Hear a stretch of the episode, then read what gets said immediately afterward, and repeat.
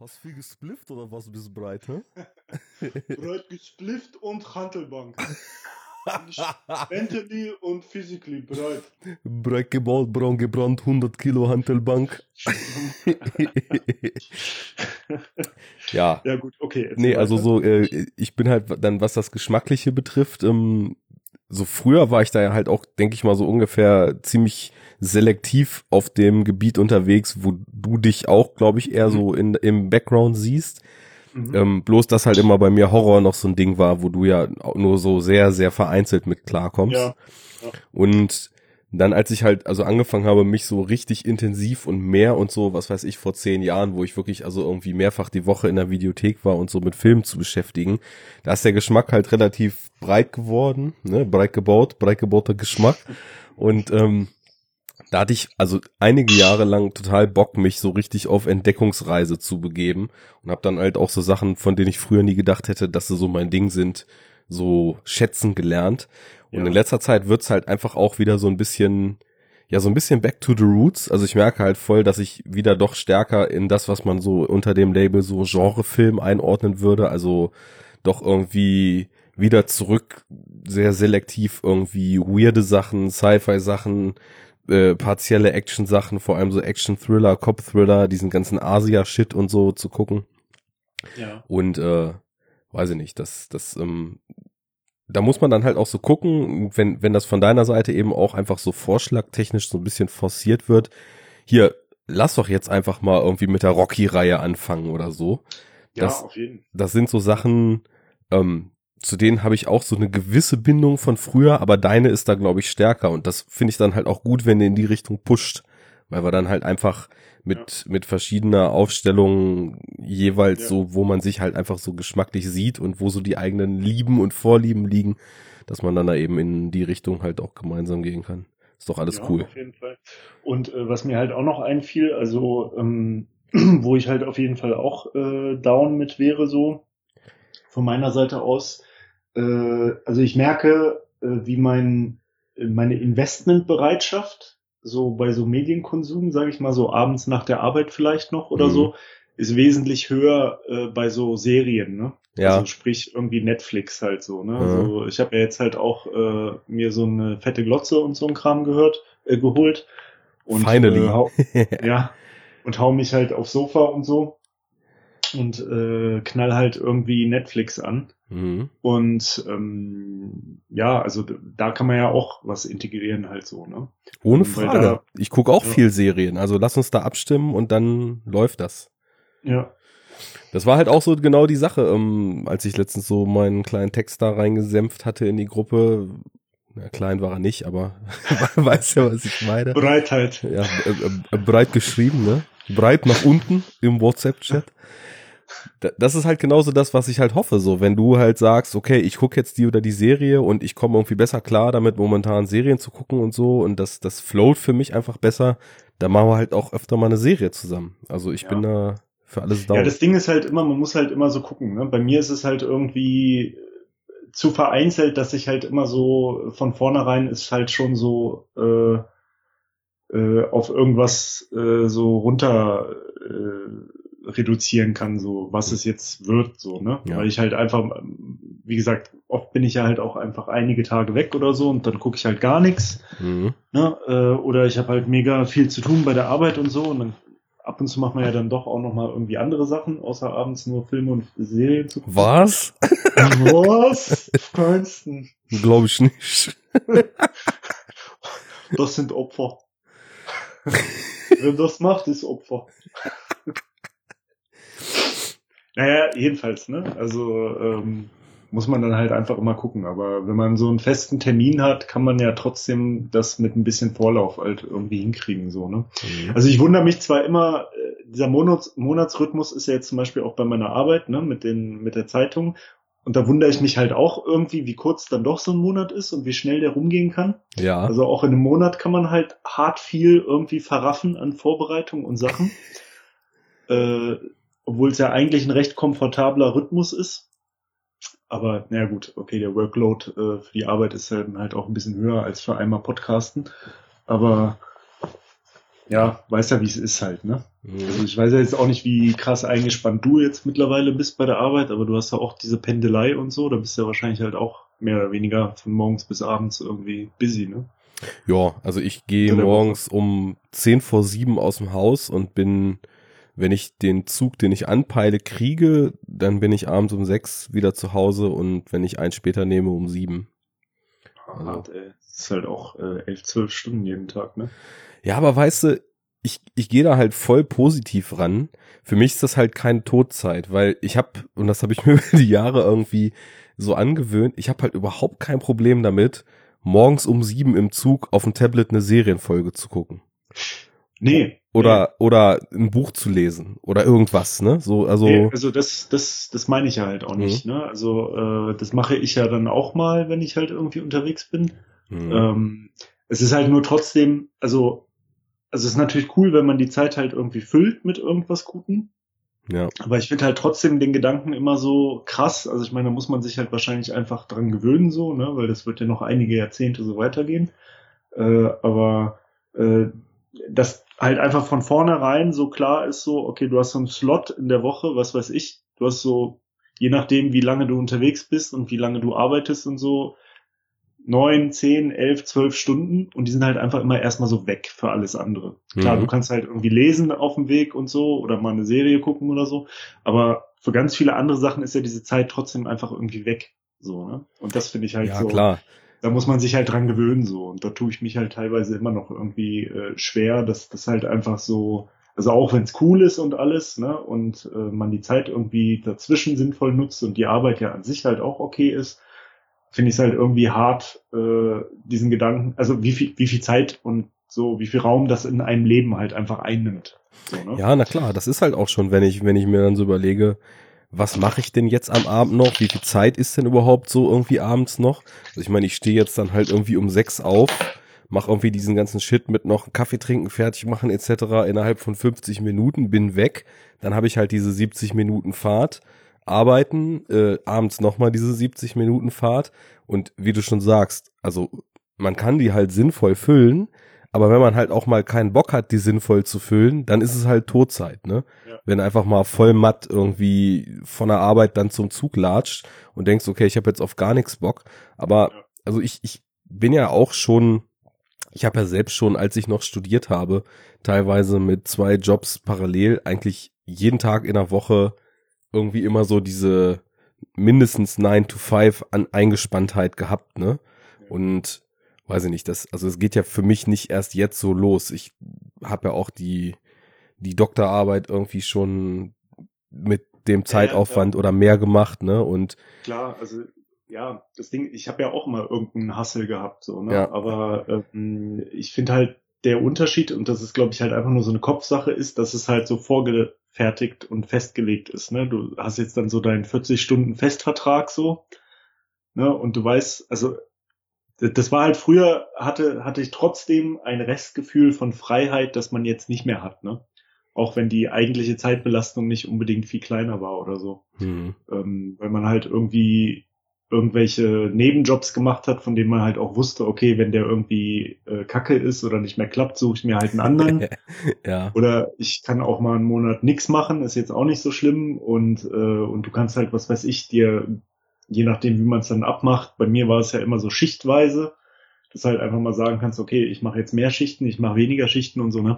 Mhm. Und das ist ja jetzt halt alles nicht mehr so, ne? Ja. Und äh, das ist halt einfach so ein, so ein Kopfding, glaube ich weil äh, real die Auswirkungen ja gar nicht unbedingt so viel anders sind.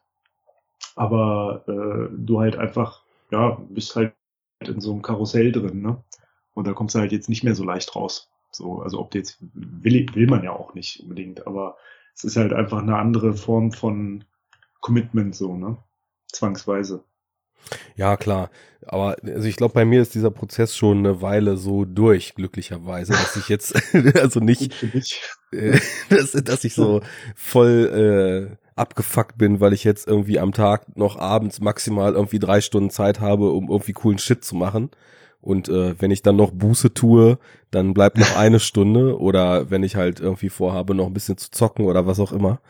Aber ich weiß nicht, also ich bin um das, glaube ich, mal abzuschließen, so mit, mit dem Pendelding gar nicht, also es, es hat, ich, ich habe da noch keine negativen Gedanken zu, weil ich sehe halt, also auf der einen Seite, ich bin ja eh so Glas halb voll Typ und wenn ich so sehe, wie viele Leute halt irgendwie aufgrund dessen, wo sie in Städten wohnen, wo sie in anderen Städten dann zur Arbeit müssen, wie viele Leute halt so pro Tag so bis zu drei Stunden oder teilweise mehr im Auto sitzen, ne? Mhm. Dann denke ich so, da habe ich halt irgendwie, wie so oft in meinem Leben bis jetzt, schon wieder halt total Glück gehabt, dass ich halt hier an, so räumlich gesehen in zehn Minuten Abstand zum Hauptbahnhof wohne und dass ich ja. da, wo ich dann jetzt arbeite, fünf Minuten Fußweg vom Bahnhof arbeite. Und ähm, das ist halt einfach total geil. Und die Sache ist so, ich, ich verbinde das jetzt einfach mit total vielen Sachen, die ich eh schon eigentlich immer so auf dem Zettel hatte. Zum Beispiel die Berge von irgendwie Romanen, die ich hier liegen habe, einfach mal zu lesen, ne? Weil das ist immer was, wo ich mega Bock drauf hatte. Und was dann, wenn man irgendwie diese Eingespanntheit nicht hat, man muss sich ja auch vor Augen führen, wie viel Zeit man einfach so verchillt, wenn man sie hat. Ne? das, das, ist ja, das ist ja auch noch ein wichtiger Punkt. Und äh, es ist ja nicht so, mhm. dass, dass man jetzt denkt, oh fuck, Alter, ich habe irgendwie vorher acht oder zehn Stunden am Tag im Minutentakt nur freshen Shit gemacht und das geht jetzt alles nicht mehr, sondern wenn du halt zehn Stunden Zeit hast, fünf davon verchillst du auf jeden Fall und ja. den Rest der Zeit machst du halt irgendwas ja. eventuell Produktives oder einfach für dich so, für dich selbst Produktives. Das muss ja jetzt nicht als Dienst an der Menschheit produktiv sein. Naja, und insofern momentan und äh, damit leite ich vielleicht mal so ein bisschen in die Popkultur über, dass wir halt mal eine Stunde, nachdem wir es vorhatten, mal anfangen können mit der Aufnahme. Ich weiß ja nicht, wie zeitlich du jetzt heute eingebunden bist, weil ja meintest, hast noch ein bisschen was vor. Ähm, ja, also ich habe keinen festen Termin, aber es darf nicht zu spät werden, damit ich es halt noch gebacken kriege. Okay. Ja, sagen wir mal so. Ja, ich denke mal, bei so einem Film sind wir bestimmt in unter vier Stunden fertig. Wenn wir Glück haben, ja. Ja. Ja, ich, ich würde nämlich jetzt mal, lass uns mal ein bisschen in Richtung Popkultur gehen, wenn das für dich safe ist. Ja. Ähm, ich würde nämlich mal kurz äh, zum Warmplaudern dir mal die Area X Trilogy äh, von Jeff Vandermeer ans Herz legen. Area X? Mhm. Das Teil ist richtig geil. Das habe ich, habe ich, das ist äh, so eine Sci-Fi-Romanreihe. Äh, habe ich auch in irgendeinem anderen Podcast mal was drüber gehört und äh, dann so Plot-Zusammenfassung äh, mal ausgecheckt. Klang halt richtig cool. Das ist halt, also eigentlich, das, das muss eigentlich genau dein Ding sein. Es, ja. es, es geht halt darum, es gibt halt, und das, da sind die Parallelen zu diesem russischen Stalker-Film, den ich mit Fabi hier auch mal im Podcast besprochen habe, ziemlich eng. Es geht halt darum, dass es eine Area, also die Area X gibt, irgendwo an der Küste, ist nicht weiter spezifiziert in welchem Land und so, aber halt schon quasi auf unserer Erde, in der es irgendwie einen Incident gab, der auch soweit wie ich jetzt bin noch nicht weiter spezifiziert ist, die halt abgesperrt ist und in der halt seltsame Dinge vor sich gehen. Ja. Und ähm, dann werden halt innerhalb der Handlung, also ist die, die Hauptfigur ist eine Teilnehmerin der, ich glaube, zwölften Expedition in diese Area X und ähm, ist halt so quasi in so Journal-Form geschrieben, also so ihre ihre Erinnerungen daran oder ihr, ihre Sicht der ganzen Dinge, die da so passieren, ne? Ja. Komplett so in der also Ich-Form. Tage, Tagebuchmäßig. Genau, so in der Art, weil das, das sollen die da halt eben auch führen in diesen Expeditionen.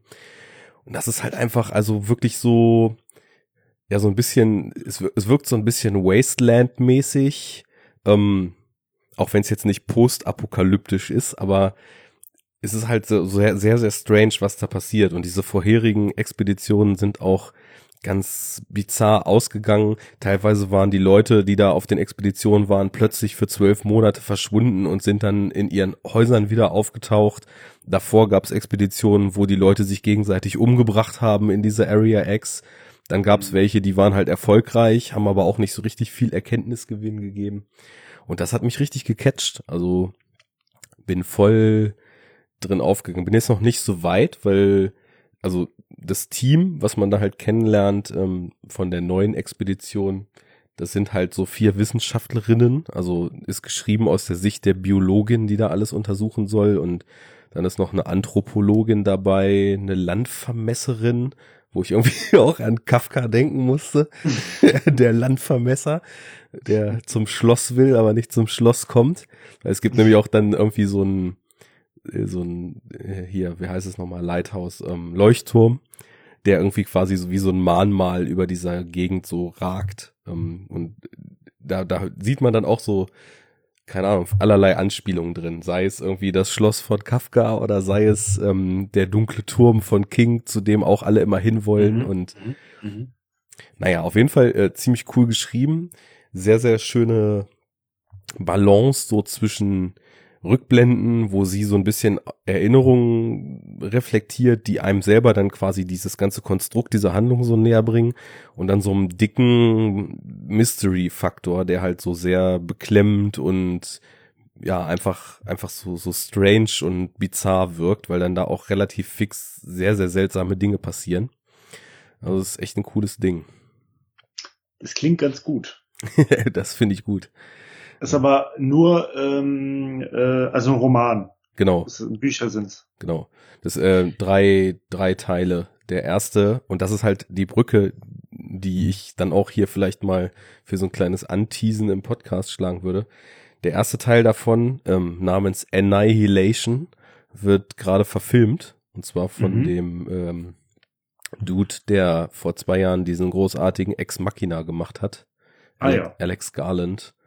Auch ja. wieder mit Oscar Isaac, mit Natalie Portman, mit Jennifer Jason Leigh. Und ich glaube, wenn er auch nur äh, ein Funken dieses Händchens, den er, das er für Ex Machina bewiesen hat, in den Film reinlegt und auch nur einigermaßen anständiges Budget dafür zur Verfügung gekriegt hat, dann ist das irgendwie schon per Definition ein Kracher, der da auf uns zukommt. Also wenn der startet und das soll dieses Jahr sein, ich kenne keinen genauen Termin, dann müssen wir den auf jeden Fall eigentlich auch mal im Podcast besprechen. Ja, auf jeden. Auf jeden. Gerne. Sehr schön. Hast du dir irgendwas gegönnt in letzter Zeit? An Serien und Filmen? Und ja, so? irgendwas, irgendwas ähm, an Content, ja, wie man so schön sagt. ja, also ich guck, wie gesagt, so ganz diffus immer mal Serien, hm. so Netflix-mäßig äh, und so ganz wild hin und her. Und was ich neulich mal geguckt habe, weil ich es auch in, äh, in einem Podcast gehört habe, den kennst du bestimmt auch, es gibt diesen Bitte folgen Podcast. Ja.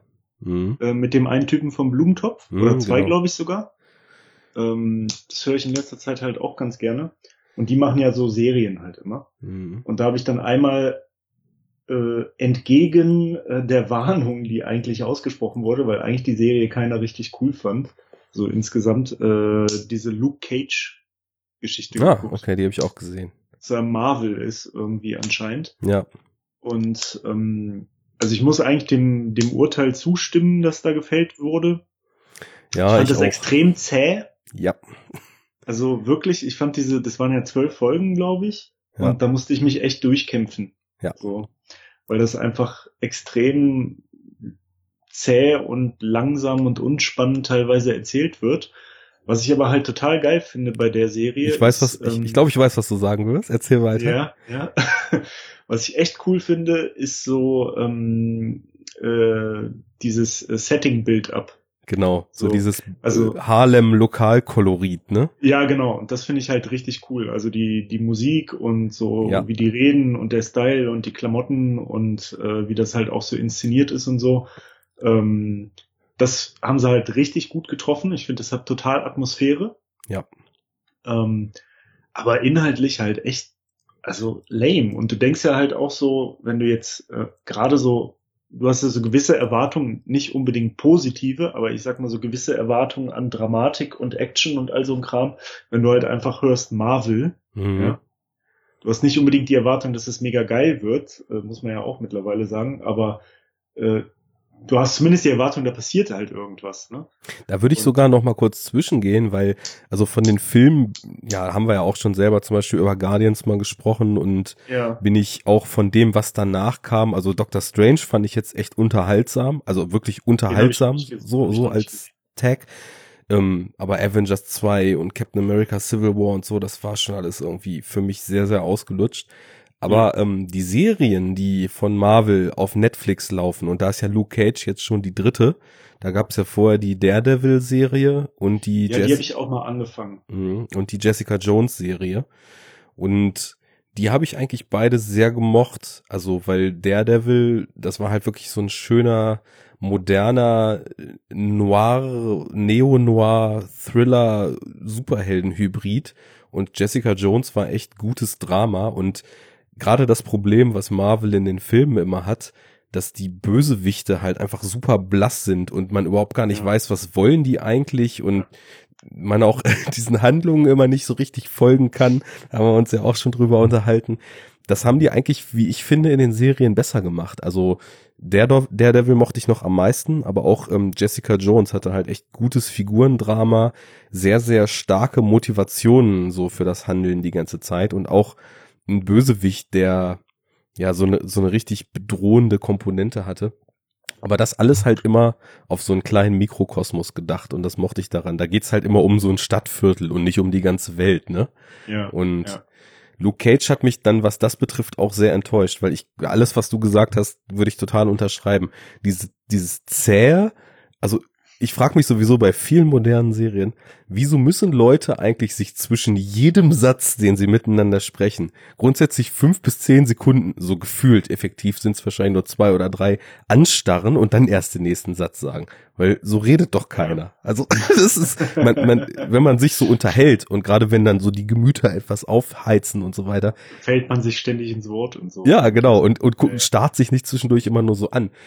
Und dann, ähm, die Figur von Luke Cage, die tauchte ja auch schon in der Jessica Jones Serie auf. Also das finde ich eigentlich auch ganz schön, dass sie dann eben auch, so wie es dieses MCU in den Filmen gibt, das ist halt auch so ein Serienuniversum, was ja auch offiziell zu dem Filmuniversum gehört, aber da sind die Serien dann auch so untereinander vernetzt. Ja.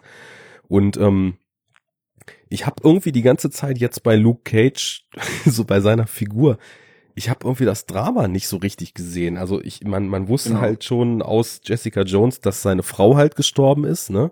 Und dass es auch so eine Verbindung da zu den anderen Figuren gab mit diesem Tod. Aber ich weiß nicht, er, er, er schwebte irgendwie wie so ein teilnahmsloser Geist durch seine eigene Serie, hatte ich das Gefühl. Und Ja, genau. Also ich finde, man, man, man konnte seine Motivation nicht so richtig nachvollziehen. ja, Äh, und, ähm, und ich finde auch einfach, dass der Typ, obwohl es ja, äh, also ich sag mal, der hat ja alle, alle Voraussetzungen, irgendwie ein charismatischer Typ zu sein, ist Ja. halt so ein, so ein, so ein, so ein äh, attraktiver, glatzen, Goatee-Bart, äh, Black Dude mit fetten Muskeln. äh, aber ist halt irgendwie so total blass. Ich fand den Ja. halt, der hatte überhaupt kein Charisma. Also ich weiß jetzt nicht, ob es am Schauspieler liegt oder ob die Rolle kein Charisma hat, ob das so angelegt ist. Aber ich fand den halt, also ich fand den noch nicht mal so, wie man es dann äh, vielleicht wenigstens hätte drehen können, dass, dass man jetzt irgendwie sagt, okay, der Charakter ist irgendwie ein bisschen flach, aber er hat halt irgendwie so diese, diese äh, extrem lässige Blackness, so Mhm. weißt du? Und nicht mal das hatte er irgendwie, dass du halt einfach so dachtest, hey, das ist ein cooler Black Dude halt so aus Harlem, so, ne, der Mhm. irgendwie mega lässig ist. Das, was halt so in diesem einfach ganzen Funk-Kontext und so weiter, der da auch und, und Soul-Kontext ja, total gepasst hätte, ne? Aber er war wie so ein Eben, Fremdkörper irgendwie in diesem ganzen also, Setting fast. Also hätten, sie- hätten sie ihn halt wie einfach äh, so eine, also so gemacht, wie es schon tausendfach in irgendwelchen Hollywood-Filmen und Serien und so gewesen ist, dass er halt einfach so dieser, dieser schwarze äh, Hustler-Attitüdentyp aus dem Ghetto ist irgendwie, der aber clever ist und äh, und halt ähm, ja halt so Swag hat, ne? Street halt Smart cool ist. ist. Ja, ja, genau, so Street Smart halt, ne? Der halt irgendwie so mit den, mit den, mit den Ladies irgendwie gut ist und äh, lustig und irgendwie aber auch cool und weiß ich nicht so. Also das ist ja, das ist zwar ja an sich auch voll die ausgelutschte Sache und ja, kann man ja eigentlich auch wieder total kritisch sehen, weil es halt auch wieder so eine totale Reduzierung von, von einer bestimmten Kultur auf bestimmte Attribute ist. Aber das hätte dann halt zumindest in dem Fall äh, noch mehr Sinn gemacht und hätte trotzdem den Charakter bereichert und auch einfach viel besser da reingepasst, wie du schon sagst. Ne? Ja. Und ich finde, der ist halt einfach, das ist so der, der lameste, coole Black Dude, den ich je gesehen habe. So. Mhm. Also halt einfach langweilig. So. Ja, also diese Das- Reduzierung auf, auf einer gesamten Kultur, auf so Kernmerkmale, die ist passiert natürlich sowieso in der Serie. Ja, ja, so, klar. ich meine, Harlem auch so als Geburtsort gewisser Strömungen schwarzer Musik in USA und so weiter, das zelebrieren die natürlich. Aber das finde ich auch völlig okay, weil äh, diese Gesamtwirkung, die du beschrieben hast, die stimmt halt, was die Settings betrifft und so weiter. Und ich muss auch noch mal sagen, ähm, der Soundtrack, Ja. sowohl die, die Originalmusik als auch der Score, der dazu geschrieben wurde, Mega ist- gut. einer der besten, vielleicht sogar der beste, den ich letztes Jahr in irgendwelchen Filmen oder Serien gehört habe. Also richtig, richtig gute Musik. Ja. Habe ich auch mehrfach danach komplett durchgehört. Das sind irgendwie insgesamt mit Score und OST sind das 50 oder 60 Songs oder so, ne? Aber der hört sich halt so richtig gut runter. Also gerade wenn man auch so unsere musikalische Sozialisation hat und Ja. äh, dem New York Rap äh, damals nicht Ja. abgeneigt war und Soul Funk und so eben auch gerne mag, ist total klasse, aber die hat mich einfach nicht gecatcht und äh, Ja, ich habe mich auch sehr Also- durchgequält und ich dachte also immer, vielleicht kommt noch was, aber hm, die, die, die Seele, die halt so in dieser ganzen, in diesem ganzen Setting steckte und in der Mucke und so, die fehlte halt einfach komplett beim Inhalt. So. mhm. Das war halt so ein bisschen das Problem. Aber es kommt ja, glaube ich, eine zweite Staffel. ja, mit Sicherheit, die ist ja in der Regel schon gekauft, Ja. bevor die erste überhaupt gedreht ist. Und es könnte ja gut sein, also wahrscheinlich sind ja du und ich nicht die einzigen, die äh, dieses Feedback haben. Und es wäre jetzt auch nicht das erste Mal, wenn dann die Autoren quasi für die zweite Staffel dann tatsächlich mal irgendwie so ein bisschen mehr Action und so. Oder was heißt Action? Also nicht Action im Sinne von Action unbedingt, aber halt einfach ein bisschen mehr Drama und ein bisschen mehr, ähm, äh, ja, also so Gehalt irgendwie Mhm. reinpacken. Mhm. Ja, Action gab's ja auch etwas, aber die fand ich auch nicht sonderlich kompetent oder mitreißend inszeniert. Also auch dafür, dass er ja irgendwie schon dann auch ein Typ mit, mit einer Superpower ist, eindeutig. Die auch recht Fand langweilig ist, finde ich. Ja, ey, total, also, naja gut, aber guck mal, im Endeffekt hier so Wolverine hat ja auch keine andere Superpower. So, Ja. ne? Ist halt so unverletzlich, so, äh, unverletzbar quasi. Und Ja. äh, Wolverine ist halt ein bisschen cooler irgendwie. Ja, der ist halt ein, als Figur allein schon tragischer, weil er ja auch schon so alt ist und so, also so langsam oder weiß gar nicht mehr, ob es sogar gar nicht ist, eben altert und Ja. äh, diese ganze Historie hat, dass er irgendwie Bürgerkriege miterlebt hat und die ganze Entwicklung und ständig immer auch wieder Figuren, die ihm nahestanden, verloren hat, weil er sie eben überlebt hat. Das, Der das, hat halt mehr Profil so. ja, einfach, genau. ne? Diese Roughness. Und da ist dann halt auch Hugh Jackman als Wolverine irgendwie insgesamt charismatischer als, ich weiß gar nicht, wie der Darsteller heißt, als Luke Cage. Ja, ich weiß auch nicht, wie der heißt, aber also ja, sehe ich genauso. Das ist einfach, ja, also ich, wie gesagt, ich weiß nicht, ob es an der Rolle liegt oder an dem Schauspieler oder an beidem, Hm. aber ich fand diesen Charakter einfach echt blass. Hm. Also Wen ich cool fand, war einmal Paps und war Ja. dann hier, wie hieß nochmal die Rolle von Mahershala Ali? ah, äh, der der Pimp quasi, Ja, da, ne? genau. der, der Gangsterboss. Genau. Ähm, äh, weiß ich auch nicht mehr. Hm. Das ist, schon eine Weile auch schon her. ein bisschen her, ja.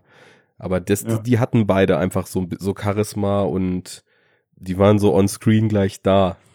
Ja, ja, Ja. auf jeden Fall. Der Mahershala Ali oder wie er heißt, Mhm. äh, das ist ja auch der Typ von House of Cards, ne? Genau. Ja. Da fand ich ihn auch immer schon als Remy ziemlich Remy, cool. genau. Ja. Dieser Lobby-Typ, ne? Ja. Ja. Jo. Ja. Das, das, das Luke Cage und sonst, ähm, ja, die anderen beiden Marvel-Serien äh, habe ich auch mal versucht. Also in Jessica Jones kam ich überhaupt nicht rein. Also da habe ich, glaube ich, wirklich bei der zweiten Folge dann einfach schon keinen Bock mehr gehabt. Aus Okay. irgendeinem Grund. Hm. Deswegen wäre für mich jetzt interessant, ob sich, also vielleicht, manchmal ist es ja auch so, dass es erst später sich entwickelt, so kann ja sein. Und ähm, bei Daredevil kam ich ein bisschen besser rein, hab's aber auch irgendwie nicht so, äh, hat mich auch nicht so total gehuckt und ich habe vier oder fünf Folgen gesehen, aber mit total viel Zeit dazwischen. Ähm, weiß nicht, also da würde ich schon, äh, habe ich eigentlich schon so die vor, mir das nochmal so ein bisschen anzugucken, aber bei Jessica Jones bin ich noch überhaupt nicht reingekommen und wo ich aber sehr gespannt bin, es kommt ja dann jetzt auch die vierte. Was denn das dieses Iron Fist? Iron, glaub ich, Iron ne? Fist, ja. Ja. Und das könnte, klingt für mich wieder ganz interessant, aber. Ja, da, ich, ich kenne die Figur jetzt noch nicht, wobei ich letztens auch mal in dem Comics Store, wo ich mir seit einer Weile auch immer mal ab und zu ein paar Comics so chartere, irgendwie letztens in so einer Promo mal von, einer, von einem neueren Iron Fist Run die, die erste Volume umsonst dazu gekriegt habe. Das wollte ich dann auch, bevor die Serie launcht, nochmal lesen, um irgendwie so ein Minimalgefühl für diese Figur zu kriegen. Aber das ist doch so ein asiatischer Typ, ne? Iron ja, Fist. Ja, ja, ja. Das hatte irgendwas mit äh, Samurai und Martial mhm. Arts und bla. Und das ist ja. Da bin ich immer drin. Ja, ja, eben, wollte ich genau. gerade sagen. Da bin ich immer sofort in. ja, wollen wir mal sehen. Die, die vier werden, oder da kommt, glaube ich, noch irgendwer dann dazu, werden dann ja auch diese Defenders-Gruppe, glaube ich die dann mhm. quasi so die, die Mini-Version der Avengers aus New York dann ja, sein sollen. Das ist ja eigentlich auch so ein bisschen das Äquivalent zu äh, DC, da gibt's das ja auch, ne? Da hast du ja diese Flash-Serie. Mhm. Die, das gibt's auf äh, Netflix nicht, glaube ich. Nee. Aber die habe ich halt auch mal geguckt und die fand ich auch ganz gut, aber auch so ein bisschen, also die war nicht ganz so lame, dass ich sie halt überhaupt nicht weiter gucke, aber halt auch so hart an der Grenze. Ja. Ähm, und da gibt's ja dann Crossover mit dieser Arrow-Serie, also beziehungsweise die treten in der jeweils anderen Serie auch mal auf. Und äh, da gibt's ja dann auch irgendwie so einen großen Zusammenschluss äh, wieder und das heißt dann, glaube ich, Legends of Tomorrow. Ja, die gibt's auch, glaube ich, schon, ne? Genau, wo die beiden und dann halt auch wieder andere DC-Typen äh, halt irgendwie dann so eine ja. Gruppe bilden. Supergirl, die Serie, die hat ja auch so Tie-ins mit Flash. Ja, genau, ey, ist die, ist die gut? Ich habe das, ich, ich habe das schon ewig auf dem Schirm, aber ich habe noch nicht eine Folge geguckt, aber ich, ich auch nicht. Also weil ich habe da mit Christian mal drüber gequatscht in der Superhero Unit, als wir den doch sehr, sehr hart gescheiterten Supergirl-Film aus den 80ern mal geguckt hatten. ja, durchaus. Der, nicht so wirklich prall war. Und äh, da hatte er irgendwie von der Serie auch kurz erzählt, aber hatte auch da nur mal die Folgen, wo Flash vorkam, glaube ich, gesehen. Ich habe dann so in der Recherche eben auch so ein bisschen so auf YouTube mal Ausschnitte gesehen. Ja, wie jetzt so die meisten modernen Serien sieht das vom Production Value und so schon ganz anständig aus, aber ich habe auch das Gefühl mittlerweile, so wo, wo TV-Serien halt früher eher so billig aussahen, aber halt erzählerisch oft viel geliefert haben, dreht sich das Ganze so ein bisschen jetzt und die ja. sehen halt eigentlich teilweise wirklich aus wie Filme, aber kommen halt nicht in die Pötte, weil diese Pacing-Probleme, die wir jetzt zum Beispiel bei Luke Cage gerade hatten, die habe ich auch ganz, ganz krass in dieser Amazon-Serie, die hier die Philip K. Dick äh, Adaption Man in the High Castle. Ähm, ah, ja, da habe ich auch mal die erste Folge von geguckt, aber noch nicht weitergeschaut. Ja, und das, das ist auch so ein Ding. Also das, das Setting, das ist schon so krass, dass man sich fragt, wie kann man denn das eigentlich nicht gut machen? Also das, das ist ja schon fast ein Selbstläufer. So ja, das mit. ist das, wo äh, Nazis den Weltkrieg gewonnen haben. Ja, genau, dann, genau. Ja, ne? Mhm. Und da, da zieht sich ja eigentlich, wenn man das hört, dieses Setting nur schon alles in einem zusammen. Aber die ist auch so unglaublich langsam und du fragst dich die ganze Zeit eigentlich nur, wo das hin soll und dann ist die Staffel vorbei und du hast das Gefühl, okay, nirgendwo gegen das hin. also äh, ist echt äh, Riesenproblem und auch wieder in den Dialogen so anstarren, langsam weiterreden, wieder anstarren. Äh, du könntest jede Folge davon von zwischen 50 und 60 Minuten auf zwischen 40 und 50 runterkürzen, nur indem du Pausen in Dialogen kürzer machen würdest. und dann hätte die vielleicht den Drive, den sie bräuchte, wobei sie auch weiß ich nicht, du hast das dann Gefühl, so Szenen, die wirklich wirken, da wird dann richtig schnell weggeschnitten. Äh, Szenen, die so gar nichts oder Seitenplots, die so gar nichts beitragen, werden bis ins Letzte ausgewalzt. Komische Entscheidung. Ja. Habe ich jetzt gerade nämlich die zweite Staffel durch, wo ich auf mehr gehofft hatte, nicht mehr bekommen habe, außer einer guten ersten und einer guten letzten Folge und achtmal boring zwischendurch. Also da bin ich jetzt auch raus, egal ob da eine dritte kommt oder nicht, das ist mir dann wurscht. Ich glaube, die fängt sich nicht mehr. Manchmal ist es halt so. Ja. Ja, so viel dazu. Dann sind wir warm. da können wir uns ja eigentlich mal der eigentlichen Agenda widmen, oder? Ja. Die ja auch äh, zum Thema äh, Pacing sehr viel besser abschneidet. Ganz gewiss. ähm, ja, dann sagen wir mal, nachdem wir uns jetzt ähm, insgesamt. Äh, ganz kurz noch vorher. Also ich muss mich um nichts jetzt kümmern, oder? Nö, Ich, ich muss nicht mehr äh, Audacity aufnehmen und so. Ich nehme schon seit 35 Minuten unser Warmgeplauder auf. Ah, okay. Damit das Volk auch was zu hören kriegt. Ey, aber was geht ab? Ich meine, dann kann ich ja jetzt gar nicht mehr äh, fragen, ob wir schon aufnehmen. Du kannst du doch Wenn erst recht fragen. Wenn du sowieso schon immer jetzt von Anfang an aufnimmst und ich noch gar nicht und ich es gar nicht mehr mitkriege aktiv, weißt du? Ey René, du bist so, ich merke so krass, wie viel zu selten du da bist. Ich habe halt schon, ich habe halt schon jetzt, also zum einen äh, mich gefragt, womit du heute knisterst, ne? Und dann fiel mir nicht mehr ein, und dann habe ich mich gefragt, wann du auf Transformers schimpfen wirst, aber da gibt's ja genug Möglichkeiten jetzt bei dem komm, Film. Komm, komm. Und aber dann ist mir das Trademark nicht mehr eingefallen. Und jetzt weiß ich wieder, nehmen wir es schon auf. Also Oder René, wir, wir, wir, wir, ne wir, ah, wir nehmen schon auf. Dein, Not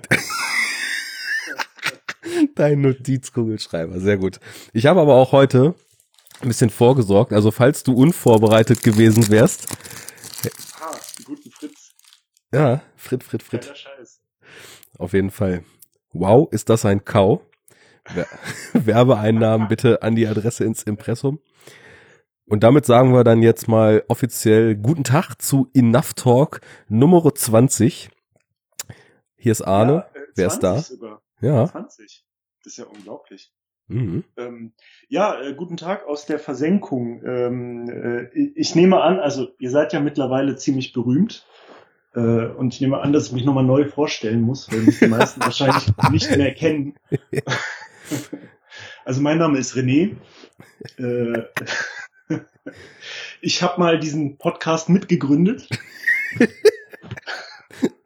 ja. Und ähm, aus äh, verschiedensten räumlichen und beruflichen äh, Veränderungen konnte ich äh, sehr lange nicht mehr sehr aktiv äh, da mitmachen. Aber habe natürlich im Hintergrund immer geschwelt. Und, insgeheim ähm, die Fäden gezogen. Insgeheim die, äh, die Fäden gezogen und Sachen geplant und ähm, immer mit einem Auge im Game gewesen. Mhm. Und ähm, ja, jetzt äh, bin ich wieder zurück sehr gut. Und ich glaube auch, dass die Leute wissen, was das jetzt zu bedeuten hatte mit dem Kugelschreiber, weil ich habe jetzt noch mal reingeschaut und ich habe ja erst ähm, mehr oder weniger so vor, vor knapp einem Jahr geschafft, unsere Statistiken mal richtig scharf zu schalten auf der Seite. Aber auch ähm, seitdem wurden auf jeden Fall unsere Anfangsfolgen, äh, in denen du ja mit mir einfach äh, die ausnahmslose Standardbesetzung gebildet hast, in so gesunden dreistelligen Bereichen runtergeladen, dass man dich auf jeden Fall jetzt wiedererkennen tut. Ah, Halleluja. Da bin ich ja ruhig. Das läuft. Ja. Wunderbar. Ja, ist ja viel passiert, ne? Und äh, also tatsächlich ja auch so, äh, der Podcast scheint halt echt groß geworden zu sein, ne? Muss ich, so. Also ich würde mal sagen, das, was in letzter Zeit ich so in diesen besagten Statistiken so rauslese, das äh, erfüllt einen dann doch mit einer gewissen Freude, freudigen zur Kenntnisnahme. Ja. Ähm, also man merkt halt schon so, äh, wenn man über recht populäre Dinge spricht, dann kriegt man auch recht hohe Downloadzahlen. Ja. Das war zum Beispiel bei der Stranger Things Geschichte, die ich mit Fabi da gemacht habe. Aber ja, also ich, ich glaube so die Vernetzung mit unseren ganzen Kollegen, mit denen es ja, mittlerweile auch das ist halt so das Ding, ne? Ich habe so den Eindruck, ähm, also weil das Ding ist, ich höre halt ganz oft auch die anderen Podcasts, mhm. hatte ich ja vorhin schon mal im Vorgeplänkel erzählt, äh, so auf dem Weg zur Arbeit und zurück äh, ganz oft. Und ich wundere mich halt immer, weil ich gar nicht drauf vorbereitet bin, aber ich höre halt irgendwie so Second Unit oder irgendwas anderes und dann bist immer auf einmal du da. So. und ich so, hey, was ist jetzt los? Und ähm, das passiert halt deutlich öfter und äh, du merkst halt auch in vielen anderen Podcasts, dass die halt oft auf Enough Talk oder halt Arne von Enough Talk halt irgendwie verweisen. Ne? Und äh, du lässt ja halt auch gerne, selbst da, wo, äh, wo du nicht aktiv drin bist, äh, sehr viel äh, Diskussionsbeitrag äh, und Kommentare und ähnliches da. Und ähm, ja, also wahrscheinlich, wahrscheinlich kann man das so sagen. Es ist halt echt so ein Player in der deutschen äh, Podcast-Szene mittlerweile, habe ich so den Eindruck. Aus, aus, meinem, aus meinem stillen Kämmerchen, wo ich im Hintergrund immer alles äh, beobachte.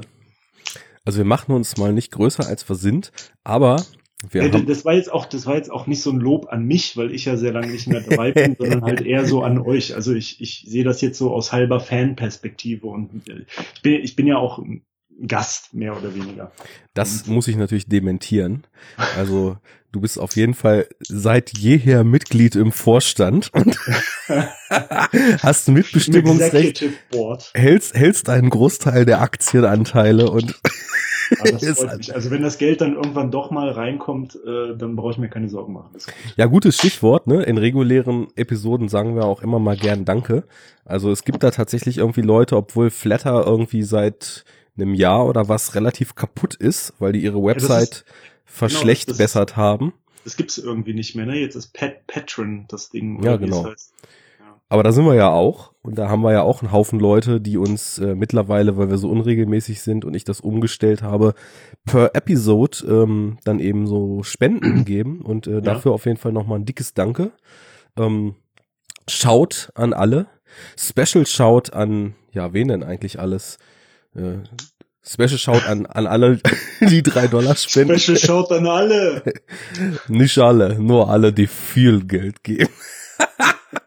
Gib Geld, gib Geld. Hey, das ist doch der eine Song von Haftbefehl, ne? Gib Geld. 500, gib mir 500. Fetter Song, ey, man kann es nicht anders sagen. Ich habe dieses Video bestimmt schon 30 Mal. Das Video ist ja auch ganz große Filmkunst. Ja, ist es wirklich. Also und äh, die zusammen mit den anderen Videos wurde es ja quasi auch als so eine Art äh, Feature-Film, glaube ich, äh, präsentiert, ne? Im Kino richtig.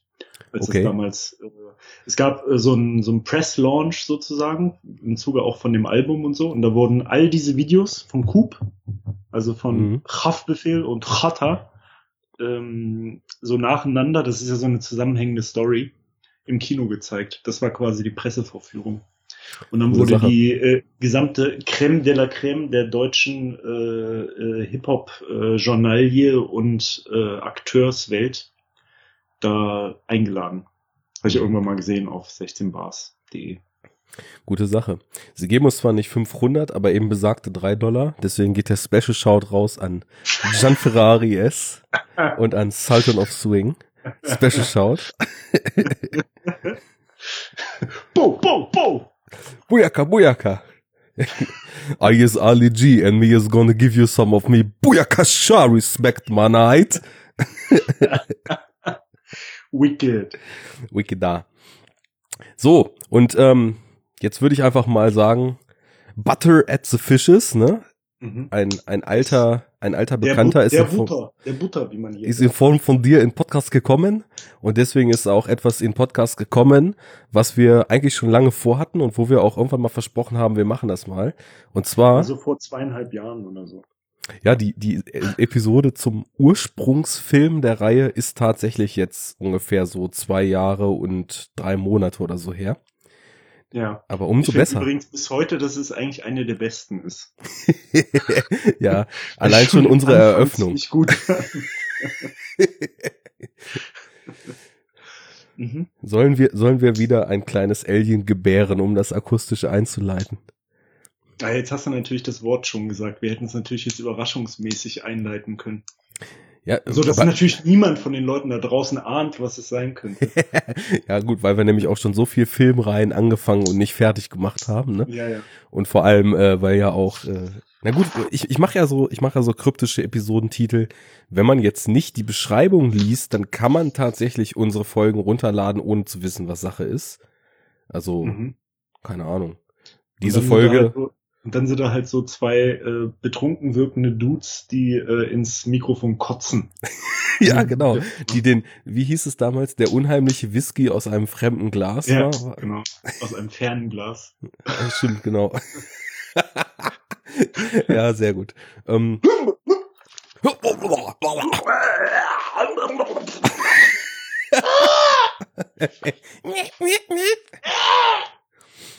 ja, so, So war es ungefähr. gewesen.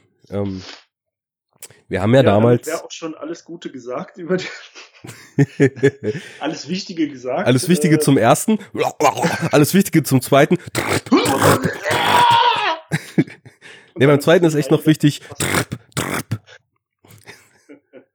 Die Short and Controlled Bursts. Ja, äh, großes Stilelement von dem Film. Ist mir Absolut. auch wieder aufgefallen. Absolut. Ähm, ja, aber dazu kommen wir ja mit Sicherheit noch en Detail. Und Teil. Ja, wir, wir sind ja sowieso für Strukturiertheit bekannt und beliebt. Deswegen gehen wir da jetzt mal richtig. Von der ersten Episode an bis, zum, bis zur letzten. Ja, das war auch schön, ne? Vorstellung fertig und dann so live on air. Ja, wie machen wir es jetzt? Ja, keine Ahnung. wie gehen wir da jetzt ran? Ja, pff, sprechen wir halt irgendwie über einen Film, ne? ja, aber irgendwie muss es ja scheinbar, scheinbar äh, so funktionieren, dass man sich das auch anhören kann, ohne Ohrenkrebs zu kriegen. Hoffentlich, ja. Also einfach weiter so. Ich versuche es trotzdem mal. Ähm, Ich verstelle mich und entwickle Struktur und sage mal, auf, aufmerksame Enough Talk-Hörer kennen ja wahrscheinlich schon die Geschichte meines Türkei-Traumas, was ja mit Aliens zu tun hat. Ja, Ähm. Und du hast ja auch schon ein paar Takte in der ersten Sendung darüber gesagt, aber wir stehen ja für Ausführlichkeit und für ein Kompletion, komplettionistisches Denken. Deswegen heißt man ja auch Inner Dog. Enough Talk führt Dinge etwas mehr en Detail aus. Ähm, gib uns doch mal, Geht, geht dahin, wo es weh tut. Aber richtig. dort. Lange. Wie hast denn du damals Aliens, Alien 2 oder wie man ja auch immer nennen will, irgendwie? Aliens, El, offiziell Aliens die Rückkehr. Mhm. Ja, ganz Ähm, wichtiger Zusatz auf jeden Fall auch. Ja. Der Titel, die Rückkehr. Wie hast du den Ich- so äh, ja. kennengelernt? Weißt du das noch? Ja, ungefähr. Und zwar, ähm, das war zu Schulzeiten noch. Mhm. Ähm, da war ich so, ich würde mal so sagen, so 15 ungefähr. Mhm. Und äh, ein paar von den Leuten in meiner Klasse in der Schule, mit denen ich halt so abgehangen habe, äh, die hatten den irgendwie mal zu Hause. Und dann haben wir den irgendwie geguckt. Und ich kannte natürlich, also ich glaube tatsächlich, dass es der erste Film der gesamten Alien-Reihe war, den ich eigentlich gesehen habe. Also lange vom ersten, den habe ich erst danach irgendwann mal geschaut. Und ähm, ja, dann kursierte der halt irgendwie auf VHS-Kassette. Mhm. Und äh, dann haben wir den öfters mal, wenn wir ein bisschen was zusammen gemacht haben oder gechillt haben oder irgendwie so geguckt. Und ähm, ist natürlich, also ich fand den natürlich äh, total gut von Anfang an, weil es natürlich ein straighter 80s Actionfilm einfach ist mit äh, Science Fiction. Und das ist natürlich, ähm, wie ja wahrscheinlich auch der ein oder andere Hörer schon erahnen kann, äh, stößt das bei uns auf äh, Gegenliebe, auf Mhm. massive Gegenliebe. Und ähm, fand ich gut, aber ist halt natürlich eigentlich auch ein komischer Einstieg in die Reihe. Ne? Also verzerrt ja trotzdem so ein bisschen das Bild, sage ich mal, was äh, wofür das Alien-Ding eigentlich originär so stand oder oder wie es halt angefangen hat und dann teilweise auch weiterging. Die sind ja schon recht unterschiedlich die Teile. Ja, aber also für mich war es halt rausgelöst aus dem Kontext erstmal. Also es war quasi der Einstieg in die in die Reihe und so gesehen eigentlich auch der bekömmlichste Einstieg, weil er halt sozusagen das Genre bedient hat, äh, das ich eh schon immer abgefeiert habe, am meisten. Ja. Ist witzig, weil im Endeffekt ähnelt sich das bei uns dann ja relativ stark. Abgesehen jetzt mal von diesem viel zu jungen Türkei-Trauma mit Alien in türkischer Ein-Mann-Synchro irgendwo nachts, bevor man zum Flughafen abgeholt wurde und dann wochenlang im, im, im beziehungsweise vor dem Schlaf ähm, doch von eher beklemmenden Bildern heimgesucht. Davon jetzt mal güzel, abgesehen. çok güzel, hadi, hadi Alien, hadi, hadi. ähm, Evet, evet, hayır, na, güzel. du kannst ja noch gut Türkisch, René. Ey, ich hatte zwei Semester Türkisch an der Uni, weil ich das noch nie erzählt. Natürlich. Doch. Deswegen sag ich, du kannst es ja noch gut, obwohl es so lange her Ja, ist. ja. Es reicht mit Glück, um einen Döner zu bestellen. Na, immerhin, das können die wenigsten. Ja. Ja, Jahre später habe ich dann aber ja den Film auch ähm, quasi vor dem ersten Alien dann so gesehen und äh, ich weiß nicht von wem ich die, ne doch, weiß ich sehr wohl. Ich hatte den nämlich auch auf VHS irgendwann mal bei so einer TV-Ausstrahlung aufgenommen im Nachtprogramm. Und wie das früher so oft war, das hatten wir auch irgendwann, glaube ich, schon mal, hat man sich den Scheiß ja über Showview programmiert am Videorekorder. über diese komische, blöde Nummer, die da in der Fernsehzeitung stand. Und Aber eigentlich ein geiles System, wenn man mal drüber nachdenkt. Ne? Ja, wenn es denn funktioniert hat, weil bei mir fehlten halt ständig so die ersten Minuten von irgendwelchen Filmen oder haben dann zu früh hat er dann Stopp gemacht. Also ich war eigentlich oft vielleicht sogar ausgelöst durch die Aufnahme oder die nicht so ganz geglückte Aufnahme von Aliens, war ich eher ein Fan von dieser Zeitprogrammierung, ihm wirklich zu sagen, von dann bis dann. Mhm. Ähm, denn es war halt so, dass dieses Showview-Signal, und ich habe das jetzt nochmal nachvollzogen am Timecode, während ich den jetzt erstmalig auf Blu-ray gesehen habe, dass mir wirklich die ersten 17,5 Minuten des Films fehlten. Und da habe ich den, 17,5. ja, also ziemlich genau als diese Besprechung in dem Raumschiff, bevor es runtergeht, bevor so dieses ähm, Gear-Up losgeht. Mhm. Bis kurz davor hatte ich das alles noch nie gesehen. Ähm, hab aber natürlich die VHS, weil ich mich auch quasi instantan in das Ding verliebt habe und den immer wieder geguckt habe. Mehr oder weniger die VHS so oft geguckt, bis ich den Film auswendig kannte. Und war dann irgendwann völlig von den Socken, weil ich dachte halt so, es fehlen in dem Film so zwei Minuten ungefähr. Ne? Ich konnte das ja, es war ja damals nicht so einfach nachzuvollziehen, wie viele Minuten des Films so ohne Internet etc. man da jetzt nicht gesehen hat. Und da war ich dann doch irgendwann ziemlich überrascht, als ich den dann mal ganz sah. Und das muss dann irgendwie in der DVD-Fassung so irgendwann in den Nullerjahren gewesen sein. Und ja, irgendwie so dachte, naja gut, mal gucken, jetzt, nee, mir war das gar nicht mehr so bewusst, dass ich den Anfang nicht kannte. Und dann lief der, und ja, irgendwie kommt mir das alles so unbekannt vor. Und lief und lief und lief. Und da war mir dann überhaupt erstmal so eine Zahl bekannt, dass doch also ein gutes Stück des Films mir immer verwehrt geblieben ist. Was ja auch so für ja das Setzen des Tones und so, so ein generelles Setup und äh, was jetzt aus jugendlicher Sicht vielleicht relativ egal ist, den Grund und die Zusammenhänge, warum die auf diesen Planeten überhaupt runtergehen und so weiter, ne? Das, das Ja. fehlt mir halt alles. Also glücklicherweise war halt so dieses Five-Finger-Filet oder wie das heißt von Bishop noch mit drauf. ja. Äh, aber ja, nichtsdestotrotz war das halt mein Zugang. Damals wurden solche Filme ja auch im Nachtprogramm irgendwie noch gezeigt und auch anscheinend ungeschnitten, weil all das, was ich von dem Film dann kannte, das war dann auch tatsächlich so, wie ich es jetzt eben wohlgemerkt in der Kinofassung äh, dann auch immer in den späteren Durchgängen, wo ich den Film gesehen habe, wiedergefunden habe. Ja. Zumal es ja auch äh, mehrere Versionen von dem Film gibt. Ja. Genau. Also ich habe jetzt ja zum Beispiel die Special Edition geguckt. Ah, die hast du Äh, jetzt gestern- geguckt, okay, ja. Ja. Also ich habe ja diese, diese Collectors Box oder was es ist. Also eigentlich ist es keine Collectors Box, also nicht so eine Steel Box, aber ähm, halt eine Blu-ray Collection mit äh, ja allen Alien-Filmen Mhm. und Prometheus. Äh, und da kann man auch die Special Edition gucken, die ich auch vorher noch nicht geguckt habe, die halt also wirklich auch dolle länger ist und teilweise auch wirklich ähm, äh, also Szenen hat, wo man überhaupt nicht nachvollziehen kann, warum die gelöscht wurden, weil sie wirklich essentiell für manche Teile des Filmes sind. Findste? Da können wir mal Ja. tiefer reingehen, Ja. weil das finde ich nämlich interessant. Ähm, ja, also es gibt ganz konkret, ich weiß nicht, äh, wollen wir vielleicht vorher irgendwie den Film nochmal so runterreißen und so? In guter, äh, In guter alter Talk Manier, ja. und So, bevor wir jetzt halt gleich so mitten in den Film springen, in bestimmte Detailfragen. Genau. Da stehen wir für. Mhm, für Enough Talk. Ja, also mach, kein Problem. Ach so, ja, ähm, ja, also äh, Aliens 2, die Rückkehr, fängt an, ähm, da, also eigentlich fängt er genau da an, wo der erste Alien-Film aufgehört hat. Also Ripley hat ja äh, das Alien besiegt, indem es die Nostromo, dieses gigantische Raffinerie-Raumschiff oder was auch immer es war, mit dem Alien äh, drauf in die Luft gesprengt hat und in einer Rettungskapsel sozusagen geflüchtet ist. Und dann hat sie sich in äh, diesen Kälteschlaf versetzt Mhm. und Notsignal halt abgesondert und dann war der Film zu Ende.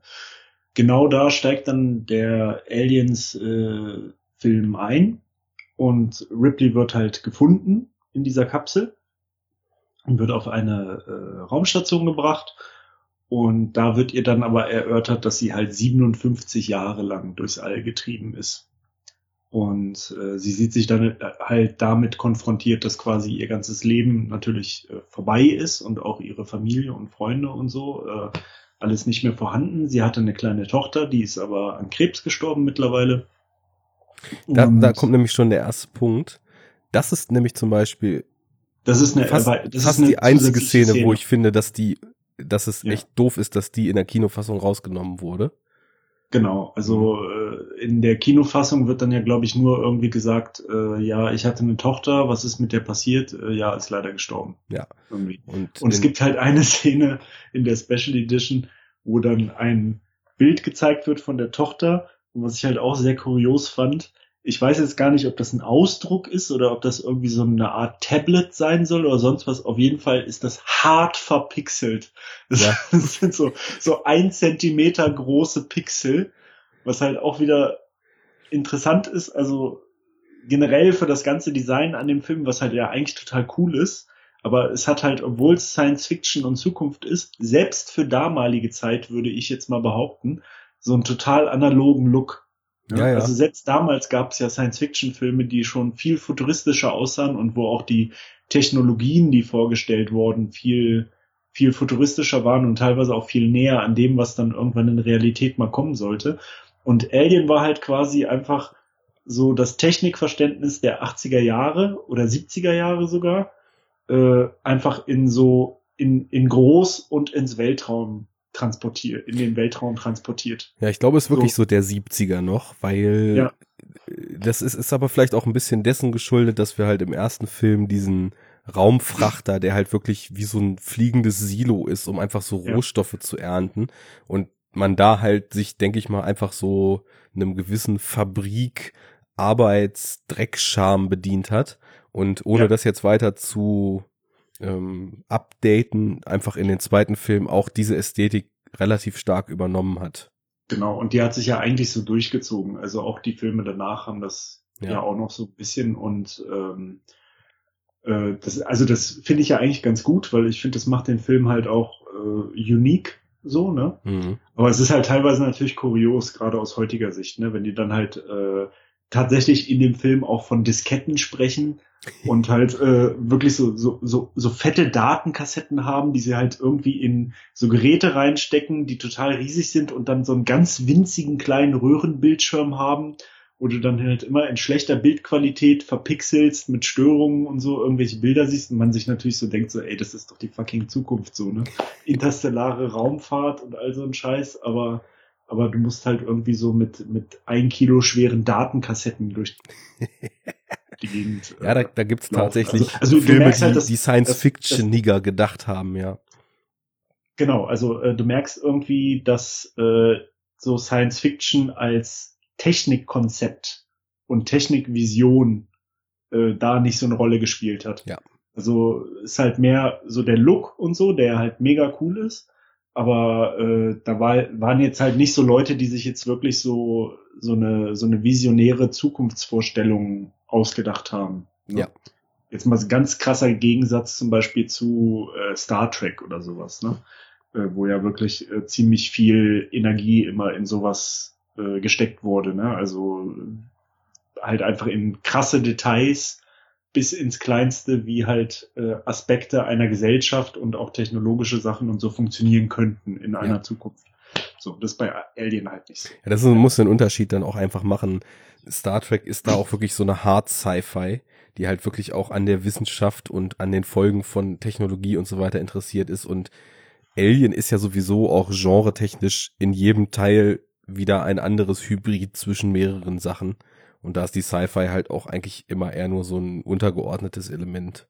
Ja, oder eins von vielen Ja. halt vor allem. ne? Also Ja. die, die äh, Genres vermischen sich ja halt auch ganz gerne. Ja. und äh, ich meine, der, der erste war ja eigentlich auch ein, ein Horrorfilm in, in so einem Science-Fiction-Setting. Und ähm, Genau. so ja, wie, jetzt also wie ein Actionfilm halt, ne? ja, und ich sage das halt auch überhaupt nicht als Kritik. Also ich finde das gut, es ist halt nur kurios und ist halt ein bisschen anders als bei vielen anderen Filmen dieser Prägung halt, ne, sag Ja. ich mal. Naja, anyway, machen wir mal weiter mit äh, der Story. Also da ist dann erstmal alles auf Null gesetzt für Ripley. Und äh, sie muss sich dann vor der Firma, die in der äh, in dem Film lustigerweise immer nur als die Gesellschaft äh, bezeichnet wird, ne? Wayland Yutani, dieser nicht näher definierte, aber anscheinend mehr oder weniger äh, Oligopolstellung äh, habende Riesenkonzern der Zukunft. Und sie muss sich dann halt da so einem Executive Board stellen, äh, weil sie natürlich das super teure Schiff in die Luft gejagt hat und äh, warum sie das halt gemacht hat und ihre Motivation erklären und was halt alles passiert ist. Und letztendlich glaubt ihr keiner die Geschichte mit dem, äh, mit dem Alien. Und äh, sie wird zwar nicht in dem Sinne bestraft äh, oder verantwortlich gemacht für den finanziellen Verlust, aber sie wird sozusagen suspendiert. Also sie war ja halt eigentlich bei dieser Firma angestellt als so Frachtkapitän oder sowas in der Richtung von solchen Schiffen. Und äh, ja, sie wird halt ihres Status sozusagen äh, beraubt und ähm, kann halt nicht mehr ihrem Beruf nachgehen. Und äh, sie regt sich natürlich dolle darüber auf, äh, aber keiner glaubt ihr so richtig und äh, oder nimmt sie ernst. Und als dieses Gespräch dann, diese, diese Verteidigung sozusagen vorbei ist, äh, fällt dann halt auch noch äh, kurz die Bemerkung von diesem Executive Board, dass ja auf dem Planeten, um den es ging, LV251 oder so heißt der, glaube ich, äh, ja schon seit äh, Jahrzehnten niemand was berichtet hat, dass es da irgendwelche Alien-Aktivitäten gab und äh, da sind ja halt auch schließlich schon Kolonisten seit keine Ahnung wie viele, wie vielen Jahren weil die halt äh, versuchen wollen, den Planeten sozusagen bewohnbar zu machen und da ähm, Terraforming betreiben und äh, ja eine kleine Kolonie erstellt haben. Wodurch äh, Ripley natürlich noch angepisster ist. Und ähm, naja, so geht's dann aber halt erstmal weiter. Äh, sie muss sich mit der Situation abfinden und lebt halt irgendwie so vor sich hin, bis sie dann halt ein äh, Abgesandter der Gesellschaft besucht, der ähm, auch schon vorher kam. Also ist halt so ein typischer schmieriger Apparatschik-Typ, ne? So ein äh, spielt der Schauspieler eigentlich auch ziemlich gut, ähm, wo halt ganz klar ist, okay, der vertritt halt einfach nur die Interessen der Firma und die sind im Zweifel skrupellos. Ja, natürlich. Und er will sie halt auf ihre Seite ziehen, nämlich es ist dann so in der Zwischenzeit, also es ist anscheinend ein bisschen Zeit vergangen, dass auf diesem Planeten dann doch was passiert sein muss. Es gibt nämlich keine Rückmeldung mehr von den Kolonisten da seit geraumer Zeit.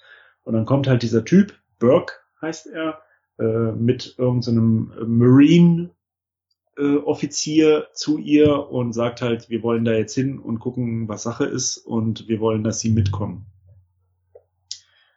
Und Ripley ist äh, erstmal ein bisschen ungehalten, aber äh, nachdem sie sich dann halt versichert, dass die auch wirklich dahin wollen, um die Aliens dann gegebenenfalls zu vernichten und nicht um irgendwelche Experimente zu machen oder wo natürlich, wo natürlich eine mündliche Zusage eines schwierigen Corporate äh, Hyopies äh, absolut ja. zuverlässig ist. Das ja, das, das denkt man sich natürlich von Anfang an, aber äh, ja, sie sagt halt natürlich erstmal zu. Ja, und äh, dann äh, springt das auch schon über auf die USS Soleiko, äh, ein ziemlich cool designtes äh, Raumschiff vom Militär, mit dem äh, dann ein Schrupp Marines, äh, der Burke und Ripley halt zu LV 25 irgendwas reisen. Und ähm, ja, letztendlich, da gibt's dann halt noch so ein bisschen Geplänkel äh, und Animositäten zwischen den verschiedenen Parteien an Bord. Äh, die werden dann halt gebrieft und dann fliegen sie halt darunter. Also ich reiß das jetzt ziemlich ab, weil im Film dauert das alles ziemlich lange.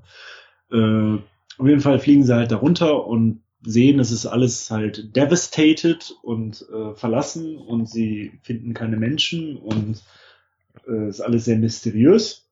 Ja, nicht nur verlassen, sondern man sieht ja auch eigentlich das, was einem schon so von der Ästhetik aus dem ersten Film so als äh, Alien-Trademarks äh, genau ja. so bekannt ist.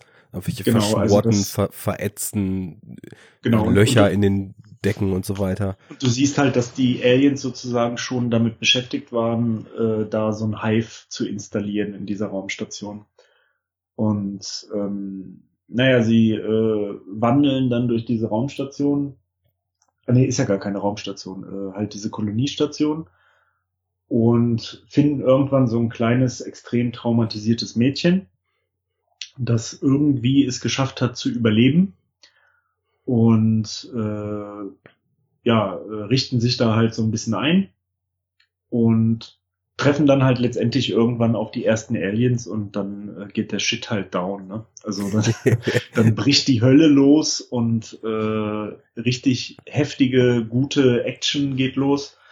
Und ähm, sie müssen dann halt irgendwie sich da ihren, ihren Weg sozusagen freikämpfen, weil sie wieder aufs Schiff müssen. Also sie wollten natürlich in einem ersten Impuls sofort wieder äh, flüchten, nachdem sie auf die Aliens getroffen haben und halt auch zwei, also zwei, drei Leute mindestens von dem Marine-Trupp äh, draufgegangen sind im Zuge dessen. Und dann kommt halt so das, äh, das Rescue Shuttle vom Raumschiff. Oh Gott, wie war das jetzt? Jetzt verhedder ich mich irgendwie schon wieder so ein bisschen. Äh, das erste Shuttle, mit dem sie rund, den Drop runtergemacht haben und auf die Kolonie geflogen sind. Das ähm, ist wieder hochgeflogen. Nee, das ist nicht wieder hochgeflogen. Das steht unten und sie haben dann halt diese erste ah, völlig genau. gescheiterte Explora äh, Exploration Mission. Genau wo ja im Endeffekt schon die Hälfte der Mannschaft ins Gras beißt und genau. wollen dann halt quasi einfach nur ähm, ja genau so so so so einen schnellen äh, ja, wie wie genau. nennt man das mal so eine schnelle Extraktion und dann hat sich hat sich aber halt auch schon in das Schiff eins der Aliens eingeschlichen und ja, die Pilotin dann in der Luft äh, etwas unangenehm bedrängt. Auf, auf dem Weg äh, dieses Dropships äh, zu den äh, zu den Koordinaten da, wo, wo die sich dann halt äh, zurückgezogen haben, äh, wird das Schiff halt zerstört, weil währenddessen, wie gesagt, das Alien ähm, wütet auf dem Dropship und das äh, Dropship stürzt ab und explodiert. In einem so. fantastischen Bild. Also oder einer ja, fantastischen also, Aufnahme. Also generell, äh, ich finde alle diese Tricksachen in dem Film eigentlich ziemlich cool. Alles, was explodiert und so. Ähm, mhm. ist natürlich ungewohnt fürs heutige Auge, weil es halt tatsächlich, also, also man sieht, dass es Modelle sind, ne? Aber das sieht ja im Zweifel, finde ich, sehr oft sehr viel besser aus als so äh, extrem krasse CGI. Sehe ich ähnlich, ja und ist halt äh, handgemacht und hat halt einfach irgendwie den Wumms, äh, den, den du mit CGI selten hinkriegst. Ja, der Unterschied ist einfach, wenn da ein Modell explodiert und das gefilmt wird, dann hast du halt eine Explosion aufgezeichnet und dementsprechend ja. sieht das auch wie eine Explosion aus. Und ja. ähm, natürlich, ähm, man entwickelt da ja auch immer mehr ein Auge für und gerade, ich weiß jetzt nicht, wie es bei dir war, ich habe den jetzt quasi das erste Mal in guter Qualität gesehen, den Film. Und, ja, das ist bei mir genauso, ja. Und es ist dann doch schon so, dass gerade HD und ein großer Fernseher gewisse Sachen auch entlarvt, die man dann halt früher vielleicht gar nicht so gesehen hat. Das spielt aber für mich überhaupt gar keine Rolle. Also das ist kein negatives Element, was sich dann durch die gesteigerte Qualität dazugesellt. Das ist einfach nur was, was ich zur Kenntnis nehme, wo ich aber teilweise sogar noch viel euphorischer werde, was die für große Effektkunst damals gemacht haben. Ja. Und wie viel Handwerk und Liebe und Kleinteiligkeit da reingeflossen ist.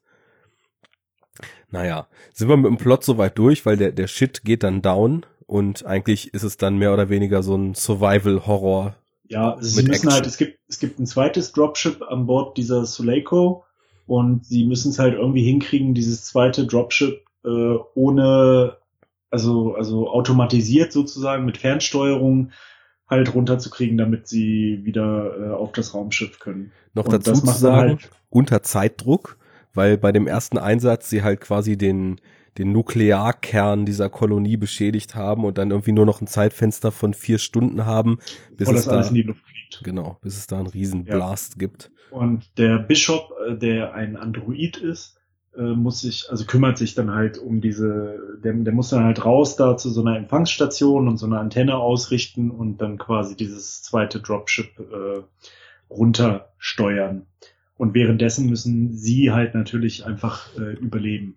Ne? Also die, da es sind mittlerweile anscheinend hunderte Aliens auf dem Planeten in der Kolonie und äh, eine bedrückende Übermacht. Und sie müssen sich dann halt gegen die so lange behaupten, bis der, das Dropship dann wieder unten ist. Und ja, genau, das ist halt äh, im Wesentlichen die Handlung des Films. Und es klingt jetzt vielleicht ein bisschen unspektakulär, aber es ist halt wirklich, äh, das ist mir jetzt auch wieder aufgefallen, als ich den Film geguckt habe, von vorne bis hinten äh, eigentlich total perfekt umgesetzt und äh, also der Film hat eigentlich keine Längen, finde ich. Ja. Und das ist auffällig oder oder das ist eigentlich äh, bemerkenswert, weil man halt auch sagen muss, dass der Film eigentlich super lange braucht, bis es losgeht. Mhm. So. Also bis du das erste Alien siehst, das sind glaube ich eine Stunde 20 Minuten oder so, wo halt eigentlich nicht so viel passiert, aber äh, trotzdem weiß nicht, also ich hatte nie das Gefühl in dem Film so, dass jetzt da eine Länge ist und dass man irgendwie äh, sich so denkt, okay, kann es jetzt mal weitergehen, kann es jetzt mal schneller gehen, wann kommen die Aliens und so. Also der ist einfach vom Pacing äh, und von der von der von der äh, Exposition der Geschichte so handwerklich perfekt gemacht, dass das halt nie störend auffällt, obwohl es ein langer Film ist.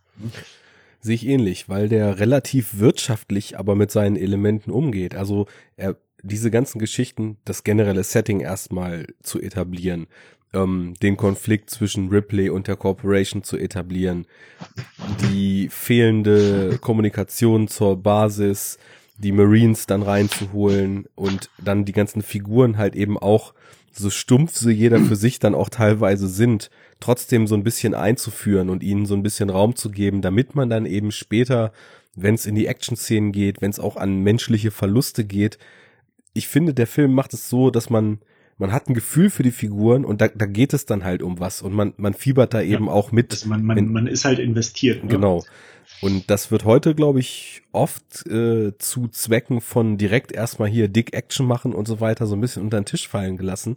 Aber haben wir ja auch damals irgendwie, glaube ich, in Terminator sogar schon drüber geredet, dass man halt irgendwie bei der Action, man, man muss irgendwie eine Bindung zu den Leuten haben, die da in the middle sind, weil ja. sonst, sonst läuft's halt einfach nur so an einem vorbei und das geht mir auch ganz oft so. Ähm, ich, ich glaube, der nimmt sich einfach für alles, was er tut, die Zeit, die, die es genau. braucht. Genau. Und das genau. ist so der Punkt. Und ähm, gerade das mit den Charakteren so, damit man investiert ist. Also ich finde, es gibt eigentlich immer ein ganz einfaches Kriterium, äh, wie man herausfinden kann, ob Charaktere sozusagen so viel Profil haben, dass man äh, sich investiert und dass, dass sie halt irgendwie äh, im Gedächtnis bleiben und das halt einfach erinnere ich mich an die Namen oder nicht danach. Da bin ich so ein bisschen so, raus, weil mein Namensgedächtnis das Schlimmste aller Zeiten ist. Also, also meins ist im Allgemeinen auch nicht gut, aber ich finde schon, also bei ganz vielen Filmen habe ich immer das Ding so, ich kann mich an keinen einzigen Namen erinnern der Charaktere. So, und bei dem Film jetzt zum Beispiel kann ich mich schon an die meisten äh, Namen erinnern halt von den, von den Hauptcharakteren, weil, weil du halt bei jedem einfach, also es stimmt schon, wie du gesagt hast, die sind natürlich total stumpf und vor allem sind sie auch total eindimensional und beschränkt und entsprechend total dem Klischee von so einer 80er Jahre Badass ähm, äh, Armeetruppe.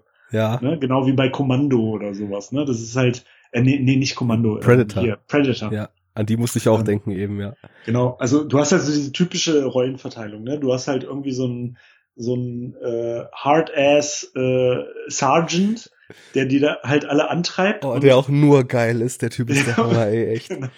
Und halt nur äh, die ganze Zeit so, so typische Marine-Sprüche macht und äh, jeden halt immer nur anpault und die die ganze Zeit halt irgendwie so nach vorne scheucht und dabei immer so eine Zigarre im Maul hat. Das ist, glaube ich, auch so das, das, das größte Klischee ever für so einen amerikanischen äh, Corporal, Marine-Typ. Und das ist mir übrigens auch aufgefallen gestern. Also das Klischee an sich ist ja schon gut genug, ne? Und äh, bekannt genug. Aber warum, das verstehe ich wirklich nicht. Warum ist es immer so, dass diese, diese Captains oder Corporals oder wie auch immer Typen nicht nur die Zigarre rauchen, sondern, sondern sie essen. fressen. Also, also wirklich so, so richtig drauf rumkauen und äh, Teile anscheinend verschlucken und so. Ich denke mir so, also unglaublich. Die ist auch nie an, die ist nie richtig an, so ne? Nee, die haben das Ding halt immer so im Maul und kauen darauf rum und dann nehmen sie sie mal irgendwie so raus, um mal halt irgend so eine Ansprache zu machen. Aber meistens bleibt es auch bei der Ansprache drin. Also ja. Und das, das Rausnehmen also, ist meistens eigentlich nur so ein Anzeichen dafür, dass sie irgendwas gerade aus der Bahn wirft oder besonders überrascht. Zum Beispiel als Ripley zeigt, dass sie diese äh, Laderoboter bedienen kann. Da ist der Typ mal so baff, dass er mal kurz seine Zigarre aus dem Mund nimmt und dann wieder drauf rumkaut. Aber die bleibt eigentlich drin. ja, ja, auf jeden Fall. Also, weiß nicht, das ist natürlich alles irgendwie so ein bisschen abgehalftert, ne? Und entspricht halt so dieser typischen ähm, Semantik der Zeit. Äh, aber es ist halt gut. Ne? Also ich weiß nicht, du hast halt Charaktere und die sind unterscheidbar und jeder ist halt straight und äh, du kannst ne, kannst halt manche besser finden, manche weniger äh, gut, aber jeder hat was. Du hast halt äh, diesen Corporal, du hast dann diesen ähm, äh, Hudson heißt genau. der glaube ich, der halt äh, so der der Heißsporn-Typ ist, der halt immer die geilen Sprüche macht und äh, irgendwie immer witzig ist und äh, alle anderen so ein bisschen anmacht und so. Dann hast du hier die, die harte Frau, Vasquez, mhm. die halt erstmal ähm, äh, Klimmzüge macht nach dem Kälteschlaf als erstes und hey, Vasquez. die Wummel von hey, allen hat. Hey Vasquez, you've ever been mistaken for a man? Have you? Ja, und ähm, ja, und dann hast du halt da noch den, den Hicks, der Michael Bean ist, mhm. der ja ähm, äh, in Terminator mitgespielt hat. Als Hudson übrigens Kyle auch Reese. mit Bill Paxton, sehr, sehr hochkarätiger ja, ja Schauspieler. Also und, und vor allem halt auch anscheinend so typische Picks von James Cameron, ne? Ja. Also weil viele von denen tatsächlich in Terminator schon waren, äh, was ja auch zeitlich nur wenig davor ist und wo es auch übrigens, äh, ich habe das Making of so ein bisschen geguckt, äh, ganz interessante inhaltliche Überschneidungen gibt. Ähm, ja, und äh, der ist dann halt so, der ist ja, glaube ich, dann Captain oder so. Also der ist auf jeden Fall unter diesem Sergeant, aber leitet halt irgendwie da die Truppe, also ein Dienstgrad dazwischen. Und ist halt eigentlich so der überlegte, ruhige Typ, mhm. der nicht viel Aufsehen macht, aber halt tough ist, ne? Ja. Und naja, und da hast du dann halt schon so die Kerntruppe. Und dann gibt es halt diesen Oberbefehlshaber, der halt irgendwie so ein, so ein Sesselfurzer ist, so ein, so ein Büromilitär, äh, der dann ja auch als erstes die Nerven verliert. Also der quasi den ganzen äh, Einsatz da so taktisch aus der Zentrale begleitet, ne, aber äh, völlig überfordert ist, wie sich dann ja, auch das ist Lieutenant Gorman ist das. Lieutenant Gorman. Ja, ja, und ich würde da auch noch mal so kurz ein bisschen drauf eingehen, weil Figuren und Eigenschaften von Figuren und speziell stumpfe Figuren werden ja immer gern als Mittel von so einer, ich würde sagen, relativ pauschalisierten Kritik an Filmen herangezogen. Ja, die sind doch alle total dämlich, die sind doch alle total dumm, guck dir die doch mal an und so weiter. Und man muss sich ja auch immer fragen, was sehe ich denn hier eigentlich gerade für einen Film? Was sind denn das für Figuren? Und würde das Wie viel Tiefgang brauchen ja, die für den Film? Ne? Wäre das nicht vielleicht eher sogar kontraproduktiv, wenn hier jetzt plötzlich irgendwie zwölf äh, Kernphysiker in Army-Outfit dann auf den Planeten runtergehen, um auf Aliens zu schießen? Also das muss ja alles auch immer wirtschaftlich und zweckdienlich sein. Und ich finde halt einfach, dass genau in dem Rahmen, in dem halt der Film agiert und in dem Cameron halt das umsetzen wollte, diese Truppe eben total perfekt zusammengesetzt ist, weil du hast definitiv und auch wenn die halt alle größtenteils irgendwie One-Liner droppen und sich irgendwie ständig abchecken oder irgendwie auf die Schulter hauen oder irgendwelche anderen Alpha-Testo-Gesten machen, egal ob sie nun weiblich, weiblich sind oder nicht, weil Vasquez ist da ja auch gut mit dabei. Ähm, du hast für jeden halt so ein, so ein Gefühl und die verhalten sich auch unterschiedlich und ähm, Sprüche kloppen sie alle gleich, aber aus diesem unterschiedlichen Verhalten leitet sich dann eben doch so eine gewisse Persönlichkeit ab, die die eben auszeichnet. Und so ist das dann halt eben, es, es sind Klischees, aber die Klischees sind für das, was da passiert, auch genau richtig ausgewählt. Also es ist sehr, sehr auf den Punkt und fühlt sich einfach stimmig an. Ja, das ist ja sowieso, finde ich, generell ein Eindruck äh, bei sehr vielen Sachen in dem Film. Also, dass alles immer so on point ist. Ja. Ähm, äh, und also das kannst du in ganz vielen kleinen Details halt sehen, aber vor allem auch äh, natürlich bei den Charakteren. Und da eine ganz interessante Anekdote auch aus dem Making of. Ähm, also die haben einen Großteil des Films in London gedreht. In Pinewood in so einem Studios, stillgelegten ne? Kraftwerk. Ach so, okay. Mhm. Ähm, und äh, dementsprechend äh, gab es halt so ein bisschen so eine räumliche ähm, Distanz zeitweise. Und es war halt tatsächlich so, dass äh, die Teile oder die, die, ähm, die Mitglieder von dieser äh, Truppe, von dieser Armeetruppe, die waren, bevor gedreht wurde, waren die schon mehrere Wochen vor Ort in London zusammen und haben dann halt zusammen mit so einem Sport- und Militärberater halt sich so in Shape gebracht. Ne? Mhm.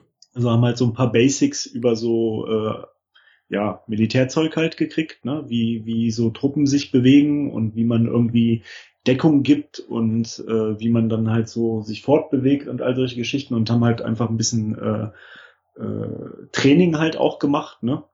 Und äh, das war eigentlich total schlau, weil die haben sich also dadurch schon, bevor sie gedreht haben, sozusagen als Truppe so ein bisschen verschworen und Ja. waren halt nur untereinander. Und das merkst du ja dann auch in dem Film, ne? Also die, die wirken ja so total st- stimmig und überhaupt, es wirkt auch überhaupt nicht gespielt, dass die halt alle irgendwie schon ewig miteinander abhängen und halt so total viele Erlebnisse hatten, die die zusammengeschmiedet haben und halt einfach so, ja, so eine, äh, so eine, so eine versch verschworene Truppe ist. Und in dem Film ist es ja halt auch so, dass die anderen, die andere Partei, also dieser Gorm oder Gorman, Gorman, mhm. Gorman und der Burke und Ripley auch, sind ja halt quasi eine, eine isolierte Partei davon. Ja. Und die sind ja am Anfang auch so ein bisschen, die fremdeln ja ziemlich dolle miteinander. Mhm. Ne? Also die, die Militärtypen denken halt so, ah ja, das sind jetzt hier die oberen feinen Leute, die essen nicht mit uns zusammen und keine Ahnung, was die jetzt hier wieder, das sind die, die die Befehle geben und wir müssen halt dann die Drecksarbeit machen, so nach dem Motto. Und ähm, sind sich halt alle nicht so ganz einig und werden nicht warm miteinander. Und das war halt auch tatsächlich dann ähm, beim Drehen so, dass erst nach diesen mehreren Wochen wo die in London bereits da ihr Militärtraining gemacht haben und sich vorbereitet haben auf diese Rolle als Team, äh, dann erst die anderen rüberkamen nach London aus den USA, ne? Also die Quasi Schauspieler von Die den Situation im Film auch real auf den Dreh sozusagen überspielt Genau, also wurde. die waren halt auch zu dem Zeitpunkt tatsächlich fremd miteinander und kannten sich vorher nicht und haben noch nicht miteinander agiert und so. Und das ist halt so ein kleines Detail irgendwie, aber das finde ich zeigt halt auch total, also wie akribisch und detailorientiert halt auch James Cameron bei solchen Filmen ist. Ne? ja, ist quasi Also, so das ein ist- das passiert nicht unfreiwilliges. Method Acting. Ja, genau, aber das war halt auch nicht ganz zufällig, ne? Ja. Also das ist halt so, und wenn du dich ein bisschen mit dem Film beschäftigst und auch gerade so Making of und so, ähm, dann verstärkt sich halt auch einfach dieses Bild, dass James Cameron halt diesen Film so gemacht hat, wie halt seine anderen Filme auch, dass du wirklich den Eindruck hast, also da passiert gar nichts zufällig, ne? So jedes kleine Detail, da hat er halt drüber nachgedacht und ist halt das Ergebnis eines Prozesses so. Wie kann ich das jetzt irgendwie am besten machen? Wie kann ich das und das umsetzen? Und das finde ich, merkt man dem Film, genau wie vielen anderen von ihm halt auch, äh, total an. Ne? Und das ist das, was ich meinte, äh, damit schließt sich vielleicht der Kreis wieder so ein bisschen, dass halt alles so on point ist, dass alles halt wirklich so eine Intention hat und genau an einem bestimmten Zeitpunkt auf eine bestimmte Weise passiert und halt auch eine Wirkung hat. Und das Mhm. treibt halt den Film voran. Mhm.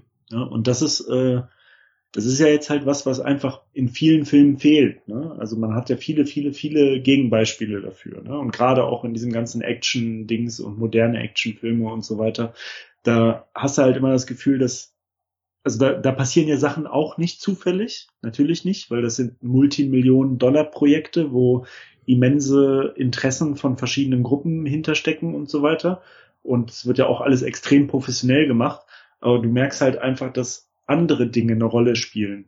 Ne? Da geht's dann halt um, was weiß ich, zum Beispiel Vermarktbarkeit. Wie muss ein Charakter sein, damit er möglichst viele Leute irgendwie in, auf seine Seite zieht? Oder wie müssen wir die Leute zusammenstellen, damit äh, eine möglichst große Zielgruppe für diesen Film in Erfahrung kommt. Wir brauchen den schönen Typen, wir brauchen irgendwie den äh, komischen Nerd und wir brauchen irgendwie eine schöne Frau oder was weiß ich, irgendwie sowas.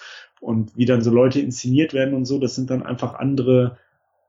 Also du hast das Gefühl, dass es oft nicht um, um die Dramaturgie und die Entfaltung der Intention des Films geht. Ne? Und das ist, finde ich, schon so ein typisches James Cameron-Ding irgendwie. Hatte ich so den Eindruck.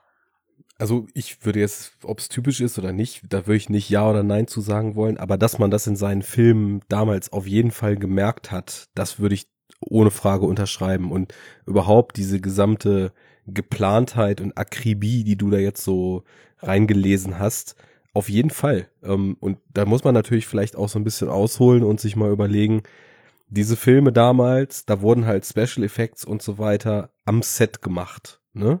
Das geht jetzt von den Figuren ein bisschen weg, sondern eher so zum generellen Dreh. Und ich glaube, also es wäre natürlich auch irgendwie blauäugig und schlichtweg falsch, wenn man sagen würde, dass ein großer Blockbuster, was das ja damals auch war, heute ja äh, nicht mehr in einem vergleichbaren Maße wie damals geplant wird. Das ist Blödsinn, weil was ja. Location Scouting und so weiter betrifft, das ist immer noch eine Riesensache, wie Szenen aufgebaut sind und so weiter. Die müssen auch schon vorher stehen. Eine Action-Choreografie, egal ob die aus dem Computer kommt oder nicht, der Schauspieler muss dann halt da oder da sein, damit das funktioniert.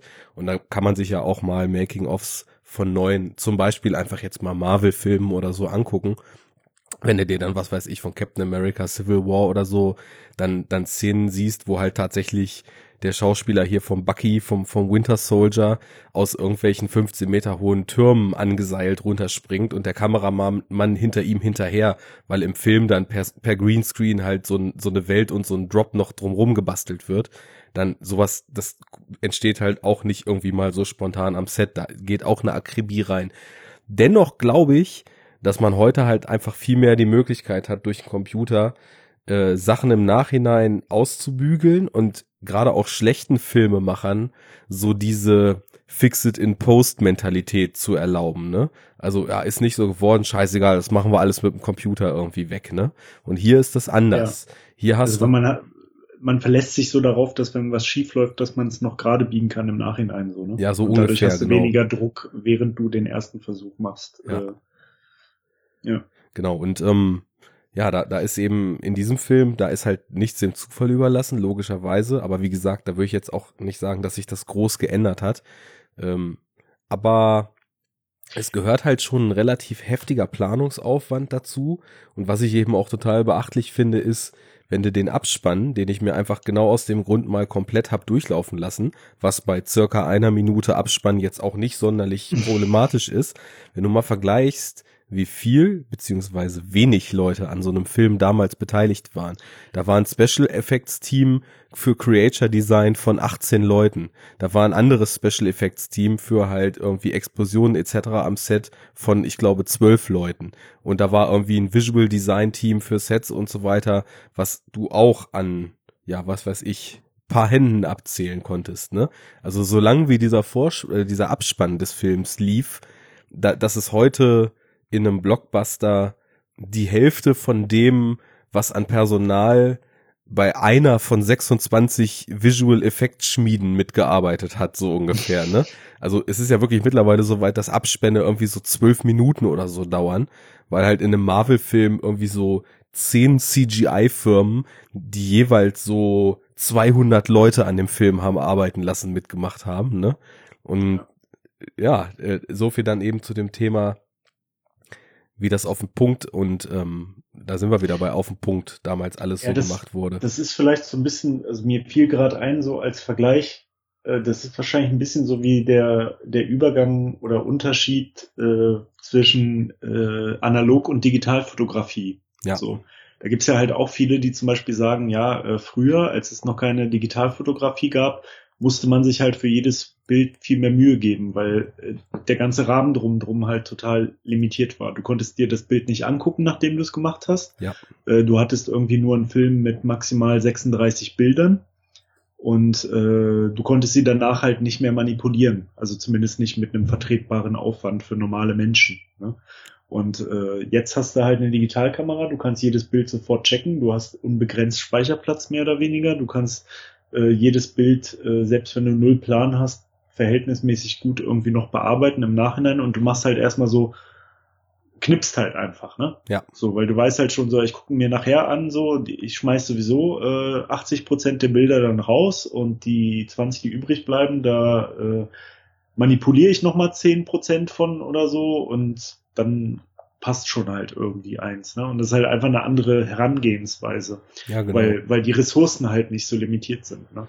Ja, und ich glaube, wenn du so einen Film planst, jetzt zum Beispiel konkret Aliens, ähm, da musst du ja ganz, ganz andere Ansätze für verschiedene Szenen finden, wo du heute im Endeffekt alles gleich machen würdest. Ne? Also zum Beispiel wie diese, ja, wie, wie nennen sie das denn? Dieses, dieses Fahrzeug, mit dem sie da auf dem Planeten unterwegs sind, mit den großen Reifen.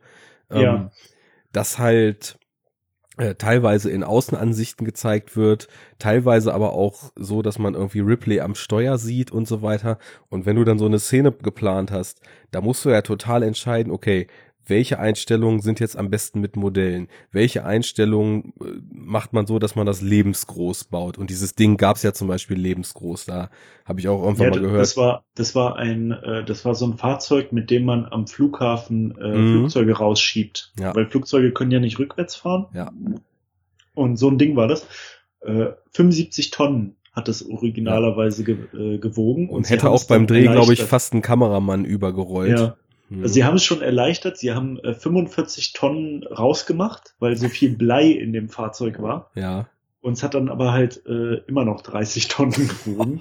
und sie mussten teilweise da, wo sie gefahren sind, auch da in dem ähm, Kraftwerk, äh, halt den Boden massiv verstärken, weil dieses Fahrzeug einfach zu schwer war.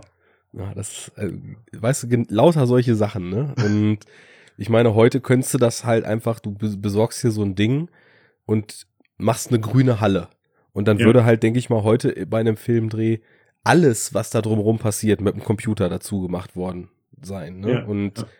da ist es dann eben halt anders. Und da, da brauchst du die Infrastruktur, da musst du genau überlegen, was wird wann wie kollidieren, wo soll es durchrasen, wo soll es abprallen und ich meine, wir, Ja, wir sehen ja auch im Film, wie das Teil hin und her geschleudert wird. Das ist ja dann nicht das 35 Tonnen Fahrzeug, das wird ja irgendein Modell davon sein halt, Ja. ne?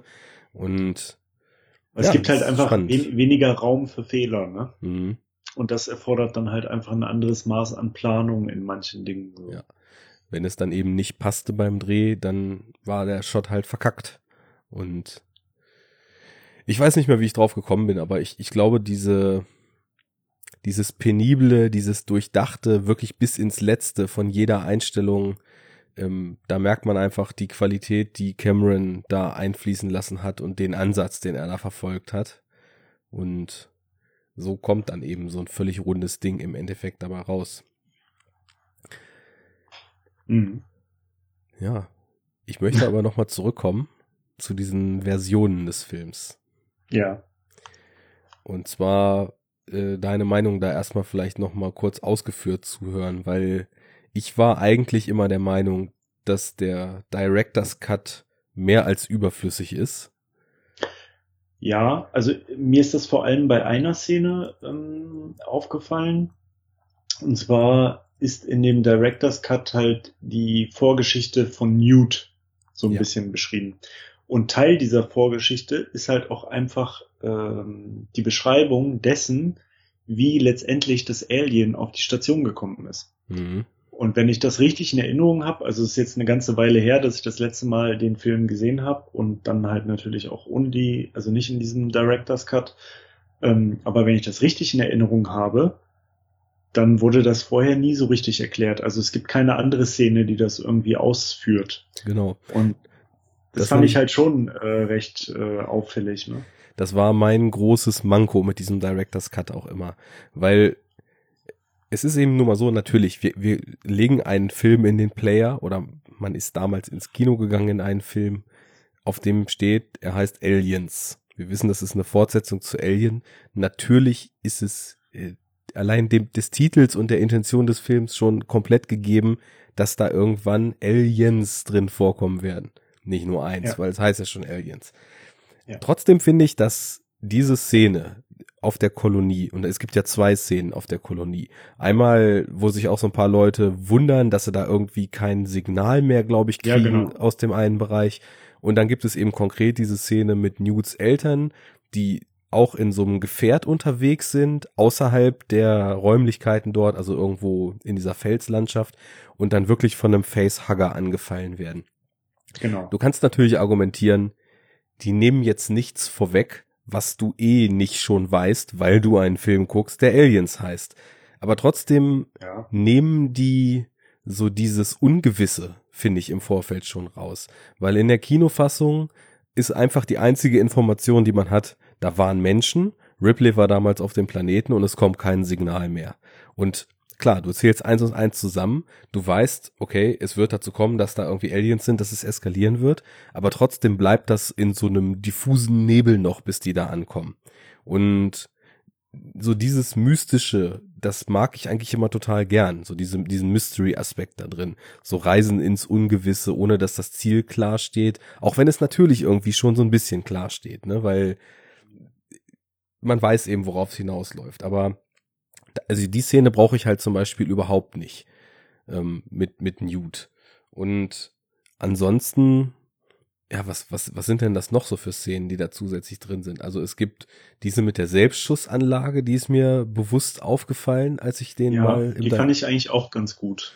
Die ähm, war für mich auch okay. Ähm, ja. Ich weiß nur nicht mehr genau, wann sie kam.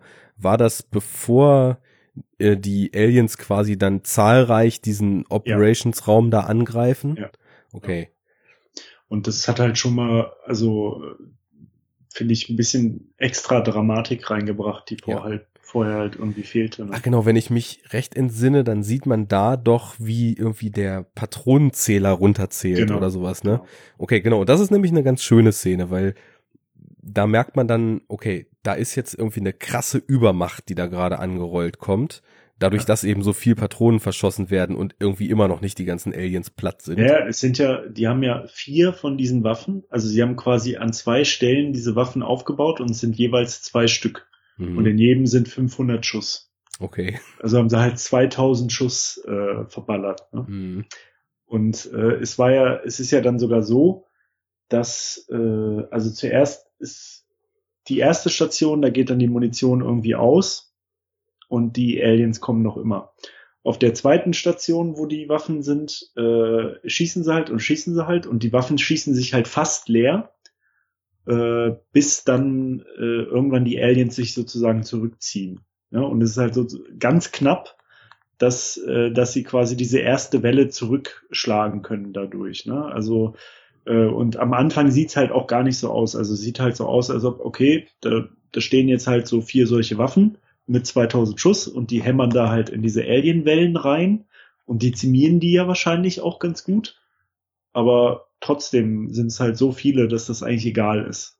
Ne? Ja. Also, und das fand ich jetzt für die Dramatik oder, oder auch äh, einfach äh, für das Gefühl, dass äh, also auch fürs Investment wieder, äh, eigentlich ganz positiv, weil dadurch noch mehr dargestellt wird, dass es um was geht, ne? Und dass die Chancen so aussichtslos sind. So ja. Okay, dann, dann bin ich da auch bei. Also die Szene, wo Ripley quasi das Foto von ihrer schon im Rentenalter seienden Tochter kriegt. Oder das, das Tablet. Das ist nicht oder, unbedingt wichtig. Nee. Naja, ich weiß nicht. Ich finde es eigentlich schon, also es ist nicht unbedingt wichtig, weil man kriegt die Information ja, dass sie diese Tochter hatte, aber dass die Tochter tot ist. Diese Information finde ich essentiell, weil man sich ja schon, wenn man so ein bisschen in den Plot reingeht und dann hinterfragt, wer da wie eigentlich handelt und warum sie motiviert sind, dass man sich schon so ein bisschen ja. über so einen natürlichen Mutterinstinkt hinausfragt, warum Ripley also sofort von Anfang an so extrem ja mutterartig sich zu Newt verhält, ne? Könnte man natürlich ja. jetzt sagen, alles andere wäre total herzlos, warum macht man sich da überhaupt Gedanken drüber? Aber ich finde. Ja, aber es ist halt ganz klar ein Tochterersatz. Genau, quasi, genau. Ne? Diese, diese Information, dass sie halt aufgrund dessen, was sie im ersten Film erlebt hat, das Leben mit ihrer Tochter vermisst hat. So ein bisschen so dieses, dieses Interstellar-Ding 30 Jahre vorher schon mal, ne? Ja. Ähm, das, das gibt natürlich irgendwie emotional schon einen ziemlichen Stoß und da deswegen fand ich das eigentlich schon ja ganz schön, dass das in, mit in dieser Foto oder was es auch immer war Szene, weil ich habe jetzt die Kinofassung wieder gesehen, ähm, dass das noch ein bisschen weiter ausgeführt wurde. Nichtsdestotrotz, ähm, ich glaube, am meisten habe ich mich immer gerieben an dieser an dieser Szene mit Newts Eltern und mit den Siedlern, bevor halt die Marines auf den Planet kommen. Ja, davon mal abgesehen, ähm, ist halt sowieso immer die Frage, ich meine, der Director's Cut, der wurde ja auch nicht ein Jahr später gemacht, sondern 2003 oder so, wenn ich mich nicht irre. Ähm, was da so für Motivationen hintergestanden haben, weil fast 20 Jahre war es dann ja anscheinend mit den rausgeschnittenen Szenen für Cameron in Ordnung. Ein bisschen schwierig. Ja, gut, das ist die Frage kann man ja immer so ein bisschen stellen. Ne? Also da wird es sicherlich nicht immer nur um das tiefgreifende Bedürfnis gehen, endlich mal den Film mit den Mitteln so zu machen, wie man es ursprünglich im Kopf hatte, so, sondern ja, es, es ist immer so eine Fallfrage, ne? Also ich meine, Ridley Scott ist ja zum Beispiel auch für seine Directors Cuts bekannt, dass der eigentlich also nicht immer, aber sehr, sehr oft die Kinofassung dann nochmal maßgeblich erweitert im Nachhinein. Da kann man sich dann halt schon fragen, liegt der, liegt der sich mit seinen Produzenten immer so im Clinch, dass er halt immer Sachen, die ihm wirklich wichtig sind, rausnehmen muss. Weil ich zum Beispiel mhm. von diesem Kingdom of Heaven von ihm mit Orlando Bloom ja. oder auch, also vom Ruf her bei Gladiator, glaube ich, die Allgemeinheit die Director's Cuts schon deutlich besser findet als die Kinofassung. Und bei Blade Runner muss ich auch ganz ehrlich sagen, so sehr ich zum Beispiel bei Star Wars dieses im Nachhinein rumgurken in irgendwelchen alten Filmen eigentlich scheiße finde, ich bin bei Blade Runner jetzt echt Fan des Final Cuts. Also wenn ich Blade Runner gucke, dann sehe ich mir den Final Cut an und finde da nichts drin, wo ich mir denke, okay, das, wobei ich kannte vor, glaube ich, auch sowieso nur den Director's Cut und nicht die Kinoversion noch mit dem Off-Kommentar und so weiter. Aber das sind schon Fassungen, die das Ganze dann doch scheinbar noch so ein bisschen auf eine andere Ebene heben und aber auch ein bisschen stärkere Eingriffe noch als die Deleted Scenes wieder rein beinhalten. Mhm. Und da habe ich dann das Gefühl, das wollte der Regisseur tatsächlich so machen. Wohingegen bei seinem, bei seinem Alien Director's Cut, der wurde ja auch nur zu irgendeinem Jubiläum angefertigt. Den hatten wir ja auch damals für einen Podcast geguckt. Und der hat auch ein, zwei Szenen, wo man sich denkt, ach, warum? Und ansonsten sind irgendwie hier mal eine Sekunde weg und da mal eine Sekunde mehr. Das wirkt auf mich dann doch schon eher so wie so ein kleines Marketing-Experiment. Ja. Jetzt haben wir die neue revolutionäre Fassung, so wie es schon immer sein sollte. Und der Regisseur sagt selber, ja, komm, meine präferierte Fassung ist die Kinoversion, aber hier habt ihr eure Special Edition, wenn ihr wollt. ist äh, nicht unbedingt aus eigenem Antrieb. Wohingegen dann andere Leute, wie zum Beispiel ein Michael Mann, äh, außer bei Heat, weil Heat ist ja Heat, seit es Heat ist, aber fast alle anderen Filme von ihm gibt es ja auch teilweise in zwei, drei, vier Editionen und äh, wenn die dann wieder in einem neuen Blu-ray-Release remastert werden, dann schneidet er doch noch mal was um und so weiter. Also ist vielleicht auch so ein bisschen diese, äh, ja, diese Unfähigkeit mancher Künstler, das Werk irgendwann mal als abgeschlossen zu betrachten, die und da auch noch eine Rolle spielt. Ja. Ja, klar. Ja gut, man, im Einzelfall steckt man halt immer nicht drin. Ne? Also wir wissen es halt nicht so richtig eindeutig als Konsument. Wissen nur die, die Studio-Suits. ja, genau. Anderer Punkt, ähm, den ich jetzt irgendwie beim diesmaligen Schauen ganz interessant fand, äh, ist eher was Generelles, gar nicht was, was so konkret mit Aliens jetzt zu tun hat. Ja. Ich kannte natürlich, da ich den früher als Jugendlicher aus dem Fernsehen aufgenommen hatte und sowieso man ja früher äh, viel mehr einfach noch aus deutschen Quellen so Filme eben in Synchrofassung bezogen hat. Mhm. Ich kannte bis gestern Abend gar nicht die Originalfassung, die sondern nur die okay. deutsche. Und habe jetzt dieses Mal gemerkt, dass mir das, weil ich den wirklich in und auswendig kan kannte vorher den Film, dass mir das fast wie so ein bisschen anderer Film vorkam. Wie das war das? So. Hast du den jetzt auf Deutsch geguckt oder hast du den? Ich habe ihn auf Deutsch geguckt, ja. Hm, so also ich kenne auch die die englische Synchro gar nicht. Ja. Wobei, also ich habe ab und zu mal so umgeschaltet, nur mal aus Interesse. Ja. Und was ich interessant fand, war, dass die deutsche und die Originalstimme von äh, Sigourney Weaver fast gleich sind. Ja. Also die sind echt extrem ähnlich. Ist, so. ist bei einigen der Darstellern wirklich gute Wahl für die deutsche Fassung getroffen worden. Auch Burke hat eine sehr, sehr ähnliche Stimme. Ähm, mhm. Dann dieses hysterische bei Hudson, das kommt auch in beiden Sprachfassungen ziemlich gut rüber. Wobei, ganz interessant, äh, Hudson, also in den äh, zusätzlichen Szenen, ist er von jemand anders synchronisiert im Deutschen. Ja, das, das passiert dann halt, wenn man sowas ja. eben fast 20 Jahre später macht, ne? Ja, ja, genau. Das äh, klingt dann halt so ein bisschen awkward. Und die Stimme kannte ich auch. Ich habe die ganze Zeit überlegt, aber mir ist gerade nicht eingefallen, welche. Aber es ist auch eine sehr bekannte Synchronstimme. Mhm. Aber halt total anders. Mhm. Ja, äh, was im, in der Synchro ziemlich untergeht, ist, dass Vasquez einen richtig harten Essay-Einschlag hat, mhm. also im, im mhm. O-Ton, ne? Ja. Und das ist ja immer so im Deutschen leider. Ja, das, häufig, also, häufig versuchen sie dann ja so ein, so ein, so ein Proll-Akzent da draus zu machen, aus irgendwelchen ja, das ist genau wie, dass die Schwarzen dann halt immer so, so ein Eddie Murphy äh, total flapsig überdreht äh, Synchro-Stimme kriegen, so, ne? Ja. Das ist halt irgendwie, das geht halt immer unter in der deutschen Synchro. Und diese Typen mit so Hispano-Akzent, und das gibt's ja in amerikanischen Filmen echt oft, äh, das geht im Deutschen ja immer völlig unter. Also es wird ja, da wird ja oft sogar gar kein, also gar, gar nichts extra gemacht, sondern der redet halt einfach so wie alle anderen auch. Ja. Das finde ich auch immer so ein bisschen schade, dass da halt so vieles oft unter den Tisch fällt. Aber generell, also ich muss sagen, in den letzten Jahren bin ich wirklich kein großer Fan mehr davon, mir Filme, also so vor allem aktuelle Filme in der deutsch gesüngten Fassung anzusehen. Früher war das halt wegen Fernsehen und so natürlich Standard. Ja. Aber ich habe auch das Gefühl, dass die Qualität gelitten hat über die Jahre. Ich meine, früher hatten die ja Monate Zeit, um so eine Synchronfassung anzufertigen, weil die Filme teilweise Monate oder ein Jahr später auch erst hier gestartet sind als in den USA oder international. Und ich glaube, es wurde noch ein bisschen mehr Sorgfalt einfach aufgrund von zeitlichen Möglichkeiten da reinfließen ja, das gelassen. Ist auch, das ist auch mittlerweile ein richtig mieses Business geworden. Ja. Ich habe mal in einem anderen Podcast, ähm, also ich höre ja immer äh, sind wir schon zum zweiten Mal da, äh, Star Trek. Ne? Mhm. Ähm, ich, es gibt so einen deutschsprachigen Star Trek Podcast, das ist glaube ich sogar der einzige. Und der ist ganz gut und ganz unterhaltsam und den höre ich halt auch immer. Und da haben die einmal mit der Synchronstimme von einem Typen da, der bei The Next Generation Riker spielt. Ah, okay, ja. ja?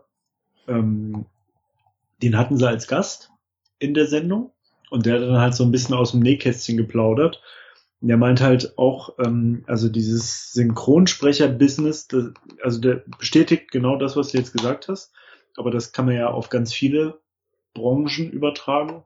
Ähm, es ist halt einfach extrem hartes Business geworden. Ähm, alle haben weniger Zeit. Es muss viel mehr Geld, viel mehr Geld verdient werden. Es muss viel effizienter gearbeitet werden.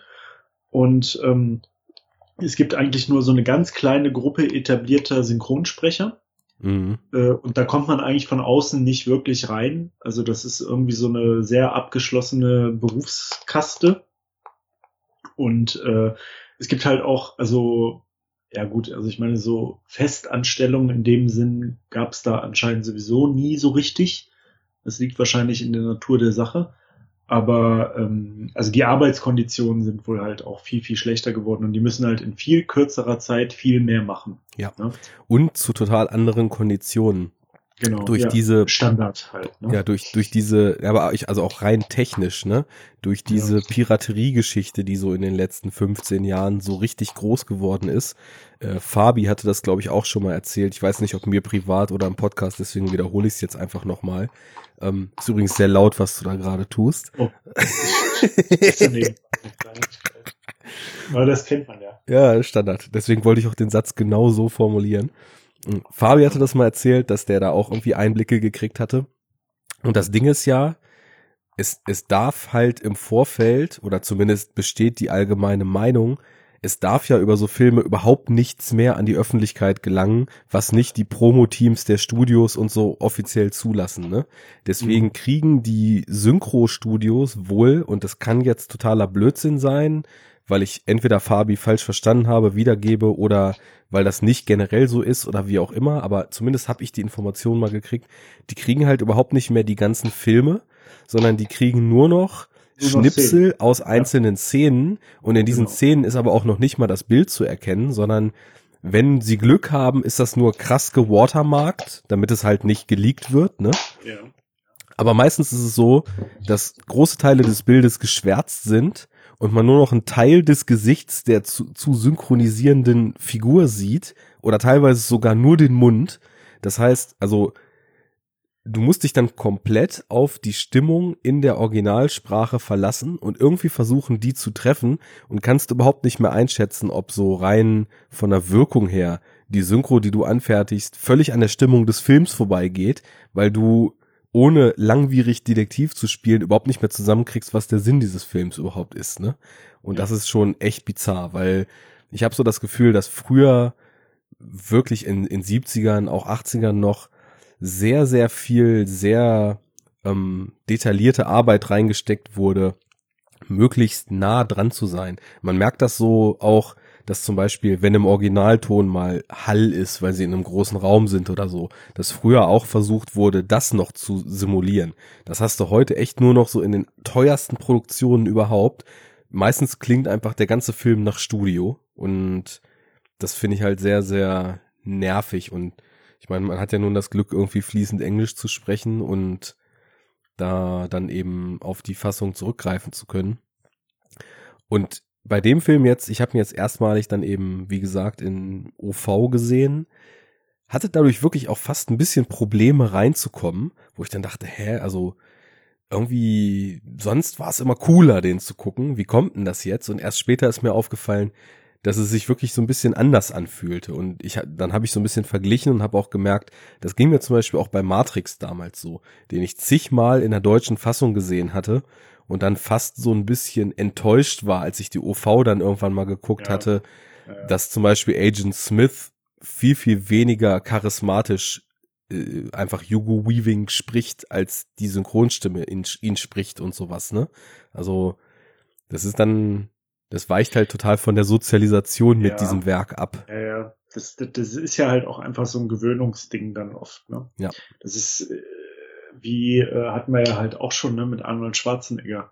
Also, das ist auch, als ich das erste Mal Arnold Schwarzenegger ohne die deutsche Synchro gehört habe, war das halt auch total schockierend halt so. Ne? What Weil, the hell? ja, mega crazy. Man hat sich halt so daran gewöhnt, oder Bud Spencer oder irgendwie sowas, ne? Ja gut, das, da siehst du dann ja auch sogar noch, und das war so ein bisschen das, worauf ich hinaus wollte, bei Bud Spencer siehst du ja sogar noch völlig andere Filme, weil da wurde ja, ja auch stimmt, ja, nicht ja. eins zu eins übersetzt, sondern da, da, da wurde der, der ganze Ton vom Film teilweise total geändert. Ne? So bierernster Italo-Western wird zu irgendeiner Klamauk-Nummer in einer Rainer Brand-Synchro halt, ne?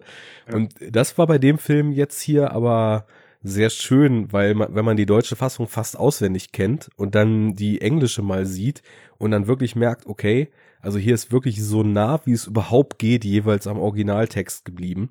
Und du hast eben nicht das Gefühl, also rein davon, welche Sprache gesprochen wird und dass man in einer Synchro nun mal aufgrund der Natur der Sache eben nicht mehr den Schausprech Schauspieler wirklich spielen hört, sondern eben was anderes.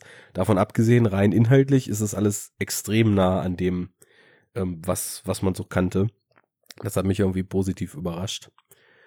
Und dennoch äh, ist es sowas, dass ich bei solchen Filmen dann auch denke, hm, wenn ich den jetzt in Zukunft gucke, und das wird im Laufe meines Lebens noch das eine oder andere Mal passieren, dass ich diesen Film sehen werde, greife ich dann einfach, weil ich den als Kind und Jugendlicher so kennengelernt habe, weiter halt irgendwie zu der deutschen Fassung oder gucke ich mal, ob ich mich irgendwie an beide so gewöhne mit der Zeit. Ne? Das ist ein interessantes Ding auf jeden Fall.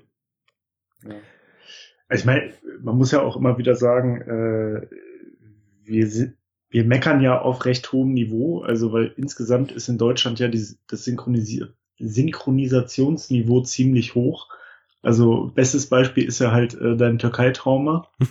äh, Und das ist ja in ganz vielen Ländern halt üblich, dass es einfach nur einen Sprecher für alle gibt und dass das halt so über den Originalton gelayert ist, so dass es auch noch total anstrengend ist und äh, und dieser Sprecher halt einfach nur, also ohne jegliche Mimik und Schauspielkunst einfach nur vorliest, was gesagt wird. Ja.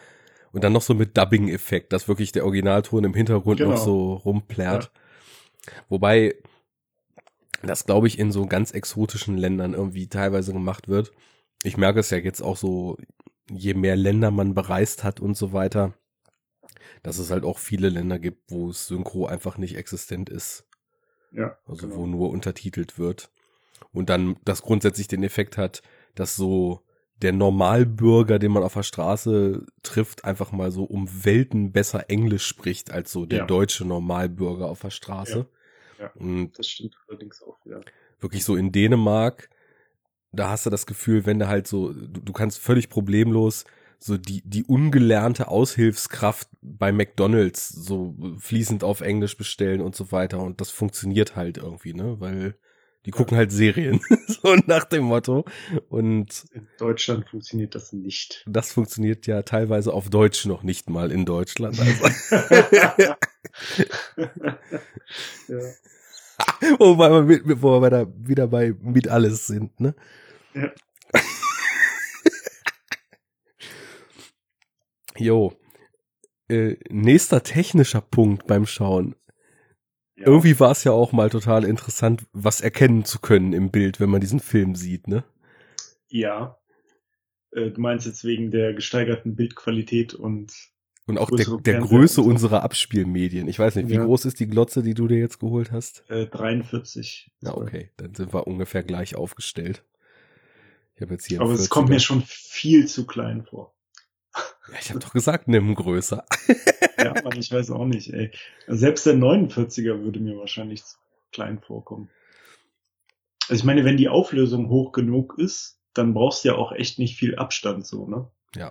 Das war ja immer so meine Sorge, dass ich viel zu nah dran sitze an dem Fernseher für so ein großes Ding, Mhm. aber naja. Es wird nicht der letzte Fernseher sein. Denke auch. Ja. Äh, ja, aber äh, ja, tatsächlich. Also das gewinnt auf jeden Fall dadurch, weil der Film ist ja im Allgemeinen halt auch sehr dunkel, ne? Mhm. Äh, was ja halt, was ich ja immer ein bisschen schwierig finde. Also selbst ohne extrem hektisch übertrieben geschnittene Actionsequenzen finde ich es halt, ja, man sieht halt einfach wenig. Ne? Ich meine, das trägt natürlich zur Stimmung des Films bei, weil dieser Planet halt auch einfach so diesen, diesen trostlos Flavor hat, Mhm. Wo immer beschissenes Wetter ist und es immer windig ist und es immer regnet. Ähm, aber ist halt auch oft nicht zweckdienlich. Aber jetzt mit der, ja klar, jetzt mit so Blu-ray-Disc-Auflösung und Bildqualität ist halt schon was anderes. Ja, auf jeden Fall. Das ist, also bei mir ist es jetzt sogar so weit gewesen, dass ich Dinge in dem Film gesehen habe, die mir halt einfach rein visuell noch nie aufgefallen sind. Also zum Aber- Beispiel, dass Vasquez eine Träne tätowiert hat. Stimmt, stimmt, ja, stimmt. Das ist mir auch aufgefallen, ja. Das kannte ich auch in der Form irgendwie noch nicht. Das ja, ist auf jeden Fall tr- True, True Street. Auf jeden Fall. OG Essay. Ja. Hermano. Nee, schon cool. Und äh, ja, ich meine, allgemein visuell.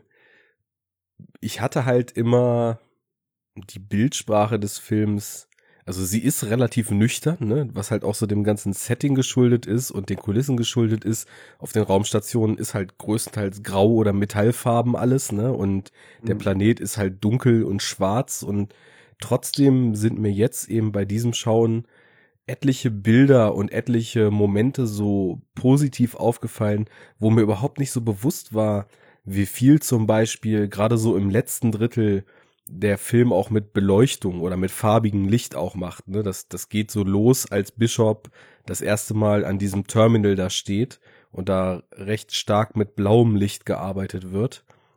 Wir wissen ja, was macht blaues Licht, ne? Leuchtet blau.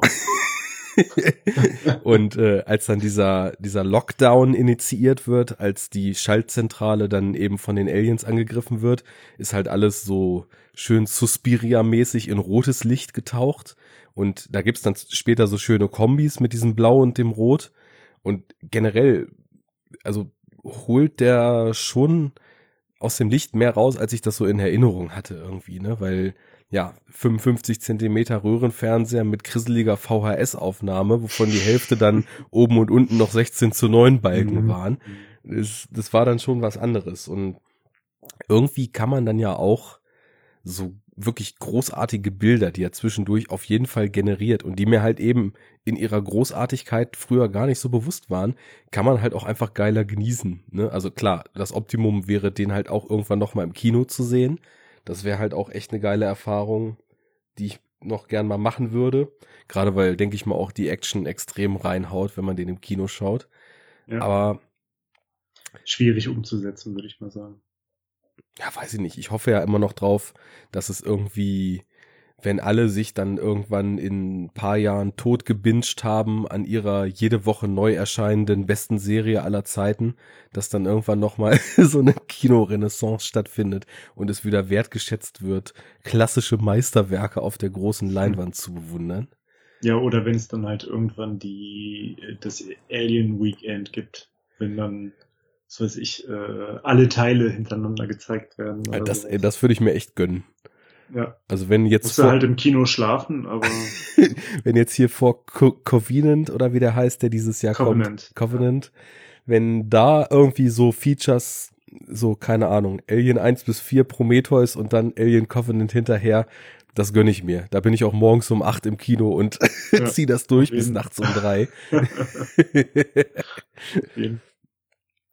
Ja, aber ähm, was, was mir wirklich extrem aufgefallen ist, ist ähm, einmal dieser Shot, jetzt hatte ich vorhin schon gesagt, wo das, dieses Schiff quasi abstürzt und sich überschlägt und dann auch auf die zufliegt, ne? Und das auch aus so einer Sichtweise, die haben das ja dann halt in Kulisse da gedreht und es muss ja eigentlich mit einer Technik gemacht worden sein, dass auf einem Screen dahinter über so eine Rückprojektion dieses sich überschlagende, abstürzende Schiff quasi ja. auf sie zugerast ja. kam.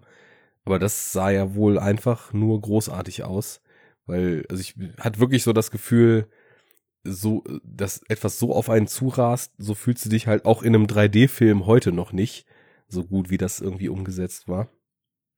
Ja, also ich finde generell, dass alles in dem Film, was explodiert, halt einfach grandios ist. also, weiß nicht. Ich fand äh, die Optik halt total stimmig. Also ich meine, man, man erkennt natürlich irgendwie, dass es Tricks sind. Ne? Also irgendwie so, so ein bisschen awkward ist das ja schon immer so. Ne? Und das erkennst du, glaube ich, auch umso mehr, je auf, hoch aufgelöster das Bild ist und, ähm, und die ganze Bildqualität halt einfach, je besser die ist, aber irgendwie, äh, weiß ich nicht, gefällt mir das halt total. Und ich finde, in dem Film kommt das halt richtig cool. Also auch zum Schluss gerade in dem Kraftwerk, da gibt's dann ja halt auch viel Explosionen und alles brennt und äh, Blitze und so weiter. Und ähm, ja, das, also das haben sie halt einfach gut gemacht. So, ne? Ja. Das äh, kann man nicht anders sagen. Aber wie, wie, auch, wie ich auch vorhin schon sagte, also ob man da mal erkennt, dass irgendwas ein Trick ist oder nicht, das trägt für mich irgendwie sogar noch zu dieser Movie-Making-Magic, die mir heute oft fehlt, bei. Ja. Weil, also von vornherein hatten wir jetzt schon mehrfach gesagt, wirkt das alles total stimmig. Und wenn sie auf diese Kolonie kommen, man muss sich das ja auch wirklich mal vor Augen halten, dass das alles gebaute Kulissen sind und dass natürlich für den Film nur der selektive Teil, in dem das spielt, gebaut wird, aber du trotzdem ja, es ist ja eigentlich gar nicht so selbstverständlich, dass du voll in dem Film bist und das voll für gegeben akzeptierst, dass diese Figuren jetzt auf einem fremden Planeten in der Zukunft durch diese Gänge laufen. Aber die Immersion ist halt so hoch, weil es einfach so detailreich und so äh, rund alles gebaut wurde. Und ich finde, das wird halt im Verlauf des Films nur noch besser und besser. Und am Ende als Ripley Newt sucht und die meisten Marines schon das Zeitliche gesegnet haben und sie dann ähm, mit dem Fahrstuhl da runterfährt und äh, quasi auch auf die Königin trifft und äh, sich da ihren Weg nochmal freikämpfen muss. Da, ich fand es jetzt interessant, weil ich kenne das Making-of noch nicht. Ich war ein bisschen enttäuscht. Ich dachte eigentlich, ich habe auf der Blu-ray mordsmäßig Bonusmaterial und dann war da halt ein neuer Audiokommentar und das war's. Also irgendwie habe ich da mir mal was falsch gemerkt und war jetzt ein bisschen geknickt. Aber nichtsdestotrotz, ähm, da habe ich, da ist mir wirklich bewusst nochmal aufgefallen, Alter, sind diese Kulissen geil. Und mhm. sind, sind diese Kulissen detailreich und stimmig. Du hast es vorhin ja schön als Hive bezeichnet, wie sie quasi immer tiefer in diesen Alien-Hive eindringt und so zum Herz und zum Kern des Ganzen vordringt und da dann die Königin findet und die ganzen Wände schon nur noch mit diesem schmodderigen, artifiziellen, äh, HR-Giga-mäßigen, äh, fremdartigen Formen und, und äh, Materialien zu sind, ne? Und das ist halt einfach, man nimmt das so selbstverständlich hin, aber das ist einfach auch eine Kunst, das zu bauen, nicht nur ein Handwerk und man muss sich das dann auch mal so bewusst vor Augen rufen, wie viel Arbeit, wie viel Kleinteiligkeit, wie viel Mannstunden da reingeflossen sind, um das so zu erschaffen und dann halt eben auch in einer Sequenz, die dann sitzen muss, das auch alles wieder abzufackeln am Set, wenn sie mit ihrem Flammenwerfer da zugange ist.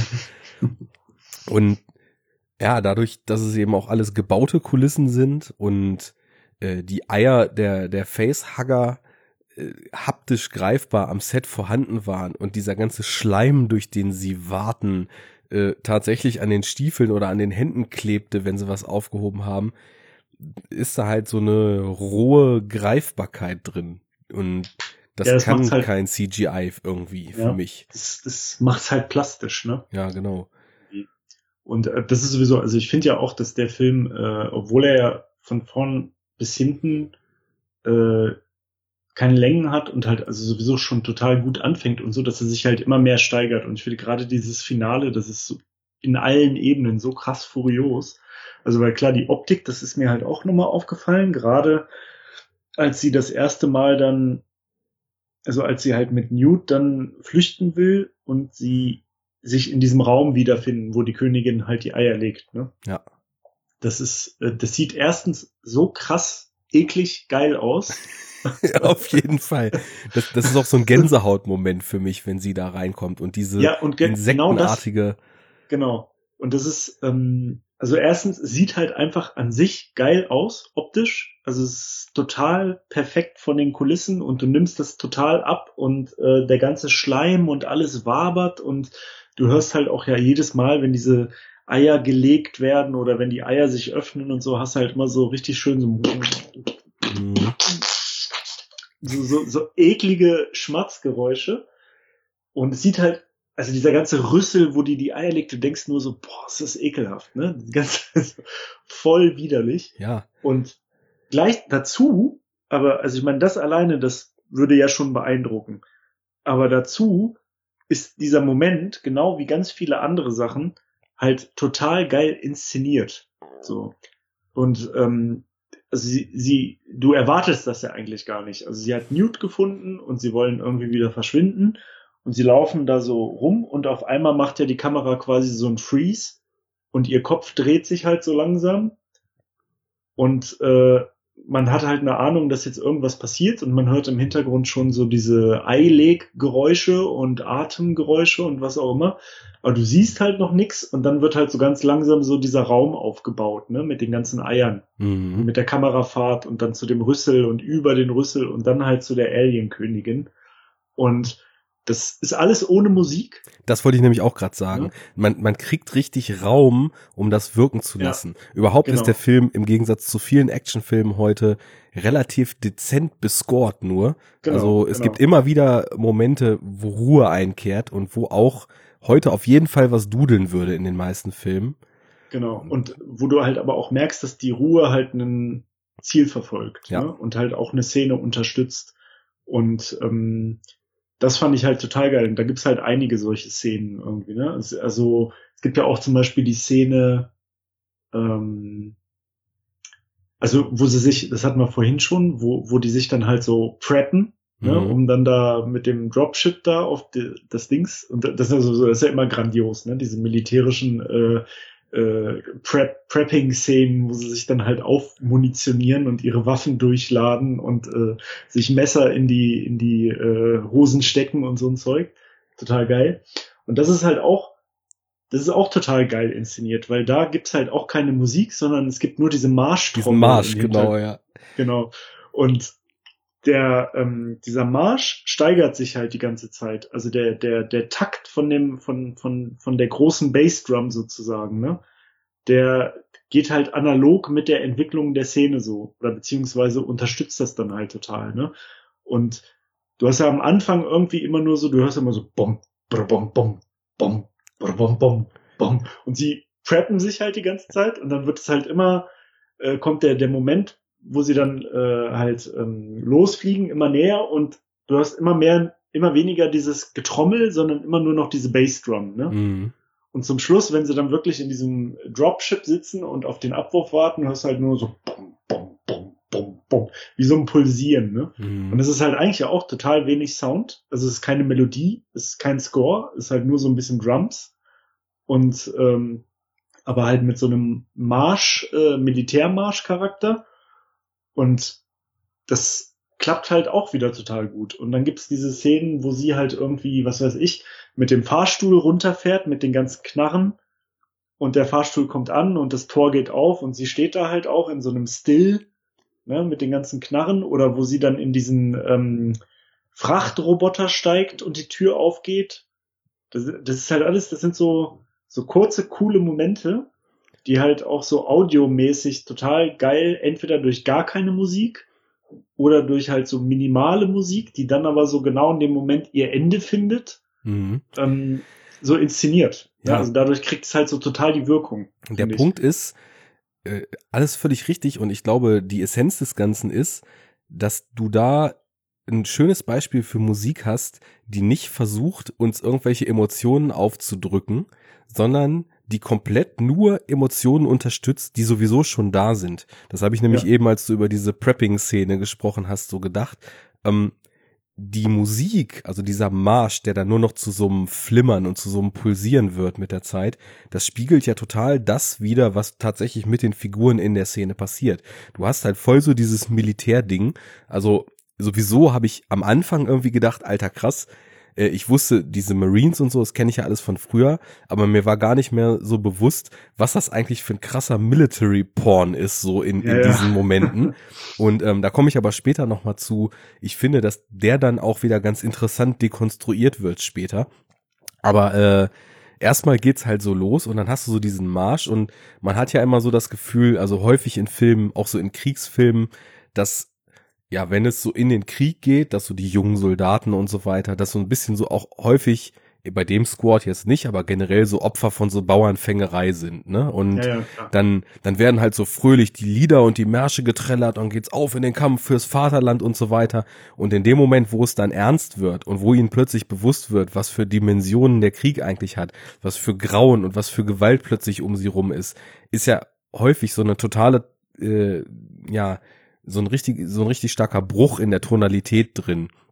Und das ist nämlich hier auch so. Du hast so dieses befreite, ja, wir machen jetzt die Waffen klar und wir treten jetzt Ärsche, was geht? Und dann diese Sprüche die ganze Zeit noch dazu. Und dann checken sie sich ab, yo, Alter, wir sorgen da unten erstmal hier richtig für, für Aufräumen und so weiter. Und dann, je näher es diesen Punkt kommt, wo sie dann wirklich runtergehen, umso mehr weicht das so eine Angespanntheit und so einer, mh, ja, so einer leichten Beklemmung eben auch. Und als sie dann in diesem Schiff sitzen, das ist für mich, muss ich auch sagen, eine der größten Szenen des Films, wie dieser Drop beginnt, dann ist erstmal dieses, ja, absolut großartige Bild, wie man von unten sieht, wie dieses Dropship aus dem Mutterschiff rausge äh, rausgeworfen wird und dann im freien Fall sich befindet und so langsam abdreht und dann in Richtung dieses dieses äh, Welt äh, dieser dieser Station da oh Gott ich habe Sprachstörung eben eben abdreht und ähm, dann wird ja immer so von draußen nach drinnen geschnitten und drinnen herrscht halt auch so durch dieses Wackeln, da habe ich dann auch gedacht, ein schöner Einsatz mal von Shaky Cam, weil sie halt nicht so ein generelles Stilmittel ist, sondern total bewusst, um tatsächlich die physische Bewegung und das, das Rattern und Klappern dieses Schiffs aufzufangen eben eingesetzt wird. Und ja, das, alles, was du siehst und alles, was du hörst, ist irgendwie so ein stimmiges so Ganzes. Hand in Hand. Genau. Die, die, das Innenleben der Figuren, das Fortschreiten des Plots und eben die Kulissen, der Sound und so, das, da ist nie irgendwas, was da rausfällt oder was isoliert voneinander besteht. Das ist immer ein Ganzes, ja. Das finde ich richtig gut, weil es eben auch nicht nur in manchen Szenen so ist, sondern eigentlich durch den ganzen Film durch. Ja, ist halt wieder so ein Beispiel für Detailliebe einfach, ne? Mhm. So akribische Planung und Detailliebe. Mhm. Ja, und auch vor allem viel, viel Hirnschmalz und viel Reflexion, die in so ein Drehbuch und in so eine Planung dann eben reingeflossen ist, ne? Nicht irgendwie machen, sondern ganz bewusst und eben auch nichts dem Zufall zu überlassen. Ja. Was aber trotzdem nicht davon abhält, dass es so ein paar Sachen gibt, die, also, äh, nicht unbedingt Pl Plotholes, das nicht, aber dann so in der Handlung halt so Sachen gibt, wo ich mir ein paar Mal so an den Kopf gefasst habe, wenn ich mal drüber nachgedacht habe, die eigentlich halt auch keinen Sinn machen. Ne? Also ähm, zum Beispiel, äh, also Ripley, ja, Ripley preppt sich ja selber dann zum Schluss, um Newt zu befreien. Ja. Ne? Und baut sich da halt diese Doppelknarre und so. Aber ich frage mich zum Beispiel, also dann äh, macht sie das halt und ist dann da und dann fängt sie halt auch da an, diesen Raum der Königin irgendwie in die Luft zu jagen. Und ihr geht ja dann halt, als sie da raus ist, dann total schnell die Munition leer und so, ne? Ja. Dann denke ich mir so, okay, also jetzt mindestens ein Ersatzmagazin für die Knarre mitzunehmen, daran hat sie halt irgendwie nicht gedacht. So. Aber Also- halt irgendwie so einen ganzen Gürtel voll Granaten. Ja, genau, genau, Gürtel von Granaten und äh, nimmt halt den dicken Flammenwerfer mit und bindet die zusammen und so, aber natürlich keine Munition. Genau wie es äh, eine andere Szene gibt, ähm, bevor alles losgeht und als sie dann diese Station dann da ähm, erforschen, äh, gibt's doch dann auch irgendwie die Meldung, dass da irgendwas mit der Atmosphäre nicht stimmt und bla bla bla. Auf jeden Fall, sie dürfen keine Explosivgeschosse und sowas verwenden. Mhm. Ne? Und dann muss äh, die Munition eingesammelt werden. Und dann äh, latscht halt hier der, der zigarrenfressende äh, Corporal rum und ähm, sammelt die, die äh, Magazine ein.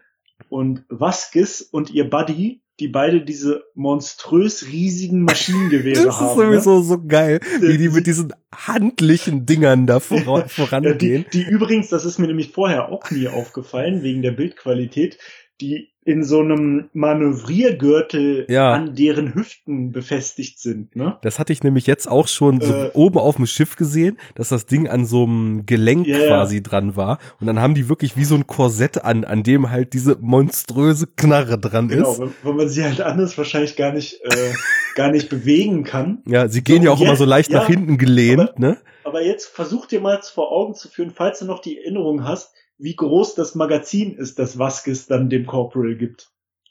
Okay, das ist das, nämlich so total winzig. Das ist so eine Scheiße. Das ist so groß wie, wie zwei Feuerzeuge. ja, da ist was dran. du, Moment, das kann auch keinen Sinn machen, ey. Also, das ist total gaga. Ja, du hast halt voll oft, und das ist aber auch was, das, das nehme ich Filmen mittlerweile überhaupt nicht mehr übel und ein Film von 86 erst recht nicht, sondern nehme es eher so mit so einem leichten Grinsen zur Kenntnis. Du hast halt ganz viel einfach so Genre-Tropes auch in dem Film drin, ne? Ja. So, so, so, so, wie du schon sagst, Plotholes sind das nicht, aber das sind so dramaturgische Tropes, die man halt einfach im gewissen Moment anbringt, um in irgendeine Richtung zu kommen. Also ich meine, es ist ja auch, es geht ja schon los mit dem Burke, der halt die ganze Zeit eigentlich so total kontraproduktive Orders gibt und so weiter. Und keiner kommt halt so auf die Idee, ihn einfach direkt mal ruhig zu stellen und zu sagen, Junge, was erzählst du hier für ein Bullshit? Wir werden jetzt hier bestimmt irgendwie nicht das Leben unseres ganzen äh, Navy Squads auf, aufs Spiel setzen, nur weil du jetzt hier irgendwie so eine behämmerte Order gibst, sondern so alle machen das halt immer schön und rennen halt so völlig blauäugig, obwohl es alles trainierte Soldaten mit jahrelanger Erfahrung sind, in ihr Verderben halt rein, ne? Ja. Aber man, man braucht das halt, um dann eben inhaltlich voranzukommen und das, das ist aber auch irgendwie nicht schlimm, weil das sind so dramaturgische Kniffe, die, die zeichnen irgendwie auch in ihrer teilweisen Beklopptheit irgendwie auch Actionfilme dann wieder so ein bisschen aus, ne? Also, das, das ist so dieses Ding, wenn im Horrorfilm keiner mehr in den Keller läuft, dann kannst du das Genre halt zumachen irgendwie, ne? Sondern sich einfach mal sinnvoll verhält, ne? Dann hast du halt irgendwie keinen Horror mehr, weil der Killer irgendwie im Keller nichts mehr zu metzeln hat. Und so ist es dann eben mit, mit solchen Geschichten eben auch.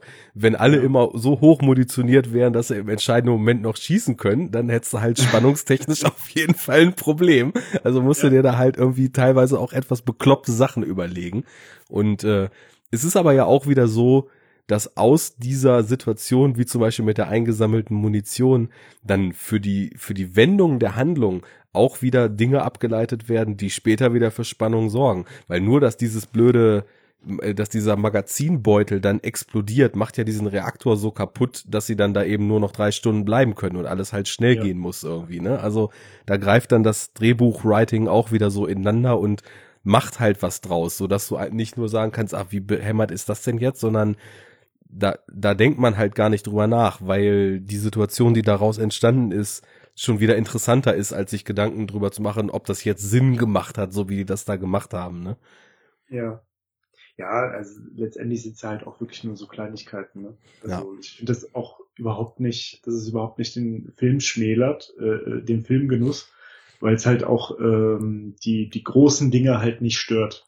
Ne? Ja. Und ich meine, sowas in das kann ja durchaus ein Ausmaß haben, dass es einen Film halt auch stört, so in der Handlung, ne? Aber äh, das passt halt schon. Aber es ist mir halt nur so aufgefallen und das, weiß ich nicht, gestern beim Sehen, also als ich halt gesehen habe, wie winzig dieses Magazin war, musste ich halt so ein bisschen lachen.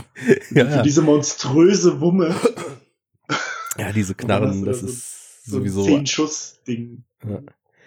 Interessant auch, dass, also vielleicht erinnere ich mich da ein bisschen falsch, aber dass so dieses Design von deren Maschinengewehren, nicht von diesem Riesending, was Vasquez und Drake da haben, sondern, sondern dieses Standardteil. Genau, das Standardteil, dass das ja irgendwie auch so ein bisschen Jahre später bei Halo aufgegriffen wurde, ne? Ja.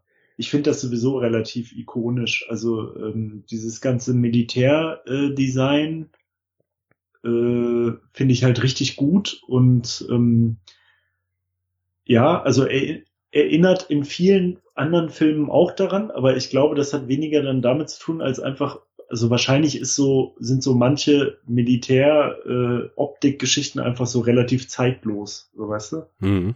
Also jetzt so, so die Klamotten, so die Rüstung und so, das ist ja schon alles immer relativ ähnlich so. Sie haben halt irgendwie so ein so irgend so ein Stahlhelm und irgendwie so grün-brau und braun und so camouflagemäßige Klamotten und irgendwie robuste Stiefel. Gerade wo der Helm sagst, da muss ich noch mal kurz zwischen, weil nämlich genau das, was dir zum Beispiel jetzt mit Ripleys Magazin da am Ende aufgefallen war, da habe ich ja. nämlich am Anfang oder so in der Mitte des Films in einer anderen Szene total geschmunzelt, nämlich bei Vasquez und Drake mit ihren Riesenknarren, die halt quasi so als Vorhut vor allen vorangehen, um halt so alles umnieten zu können, was eventuell ja. auf sie zukommt sind aber die einzigen beiden, die halt keinen Stahlhelm aufhaben, sondern er Stimmt. trägt sein Cap und sie trägt ihr Kopftuch und das ist halt auch, also so, wenn du es so streng auf die Goldwaage legst, total bescheuert, weil die sind halt am unwendigsten von allen, was so irgendwie Ausweichen ja, betrifft. Sind halt am exponiertesten eigentlich. Ja, ne? gehen voran, sind am wenigsten wendig, schleppen mit ihrem eigenen, mit ihrer eigenen Körperkraft diese monströsen Wummen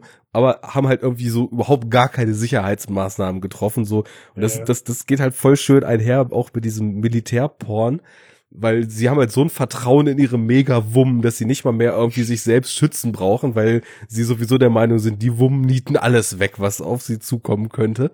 Also, das ist schon ja. auch ulkig. Naja, ich habe dich ja, unterbrochen. Und, und es ist ja halt auch eigentlich kurios, dass, also diese ganzen Magazine werden eingesammelt aber sie haben ja alle heimlich noch welche am Start, so, ne? ja, und andere knarren einfach, ne? Ja. Und als es dann halt losgeht mit der Action, ballern sie ja trotzdem wie bekloppt, so, und es passiert halt nichts. Also, es, es, es ist, hat halt eigentlich überhaupt keine Auswirkungen, ne? So diese, diese Maßnahme, die sie da getroffen haben.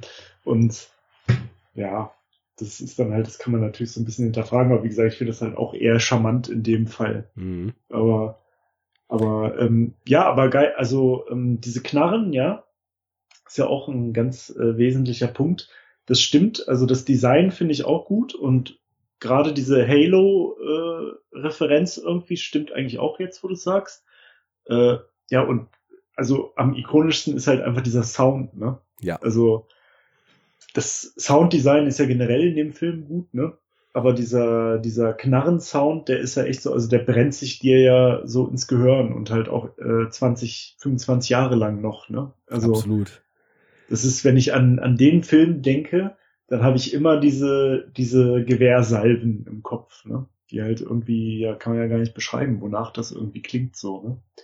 Aber ja, halt anders es, als in anderen Filmen. Ja, genau. Also eigentlich ja. haben ja so Assault Rifles jeglicher Art eher so einen harten, hämmernden Klang. Und ja. Das ist so, das klingt so verzerrt. Ne? Ja, genau. Die, die klingen irgendwie eigentlich zahmer, aber schneller, so, ne? Und ja. dadurch ist es so ein, so ein ganz eigenes Sounddesign, was so diese Gewehrsalven in dem Film so betrifft ja. und sehr einzigartig, ja, ja. Zumal ja auch fast jede Gewehr, Gewehrsalve dann auch sofort so ein ist schön getroffen, den Sound. ja, die, weil ja die, weil die Aliens ja dann halt auch immer so zerfetzen und zersplattern und da jedes Mal halt auch so ein, die Aliens geben ja halt auch immer so einen charakteristischen Schrei ab, wenn sie sterben, ne? Mhm. Das ist ja auch äh, über die Filme hinweg äh, recht auffällig irgendwie. Ja. Ja, äh, überhaupt so ein bisschen vielleicht mal zu den Konfrontationen mit den Aliens. Also äh, natürlich, du hast es schon gesagt, ich habe es schon gesagt und ich glaube, jeglicher Filmfan, der auch nur irgendwie entfernt was mit Action anfangen kann, wird das, denke ich mal, auch bestätigen, dass halt das sehr, sehr kompetente Action-Szenen sind in dem Film. Und ja, also, also ich finde, das ist auf jeden Fall, also das ist einer, einer der Benchmarks für 80s Actionfilme. So. Das würde ich nämlich auch so sehen. Und ich glaube, also ich, ich habe mich in den letzten Jahren, so was so aktuelle Filme betrifft, so ein bisschen von so gewissen Arten von Action im Geschmack wegbewegt. Also so, was ich halt immer noch voll feiere, sind so Martial Arts Actioner oder ja, so, so, so Gun-Actioner, ne? Aber mhm. so diese großflächig Explosionen, äh, ganze Gebäude stürzen ein, Weltabriss-Action, gerade die so der moderne Blockbuster irgendwie seit ja ziemlich genau dem 11. September 2001 irgendwie immer wieder aufgreift, so das Zufall. Hm. das ist mir irgendwie ein bisschen zu viel geworden und irgendwie auch äh, da fehlt mir so das Pointierte, das ist irgendwie, also moderne Action ist häufig nur noch so eine Rauschüberflutung, ne? Und äh, bei, bei dem Film jetzt hier gibt es ganz, ganz viele total starke Beispiele, wie man eigentlich auch im Zuge von Action-Szenen kreativ werden kann, ne? Weil, also, wenn wir da vielleicht mal in diese, in diesen ersten Untersuchungsgang in diese Katakomben da reingehen, der dann halt so voll eskaliert, nachdem die Patronen da eingesammelt wurden. Da hast du ja total viele verschiedene Herangehensweisen. Also du hast halt einmal diesen verwinkelten, engen Raum, wo ich schon finde, dass es total stark ist, dass man da nur in dem Maß, glaube ich, wo man aufgrund von so einer Combat-Desorientiertheit äh, die Orientierung verlieren soll, es dann auch tatsächlich tut. Aber eigentlich ist die Raumgeometrie die ganze Zeit relativ klar. Und ähm, oder siehst du das anders? So, weil ich finde es bei Action eigentlich immer wichtig, dass man so weiß, wo ist eigentlich wer, wo befindet man sich, von wo kommt irgendwie ein Angreifer, wo bewegen ähm, sich Leute hin? Ja, also das Ding ist, man muss ja halt auch sagen, ähm, das ist ja vielleicht halt auch deswegen recht klar in dem Film, weil ja die Räume eigentlich alle ziemlich, also das ist ja immer relativ ähnlich. Sie sind halt immer in irgendwelchen begrenzt breiten äh, Hallen sozusagen oder so Räumen. Also es ist halt alles immer klein relativ mhm. und sie sind halt entweder in so einem schlauchartigen Gang oder halt in so einem etwas größeren Raum, wo halt irgendwas drin ist. Ne? Und äh, das ist ja dann schon gewissermaßen ein bisschen gleichförmig, aber was ja halt auch nicht schlimm ist. Also ja. ich finde, das unterstützt ja halt auch den Charakter. Also ich, ich fühlte mich halt auch oft an so Videospiele erinnert. Ja. Dann auch aufgefallen so. Gut, ähm, ich glaube, da gibt es wahrscheinlich auch noch Vertreter, wo das stärker ausgeprägt ist. ich habe ja, ja, klar. ich habe letztens Hardcore Henry geguckt, so Den habe ich noch nicht gesehen. als Beispiel.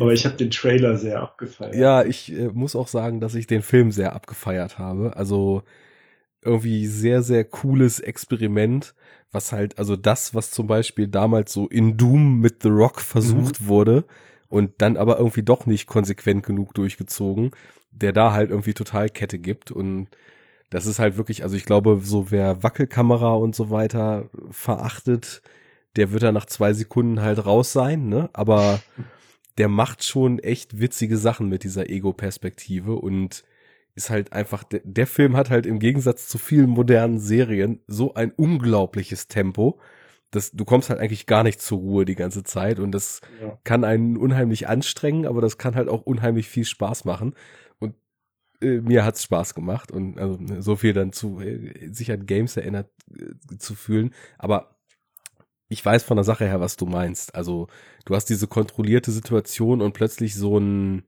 definierten Feindeseinbruch, nenne ich es mal, ne? Und muss dann das irgendwie handeln.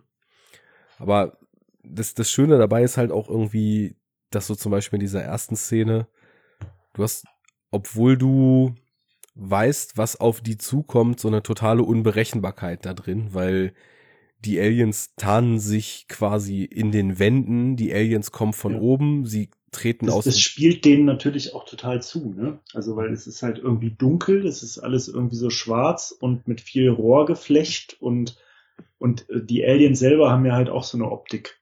Und die können sich da ja dann so camouflagemäßig total perfekt integrieren, ohne dass man es merkt. Mhm. In diesen ganzen äh, das ist ja halt auch alles so verwinkelt und überall laufen irgendwelche Rohre und Leitungen und Gitterrohr und ähm, ist ja dann eigentlich so der perfekte Playground für so einen Xenomorph. Mhm. Äh, und ja. Das Design der Xenomorphs hat sich aber ja schon noch mal ein bisschen verändert. Ne? Ich, also ich habe immer das Gefühl, im ersten ist das Alien irgendwie noch glatter, als es in dem. Ja, ja. So und es ist auch, glaube ich, nicht ganz so, also es, in dem Film erscheint es, glaube glaub ich, wesentlich humanoider. Ja.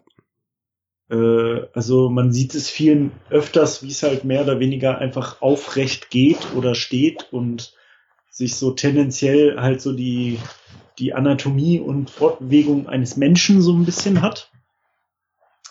Äh, nun ist es ja so, dass das Alien halt immer anders aussieht, je nachdem, was für eine Spezies der Wirt ist, ne? Aber im ersten Teil war es ja auch ein Mensch. Ja.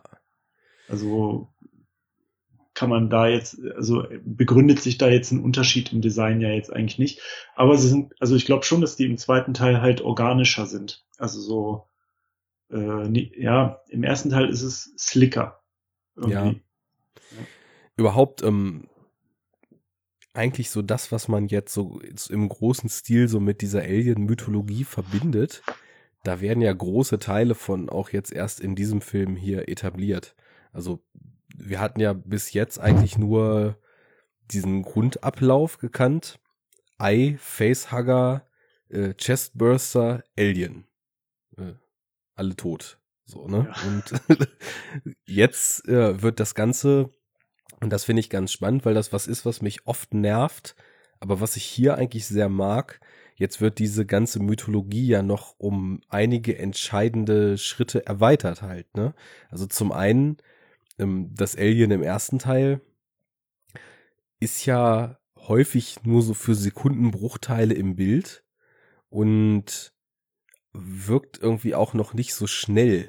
Ne? Also so das, was dann in Alien 3 so das absolute Maximum findet, dass dieses Alien wirklich in abgefahrener Geschwindigkeit da durch die Gänge rennt und so weiter und an der Decke und an den Wänden.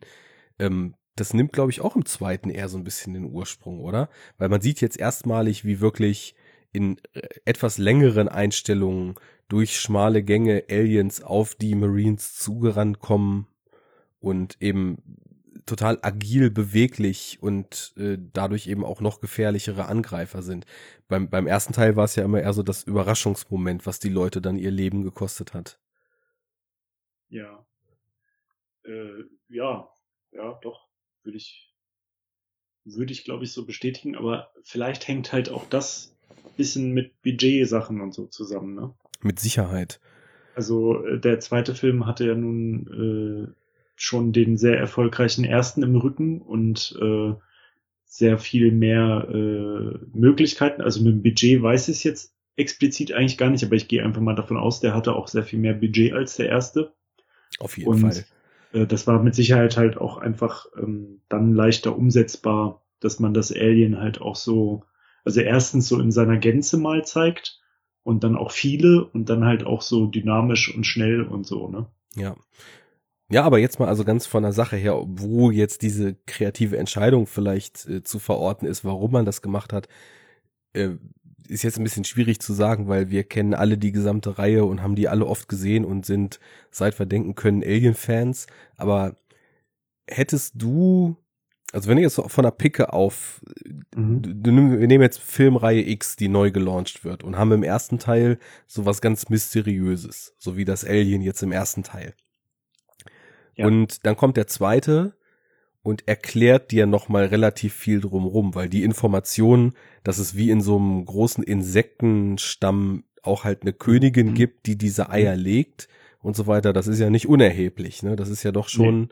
eine ziemlich starke Mehrinformation zu dem, ja. was wir vorher so kannten. Wie ist denn das? Bist du da generell eher so Fan, dass Dinge so im Wagen gehalten werden oder eigentlich so für jede Erklärung dankbar, die das Ganze noch weiter ausformuliert. Nee, also, also eigentlich eher letzteres tatsächlich. Okay.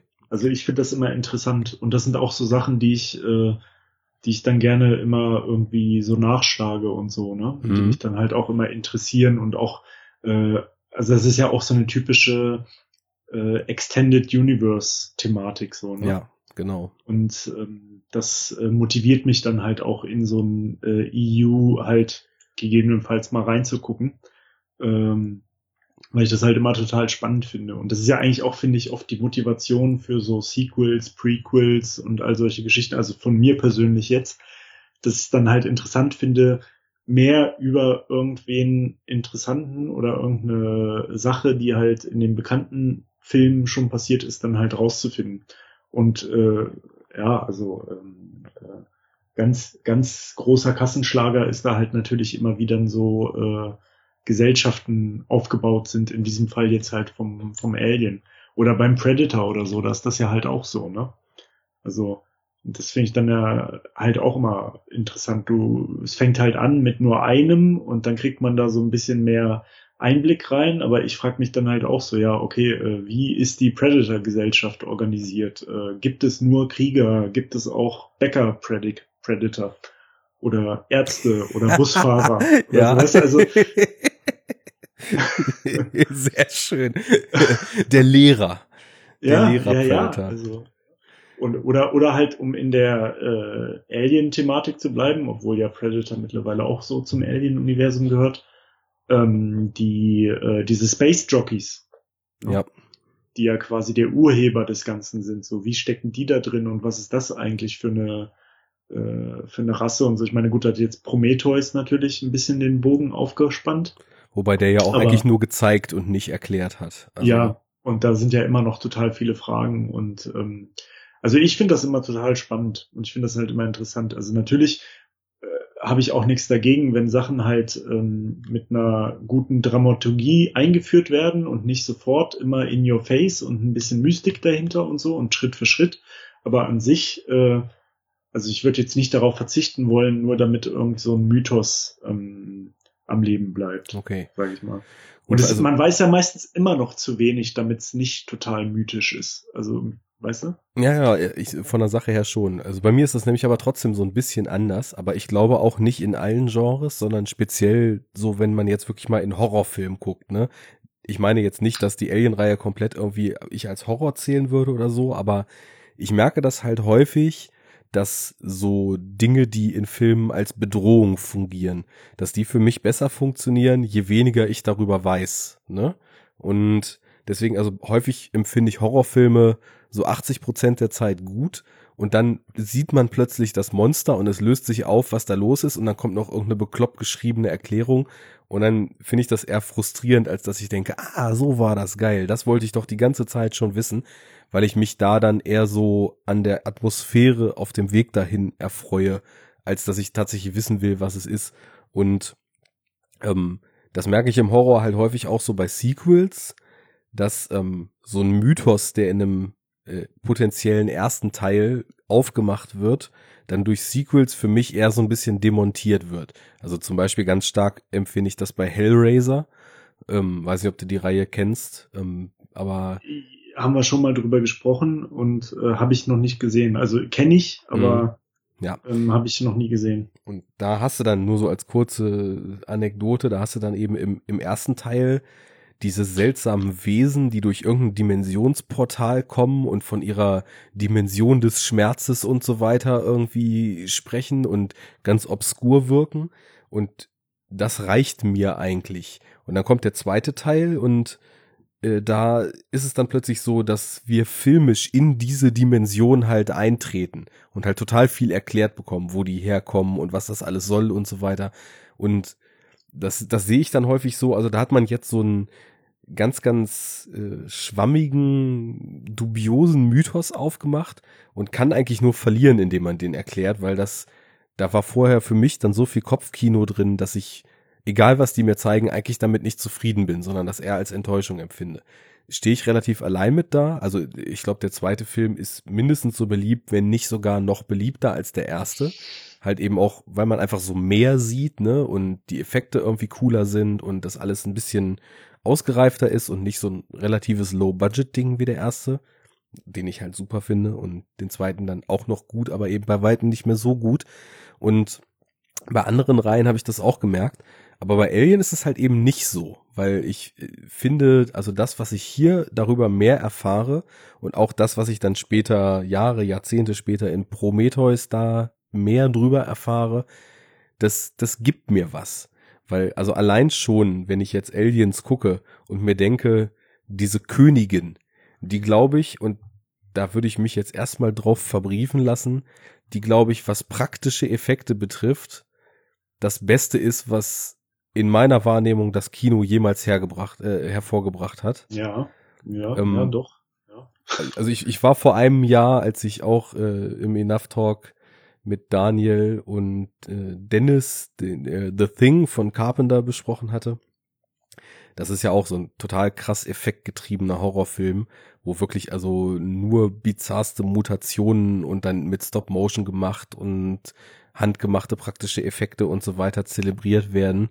Und irgendwie war das so mein Effektfilm, aber da hatte ich irgendwie lange nicht mehr und erst recht noch nicht in guter Qualität Aliens mal wieder gesehen weil ich bin wirklich rückwärts umgefallen, als ich dann nicht nur diese Königin jetzt gesehen habe, wie sie designt ist und wie du es vorhin schon so schön beschrieben hast, was das einfach für eine krasse Wirkung hat, als man das erste Mal in ja quasi ihren Thronsaal da unten reinkommt mhm. mit den Eiern und mit diesem widerlichen Kokon, der da hinten dran hängt und alles schleimt und echt tief. eklig. Ey. Es ist wirklich eklig. Echt eklig. und dann auch wie sie schleimt und trieft und das Design und diese transparenten Zähne und das ist also einfach wirklich das Alien Design. Da haben wir auch schon extrem viel im, im ja. ersten Podcast drüber geredet. Das ist halt auch so fremdartig, dass es einen wirklich wirklich kriegt, also mich zumindest. Ja, es, es ist halt einfach furchterregend. Ja. Also ich, ich, ich, mir fällt jetzt auch, also wenn ich drüber nachdenke wahrscheinlich, aber so auf Anhieb fällt mir jetzt auch nichts ein, was krasser wäre. Also ja.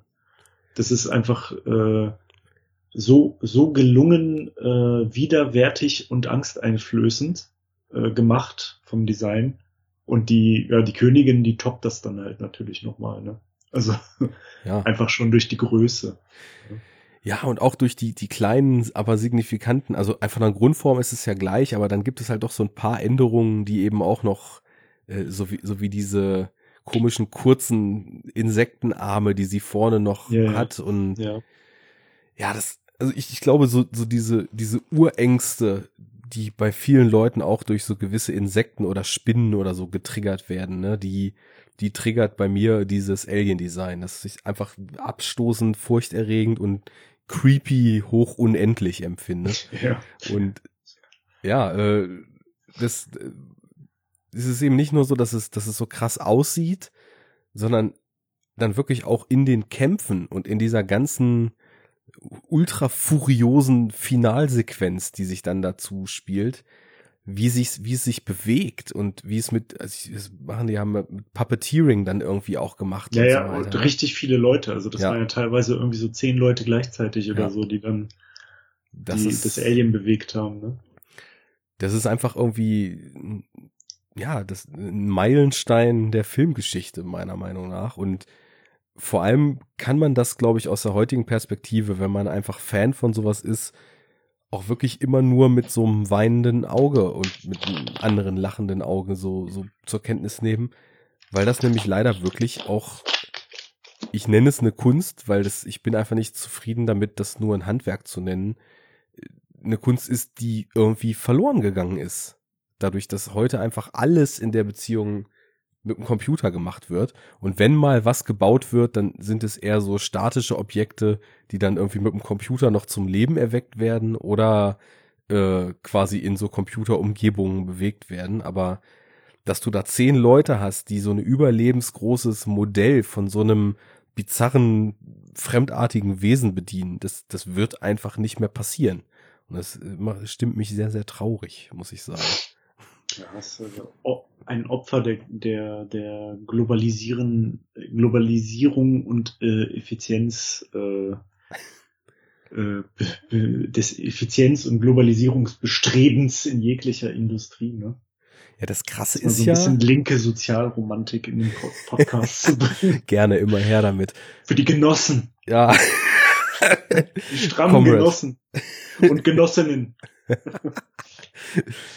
ja, das Krasse ist halt, dass ich glaube, dass es halt nicht mal effizienter ist, sondern einfach nur kalkulierbarer, das mit dem Computer zu machen. Weil, wie gesagt, ne, bei dem Film jetzt, da waren insgesamt, lass es 50 Leute gewesen sein, die an den Special Effects und an dem Puppeteering und an dem Creature Handling beteiligt waren. Und äh, dem stellen wir gegenüber die zigtausend Coder und Renderer und sonst was, die ja und Compositor und was weiß ich, die bei einer modernen Produktion beteiligt sind. Klar, das ist natürlich mehr als ein Monster. Da werden ja ganze Welten halt irgendwie aus dem Computer erschaffen. Aber trotzdem, äh, das ist einfach nur, du hast dann eben nicht mehr diese Unbekannte, dass es beim Dreh halt schief gehen könnte und dann hast du. Ja, und dann ist es aus praktikablen Gründen eben ausgestorben. Aber naja, wir können ja Aliens gucken, wenn wir mal wieder über dieses Thema traurig sind. Und ein paar andere Filme. Ja, genau. Schon geil. Wo, wo wir halt zum Beispiel wieder zu dem Terminator kommen und was nämlich auch ganz interessant finde, weil ich finde irgendwie, ähm, die haben schon, also man merkt schon die ähnliche Handschrift bei den Filmen irgendwie, oder? Das war so ein Eindruck, den ich hatte. Ähm, also gerade so auch so diese, diese Qualitäten bei so Pacing und Musik und on point und eher minimalistisch und halt immer sehr überlegt und sehr äh, effektiv und so. Ähm, also ich finde, das, das gilt ja für Terminator halt auch. Ne? Ja, zum Beispiel. Und, und die, die Filme haben ja auch, also die kommen ja aus einer sehr ähm, ähnlichen Zeit. Und wenn ich das richtig verstanden habe, also ich habe mir gestern Abend dann noch teilweise ein paar von den äh, Making-of-Extra-Geschichten und so reingezogen. Aber da war ich schon so im Halbschlaf. Also kann auch sein, dass ich es irgendwie verkrustet habe. Aber es gab halt irgendwie so ein Zusammen... Also es kann, glaube ich, sogar sein, dass Arnold Schwarzenegger ursprünglich angedacht war für die Rolle von Ripley. hm, das habe ich Ähm, auch mal irgendwo gehört, ja. Ja, Aber also auf jeden Fall gab es aber produktionstechnisch da irgendwelche Überschneidungen, weil es war wenig Zeit dazwischen und beides James Cameron und äh, aber nicht von Arnold Ripley, von Hicks. Ja, das weiß ich halt nicht mehr. ey. Ich, ich müsste Nee, ich mir meine, das ich nochmal mein, Ripley. Aber gab es ja aus dem ersten Film schon. Die sind, die sind. Ach so, äh, ja, okay, stimmt. Also ich habe Äh, auch, dass, dass er immer im Gespräch Ja, ja, war. aber es gab, aber es gab ja auch Ideen komplett ohne Ripley. Ach ne? stimmt, genau, Ähm, genau. Da, war- also das, das war ist ja nämlich, auch das Ding. weil sie auch eine ganze Zeit lang keinen Bock hatte, wiederzukommen, ne? Ja, und sie hatte vor allem halt eine sehr hohe Gagenforderung. Ja. Und äh, die, das Studio äh, wollte die eigentlich halt nicht gewähren. Und dann haben sie halt auch zu James Cameron gesagt, schreib doch noch mal ein Drehbuch ohne Ripley. Mhm. Also da, da stand schon ein Großteil des Drehbuchs. Mhm.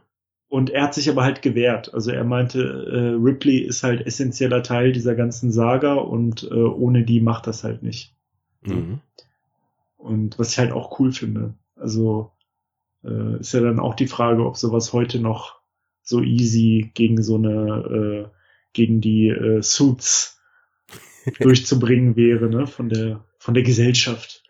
Ich glaube, heute sichern die sich insoweit ab, dass wenn es jetzt nicht eine Reihe ist, die nun so ganz ikonisch auf den Hauptdarsteller ausgerichtet ist, wo man jetzt natürlich bei Alien sagen könnte, dass Ripley da ein ganz elementarer Teil ist, aber da gehen die auch über Leichen und drehen das mit irgendwem anders dann oder ersetzen die Leute. Ja, ja. Und äh, ja, aber James Cameron hatte da halt anscheinend so viel Gewicht damals, äh, dass er halt gesagt hat, nee, mach ich nicht. Und dann haben sie dann doch entschieden, ihre Gagenforderungen zu akzeptieren und dann haben sie es halt so gemacht, ne? Also Ja. da schien dann halt die kreative äh, Seite genug Gewicht für sowas zu haben. Und das finde ich halt heute relativ schwer vorstellbar, dass so die kreative Seite über die monetären äh, Interessen hinweg Entscheidungen treffen kann. Ich glaube auch. Also ich meine, das haben wir ja ganz krass damals in den 70ern dann gehabt, als quasi das Studiosystem irgendwie paar Jahre zuvor in USA da komplett kollabiert war und im New Hollywood irgendwie die Coppolas und Spielbergs und so weiter ihrer Zeit dann plötzlich ja mehr oder weniger weil die, die Suits eben so verzweifelt waren, weil ihre klassischen Ansätze nicht mehr funktioniert haben, dann eben die jungen Regisseure mehr oder weniger mit Narrenfreiheit machen konnten, was sie wollten, für so ein paar Jahre, in denen dann ja halt auch einfach mal epochale Filme entstanden sind. Und äh, ich weiß nicht, ob man das in den 80ern noch so ein bisschen gespürt hat. Ich glaube aber, dass die gewinnoptimierte Kommerzialisierung des Mainstream-Kinos in den 80ern dann halt so richtig Fahrt aufgenommen hat und dann über die 90er bis heute an den Punkt gewachsen ist, wo sie sich jetzt befindet. Und ich weiß nicht, ob sowas wie eine kreative ähm, Handschrift über die Wirtschaftlichkeit zu stellen, heutzutage noch eine Chance hat. Ich habe aber Hoffnung, weil zum Beispiel letztes Jahr der Arrival von Denis Villeneuve, ne? Und Denis Den Villeneuve ich, hab ich noch nicht gesehen. auch äh, ganz, ganz großartiger Science-Fiction-Film.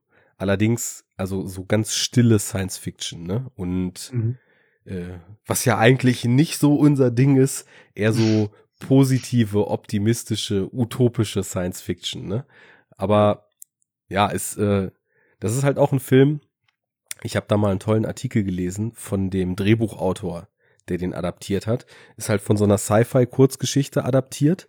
Und ja, es geht ja nur ganz kurz so eben darum, Aliens kommen auf die Erde, zwölf Schiffe sind irgendwo an so verschiedenen Stationen plötzlich da und keiner weiß, was jetzt damit zu tun ist. Und dann versuchen die Menschen nach und nach halt Kontakt aufzunehmen und es geht halt total viel um den Wert von Kommunikation und darüber hinaus dann eben auch über den Wert von Gesellschaft und wie man überhaupt durch Kommunikation auch Dinge verhindern könnte, die nicht so laufen. Also ein mega gehaltvoller Film. Und dieser Autor hat in dem Artikel geschrieben, es gibt halt in dem Film keine Action, ne? Also es gibt ein sehr, sehr spannendes, packendes und gegen Ende dann auch so bewegendes Finale, aber ohne Action Ja. halt, ne? Und er hat das halt versucht, den Produzenten zu pitchen, das Ding, und hat halt ungefähr so, ja, ich weiß nicht, was er für eine Zahl geschrieben hat, aber unzählige Male wohl gehört, ja, kein Problem. Schreib den dritten Akt um und lass die Army gegen die Aliens kämpfen, dann machen wir das Ding auf jeden Fall. Ne? Und das hat er halt wirklich so im Wortlaut, also zigmal gehört. Und dann ähm, aber gesagt, ich mach das nicht. Und lieber lasse ich das so, wie es ist und verfilme es nicht, als dass ich die Idee so korrumpiere und da halt so eine 0815 Scheiße draus mache. Und dann, Mhm. dann haben halt eine Menge Leute eine Menge Energie und Kampfgeist reingesteckt, wirklich das so umzusetzen. Und irgendwann war dann halt ein Studio bereit, dieses Risiko einzugehen. Und äh, mit, mit Amy Adams und dem, ähm, wie heißt er, der Hawkeye spielt. Jeremy Renner, ähm, halt auch namhafte Leute und ein krasses Budget. Also es ist noch nicht so ein 150 Millionen Dollar Blockbuster-Budget, aber so ein oberes Mid-Size-Ding mit 50, 60 ja. Millionen Dollar Budget, glaube ich, gewesen. Und da, da, das ist halt so ein Exempel für mich und irgendwie fast so ein Film, der so eine Weiche stellt und ab dem man jetzt sagen kann, alles klar. Also entweder es geht jetzt mehr in die Richtung mal wieder, weil der Film irgendwie auch unglaublich gelobt wurde und ziemlich gut gelaufen ist und also seine Kosten mehrfach drin hatte und so weiter und das zählt ja halt für die Produzentenriege immer. Ja, und dann ist es, also entweder es ist ein Wendepunkt und man traut sich jetzt mal wieder was anderes als den sauber durchkalkulierten Superheldenfilm, der Disney die nächste Milliarde bringt, zu machen. Oder äh, es bleibt halt eine Obskurität und wird halt einfach vielleicht sogar einer der letzten sein, wo das noch passiert, weil einfach so ein Risiko nicht mehr getragen wird. Aber wird man sehen, ne? Ich, nur das ist ein man Film, da merkst du, da ist so, da ist diese, diese kreative, dieser kreative Drang und eine wirkliche Vision steht da über Studiointeressen, ne? Ja. Ja, genau. Jo. Wo ich jetzt aber um mal wieder zu Aliens zurückkommen, zurückzukommen, nochmal ähm, drauf zu sprechen kommen wollte.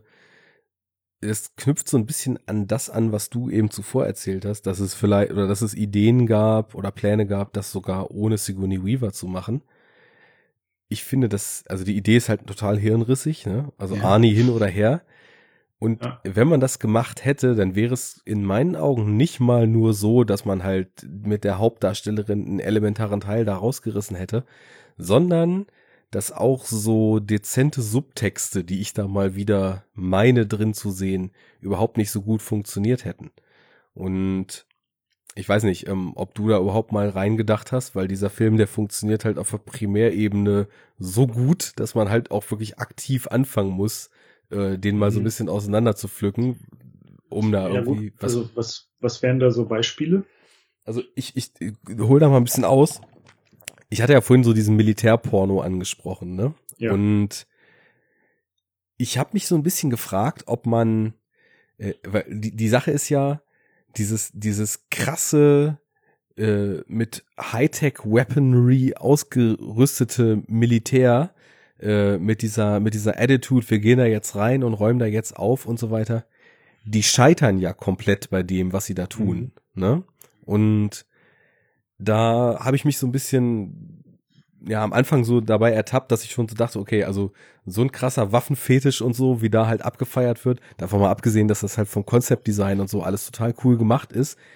Wenn ich das in einem modernen Film sehe, dann stößt mir sowas halt total übel auf, ne? Und bei dem Film merke ich halt aber im Verlauf so diese dieses Aufrüsten und dann irgendwo reingehen und dann Rabatz machen. Das ist ja nicht das Mittel der Wahl, was im Endeffekt in dem Film tatsächlich die Lösung bringt, sondern die ganzen Marines, die sterben ja. Und irgendwie kam ich so drauf und habe so ein bisschen rumgesponnen und habe mich halt gefragt, ob das Ding vielleicht auch irgendwie so ein bisschen als so eine Imperialismus-Parabel zu lesen ist. Ja, also das dann, äh, aber wer, wer sind die Akteure? Also die Imperialisten sind die Menschen in dem Sinne? Ja, Oder die, die Aliens? Nee, nee, die, schon die Menschen. Also ich meine, wenn er das Szenario. Also man könnte ja die, die, man könnte ja von einem anderen Gesichtspunkt aus die, die Alien-Gesellschaft äh, äh, ähm, ja auch so sehen. Also die sind ja nun auch eigentlich in also die, das sind ja dann quasi animalisch, instinktiv äh, getriebene Interessen, aber sie haben ja eigentlich auch nur das Interesse, sich äh, maximal zu vermehren und äh, nehmen dadurch ja automatisch irgendwie, also vernichten dadurch ja automatisch eine andere Gesellschaft. Ja. Und zwingen sich so auf, ne? Das, das stimmt schon, aber wenn du dir jetzt mal das Grundsetting dieses Kolonieplaneten da anguckst, dann waren die Aliens ja zuerst da. Ja, okay. Und ja, die genau, Aliens, ja, äh, die, die Menschen gehen ja, und da sehe ich vielleicht so ein bisschen diese Imperialismus-Analogie drin, die Menschen gehen ja auf den Planeten und fangen an, da sich ein, ein künstliches Habitat zu bauen durch ihre Terraforming-Maschinen und so weiter. Also, und wenn er das dann halt vielleicht so ein bisschen auf dieses US-Ding so um durchwalzt und mhm. dir mal so die vielen Kriege, wo die USA irgendwo reingegangen ist, viel geschossen hat und versucht hat, dann nach den eigenen Interessen irgendwie so ein Land umzugestalten. Also so, so, so, so, so, ein, so ein unreflektierter, nicht hinterfragter äh, Vormachtsanspruch. Ja, genau. So, ne? so einfach rein, hingehen und äh, weil man ja weiß, wie es geht, sich einfach nehmen, was man will. Und, ja, und dann, und aber so eine Arroganz wird ja natürlich klassischerweise dann bestraft. Ne? Genau, also genau. Das ist ja auch äh, klassisches, klassisches ähm, Bild auch so, der, der, der Literatur und so, ne? Ja. Äh, ja, ja, ja, durchaus. genau, und ähm, ich meine, dass, dass der natürliche Ablauf wäre dann ja eben, das, ja, der erste Schritt ist eben dieses, wir gehen in ein Gebiet, was uns erstmal nicht gehört und eignen uns das an.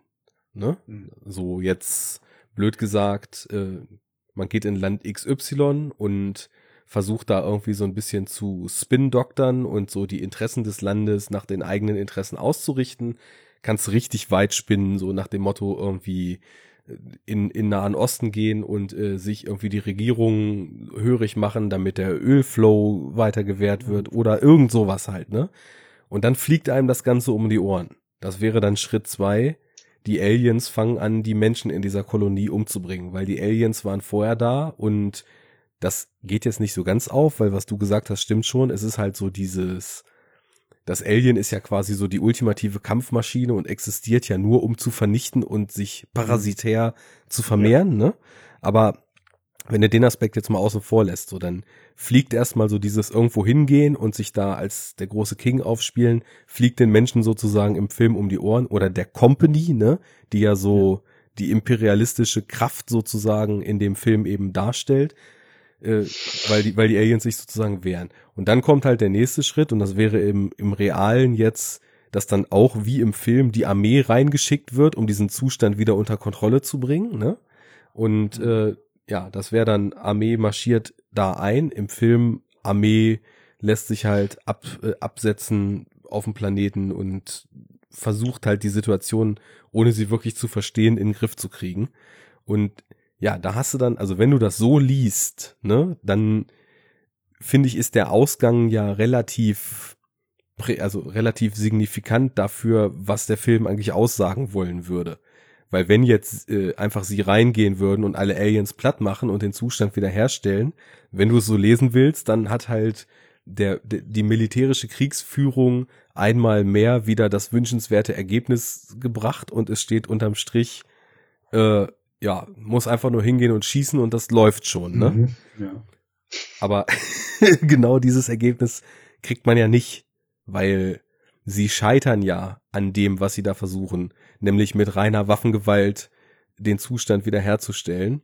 Ja, und, und halt auch mit so einer äh, Überheblichkeit und so einer Arroganz, ne? Genau, das meine ich nämlich auch. Die, die sieht man nämlich in diesem, yeah, fuck it, man, let's rock, let's rock and roll. Wir gehen da runter und wir räumen jetzt ja. richtig auf halt so, ne? Und dieses, diese Euphorie, die wird ja ganz schnell gedämpft und dann ist es halt ja. nur noch so ein Überlebenskampf, weil man sich eben doch, oder wenn man da eben doch die Büchse der Pandora geöffnet hat, ohne es zu merken. Ähm, ja, fand ich halt relativ spannend das mal so sich anzugucken. Ob das bis ins Letzte aufgeht oder nicht, weiß ich nicht. Wäre ja auch mal was, ja. was man noch im Nachhinein mit Hörern diskutieren könnte. Also man, man könnte ja in dem Kontext vielleicht sogar auch so verstehen wie eine Metapher, äh, also jetzt nicht nur dieses imperialistische, sondern auch äh, ähm, also äh, Mensch äh, bäumt sich gegen die Natur auf. Ja, auch ein guter ne? Gedanke, ja. Und äh, verliert dann aber halt. Ne? Weil also es ist ja nicht nur, dass er jetzt in den Lebensraum von wem anders geht, sondern äh, sie gehen ja auf diesen Planeten und wollen ihn halt zu einer zweiten Erde sozusagen machen. Ja, ja also genau. betreiben halt Terraforming. Mhm. So, und ähm, gehen halt einfach davon aus, dass man das halt machen kann. Ne? Und dadurch bedrohen sie ja halt auch wieder die Interessen der Aliens sozusagen. Wobei man ja halt auch nie so richtig weiß, was die Interessen der Aliens sind und ob es die überhaupt gibt. Und man kann ja auch relativ sicher sein, dass die Aliens nicht ursprünglich von da kommen. Ja. ja. Weil ja das Schiff dieser Ingenieure halt da der Ursprung von allem ist. Und wir ja nun auch wissen, dass die Ingenieure äh, also hieß, wurden sie doch dann genannt, oder? Bei, Ja. bei Prometheus. Bin ich mir Engineers. auch relativ sicher, ja. Ja. Ähm, dass die Ingenieure äh, quasi mit Absicht äh, die, die, das Alien als, also die Alien-Rasse halt so wie so eine, keine Ahnung, wahrscheinlich biologische Waffe, äh, Massenvernichtungswaffe oder irgendwie sowas äh, eingesetzt haben. Und du weißt jetzt zum Beispiel auch nicht, haben sie das Alien erschaffen? Oder ist das Alien ähm, halt eine natürlich entstandene äh, Rasse, die irgendwo entstanden ist und so? Also das weiß man ja alles bis heute nicht. Ne? Na gut, da kann man natürlich, also damals war das ja auch noch viel mehr im Unklaren, aber da kann man natürlich Prometheus schon so interpretieren, dass die Engineers quasi aufgrund dessen, was sie da, was sie da an technischen Möglichkeiten hatten und auch am Anfang durch diese schwarze Kapsel und den Engineer, der sich da zersetzt, auf der Erde betrieben haben, dass die quasi so in, in Verbindung mit dem Lebensraum, in dem sie sich gerade befinden, irgendwie so eine seltsame Hybrid- oder mutationsartige Verbindung eingehen und dadurch dann eben neues Leben erschaffen. Und dass das Alien auf diesem Planeten in Prometheus, von dem ich eigentlich als auch immer gedacht habe, dass das dann der Planet ist, auf dem dann die Alien-Reihe spielt, weil ja auch das Raumschiff so abstürzt, wie man es am Anfang von Alien sieht und so weiter, ne? Dass, dass da dann quasi dieses erste Alien was ja noch ganz anders aussieht am Ende von Prometheus, als so eine Art Mutation aufgrund der Umstände auf diesem Planeten sozusagen entsteht. Also dass es Mhm. schon so die Geburtsstunde des Aliens am Ende ist, aber eben als so ein seltsam mutiertes etwas aus einem Engineer, aus irgendwelchen Organismen, die sowieso schon auf diesem Planeten waren, weil die sieht man ja, als sie die Gänge da erkunden und so weiter, eben auch in den Bächlein rumschwimmen. Und Ja. Ja, es müsste man auch alles nochmal gucken und vielleicht nochmal sich ein bisschen Gedanken drüber machen, aber so hatte ich das immer verstanden. Ja. Ja, äh, lässt halt viele Lesweisen zu, ne? Ja. Und, äh, und letztendlich weiß man es halt nicht. Ne? Also da ist dann halt auch spannend, äh, wie das jetzt weitergeht, also weil die, die, die Saga äh, ja fortgesetzt wird. Mhm. Und äh, da wird ja mit Sicherheit auch, also das ist ja dann immer noch äh, Sequel zur eigentlichen Alien-Reihe, oder? Das ist doch jetzt quasi der Nachfolger von Prometheus, dieses Ja, Covenant. also oder? ich glaube, Alien Covenant ist irgendwie so ein bisschen sowas wie, ja, äh, Prometheus 2 eigentlich, ne? Ja gut, und Prometheus ist ja halt Sequel von Alien mehr oder weniger. also Prequel, spielt ja ne? auf jeden Fall äh, Prequel, meine ich ja, Prequel. Soft Reboot, Soft Sequel, Prequel Reboot. Reimagination. fuck you, it's every, nee, fuck you, it's always. Oder wie haben sie es gesagt? Hast du gesehen von Red Letter Media? Nee. Na, herrlich. Muss ja mal von Red Letter Media Fuck You It's January 2017 angucken. Okay. Per perfekte Zusammenfassung von allem, was in Hollywood momentan falsch läuft. Genau, Fuck You It's Forever machen sie am Ende draus. Ja, so kann man es auch nennen. Mhm. Äh, ja, aber jedenfalls, also es spielt ja davor und äh, du kannst ja dann halt davon ausgehen, dass da irgendwelche neuen Sachen revealed werden. Mhm. ne, über äh, das Alien, über den Xenomorph. Äh, und dann, ja, ich weiß gar nicht, wann kommt denn das eigentlich? Dieses Jahr? Nächstes Jahr? Ich glaube, schon im Mai läuft er an. Dieses Jahr schon. Oder März sogar schon. Ah, okay, abgefahren. Du, wenn wir da vorher noch Alien 3, 4 und Prometheus besprechen wollen, dann müssen wir uns ranhalten. Und die Predator-Geschichten? Und Alien vs. Predator? AKA Shot in the Dark. ja. äh, ja. Ja, wobei muss man ja auch sagen, also sind ja, ja, obwohl, nee, der zweite Alien vs. Predator ist genauso beschissen, was das alles angeht. Nee, der ist sogar noch viel beschissener, was das alles angeht. Stimmt, den habe ich neulich mal wieder geguckt. Der einzige Ey, das Film, ist doch immer so geil. Du guckst auch immer wieder diese Kacke, die du sowieso schon zu kotzen findest, ne? Und ich habe mal wieder versucht, Transformers zu gucken. Ich habe mal wieder versucht, Alien vs. Predator Also zu gucken. Transformers, Transformers habe ich schon Jahre nicht mehr versucht, tatsächlich. da habe ich es, glaube ich, einfach aufgegeben. Aber äh, ja, der war bei Netflix. Mhm. Deswegen. Bei Netflix gibt's äh, Alien vs. Predator 2. Na gut. Und ähm, also man muss sagen, von diesen ganzen neueren Filmen in der Richtung ist eigentlich, finde ich, der einzige, der noch einigermaßen okay ist, ist halt dieser Predators. Äh, den kennst du ja wahrscheinlich auch, ne? Ja, ich, also einmal habe ich den gesehen, doll fand ich ihn da auch nicht, aber. Nee, aber verglichen mit den beiden Alien vs. Predators Filmen ist er echt noch deutlich besser so. Er soll ja, also ist ja augenscheinlich, dass der halt sehr an den Original Predator angelehnt ist, ne? In vielen Dingen. Ja, irgendwie nur so mit dem Schauplatzwechsel, dass jetzt irgendwie nicht ja. Predator auf der Erde, sondern Menschen auf dem Predator-Planeten sind, ne? Genau, genau. Aber ähm, ja, das war dann zumindest nicht ganz so ätzend und zwar halt hell. ja, das ist schon mal ein Vorteil. Wobei Lawrence Fishburne und seine komische Schiffgrotte, äh, die er sich da gebaut hat, da ist auch immer dunkel. Stimmt, ja, aber das spielt der Film ja jetzt auch nicht. Ja. Pass auf, ich führe noch mal eine Sache aus, weil ich, ich hatte ja. eigentlich gerade meine Imperialismus-Gedanken nur so mehr oder weniger als, als ersten Teil von zweien irgendwie abgefeuert. Ja. Worauf Fahre ich also, fort, ich bitte darum. das, das war so die eine Sache, wo ich mir so gedacht habe, okay, was, was kann man vielleicht in dem Film sehen oder nicht sehen und warum ich, äh, um, sollte so ein bisschen die Erklärung sein, warum ich mit diesem Militärporno jetzt kein Problem ja. hatte, weil ich halt das Gefühl habe, und das ist das, was ich ganz am Anfang meinte, dass er durch das Scheitern äh, mehr oder weniger dekonstruiert wird. Und damit einher, dieser Militärporno ist ja auch total geschwängert mit diesem Testo-getränkten Alpha-Gehabe halt, ne? Also ja. diese, diese ganzen Machismo-Posen, dieses, dieses Aufbauen, Sprüche kloppen und so weiter. Riesige Knarren. Genau, da, da komme ich dann halt irgendwie so zu dem Punkt, weswegen ich auch sagen wollte, dass es eben total idiotisch wäre, wenn Ripley nicht dabei wäre, weil durch das, den ganzen Verlauf des Films und durch diese Dezimierung der Besetzung und durch die Konstellation, wie sie agiert und wer da wie funktioniert, ist es ja auch ein bisschen so, dass am Ende nicht nur die Waffengewalt eigentlich im großen Stil gescheitert ist, sondern dass auch dieses ganze Alpha und äh, ja, 80er-Style Bro-Gehabe so, so mhm. gescheitert ist, ne? Weil als letztes steht ja nun mal noch Ripley. Und ja. äh, ja, und, äh, und Hicks, ne? Ja, genau, aber, aber Hicks ist ja dann auch ähm, nach der Fahrstuhl-Säurendusche so weit außer Kraft gesetzt, dass die allerfinale Konsequenz, nämlich ja. Newt zu retten, dann tatsächlich in Ripleys Hand liegt. Und ähm, da hat ja, sie, sie ja. Ist halt eigentlich, sie ist halt eigentlich der einzige Badass von den allen nach allem, ne?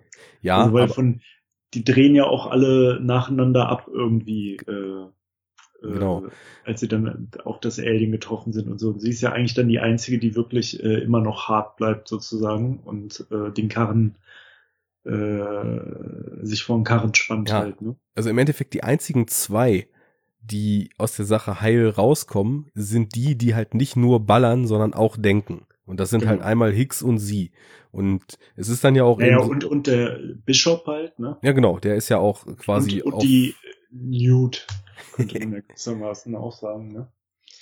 Ja, wobei die mehr so ein bisschen noch mitgeschliffen wird, aber jetzt, also so, wenn man jetzt die Konstellation dieses Teams sich mal so anguckt, ne? Ja. Bishop ist halt sowieso ja auf Intelligenz und äh, er, kann, er sagt ja auch, er kann ja irgendwie keinem Menschen was zu Leide tun und so weiter. Also ist quasi der Pazifist, der überlebt, ne? Und dann haben wir halt irgendwie die, die zwei, die eben auch mit Grips an die Sache rangehen. Und dadurch, dass sie eben bei der Königin dann eben auch mit Waffengewalt scheitert, obwohl sie alles abfeuert, was überhaupt gibt, und dann oben mit diesem Roboter quasi die Königin noch besiegen muss, ist es ja im Endeffekt nochmal so, dass, dass dieser ganze Ansatz, dieses äh, Fresse aufreißen, einfach ballern, laut reingehen, Alarm machen und so weiter, ja, ja komplett scheitert. Und ja. insofern, ähm, wenn man so ein bisschen zum ersten Teil zurückkommt, der ja auch irgendwie relativ revolutionär war, was so den Einsatz einer weiblichen Protagonistin und so weiter betrifft, dann finde ich, und das ist irgendwie so in meinem, in meiner Wahrnehmung eine total schöne Beobachtung, dass dieser Film, der halt extrem auf Action und Waffen und so weiter setzt, im Abgang dann aber doch die Note hat, dass es irgendwie nicht die Waffen sind, die den Konflikt gelöst haben, sondern dass es eben dann doch the brain, not the muscles war. Und ja, aber, aber halt auch nicht nur the brain, ne? Also ich finde ja das, was an Ripley auch so charakteristisch ist, ist, ähm, also klar, erstens, sie ist halt nicht so impulsiv und, und eindimensional auf, auf äh, Gewalt und Aggression äh, gepolt. Aber, ähm, also sie ist ja jetzt auch nicht so, sie, also sie spinnt sich da jetzt auch nicht so die Mega-List aus oder irgendwie ja. sowas. Ne? Also das muss man ja halt auch mal sagen. Äh, sie ist halt nur einfach äh, beherrschter und kontrollierter und nicht ganz so impulsiv und vor allem nicht so naiv wie die anderen, was aber natürlich auch daran liegt, dass sie ja schon die einzige ist, die schon eine Erfahrung mit den Aliens hat. Mhm. Ähm, aber sie ist halt so, äh, sie kann halt beides so, ne? Also ich meine, sie ist halt auch Badass, ne? Ohne Frage. Ähm, ja, klar. Aber sie kommt ja auch vor allem weiter, also zum Beispiel auch mit Newt, weil sie halt auch ähm, ja so Mitgefühl und sowas hat, ne? Und mhm, Einfühlsamkeit genau. und und äh, also jetzt so klassische weibliche Werte quasi so klischeemäßig, ne? Und das, da darauf wollte halt, ich hinaus, dass sie und da, da habe ich dann auch äh, mir überlegt äh, oder ist mir mal aufgefallen, okay, wenn ich mir jetzt den gleichen Film vorgestellt hätte mit Arnold Schwarzenegger als Protagonist, ne? das hätte halt alles gar nicht funktioniert genau, dann. Ne? Das hätte null funktioniert, weil Arnold Schwarzenegger hätte halt nur den Obermacker von diesen ganzen Marine-Typen spielen können sozusagen. Ja. Ne? Äh, der vielleicht, okay, verglichen mit den anderen wahrscheinlich irgendwie dann doch in irgendwas besser ist oder vielleicht nicht ganz so blöd ist oder was auch immer. Aber ähm, diese diese Szenen mit mit äh, mit Newt und auch dieses Gebrochene von Ripley, ne? Also dieses äh, und das finde ich kann sie ja das das verkörpert sie halt äh, total gut dieses ähm, dieses traumatisierte, ne? Durch ja. diese Alien-Erfahrung. Ähm, und halt auch dieses, äh, wie sie halt äh, quasi gegen äh, Widerstände scheitert bei der bei der Firma, ne, die sie nicht ernst nimmt und wie sie das halt runterzieht und wie sie eigentlich so total ähm, äh, den Glauben an, an, an diese Firma und äh, das System und äh, was das System will äh, verloren hat ne? und da halt innerlich so am Resignieren war schon fast und dann also diese, diese, diese innerliche Zerrissenheit so ein bisschen. Ähm, das, das hätte jetzt Arnold Schwarzenegger oder auch viele andere äh, männliche Actionstars ja. aus der Zeit, die hätten das halt niemals rüberbringen können. Ne? Ja. Und ähm, das ist aber halt, finde ich, ein total elementarer Teil des Charakters Ripley halt, dass sie äh, äh, diese beiden Seiten hat. Und ich finde, sie zeichnet sich halt gar nicht so sehr aus, dass sie halt auch super smart ist, weil in dem Sinne ist sie das jetzt eigentlich nicht unbedingt so. Also sie ist halt einfach nur überlegt da so, ne? Und ja. sie ist halt nicht so, äh, es ist nicht so, dass das ein, die einzige Methode, die sie hat, äh, halt ist irgendwie eine Riesenwumme umzuschnallen und äh, aufzuräumen. So. Und ähm, das ist halt eigentlich, finde ich, das, das Charakteristische an Ripley. Mhm. Und das, und das äh, gewinnt halt total viel Raum und Tiefe einfach durch diese Newt-Figur. Ja, und dafür ist die dann auch eben total gut und äh, da greift irgendwie Motivation und Handeln dann wieder total perfekt ineinander und man glaubt das halt auch, dass sie ohne mit der Wimper zu zucken da am Ende losgeht, weil sie das kleine Mädchen da eben nicht ihrem Schicksal überlassen will und ja. auch ihr eigenes Leben dafür riskiert, weil sie hat ja auch in dieser ganzen Gebrochenheit, und das war genau das richtige Wort, durch ihre Erlebnisse im Vorfeld, und insofern ist das auch wirklich mal ein zweiter Teil, der die, die Entwicklung des ersten sinnvoll in das Setup der Figuren eben mit einspielend. Durch, sie hat durch das alles ja gar nichts mehr zu verlieren. Ja. Also, ich meine, gut, äh, Hicks und Bishop sind im Schiff. Wäre sie nicht gekommen, hätten die halt wegfliegen müssen. Und ja, sie wäre dann in ihr eigenes Schicksal auch gerannt, aber hätte dann eben für sich noch so das Richtige getan.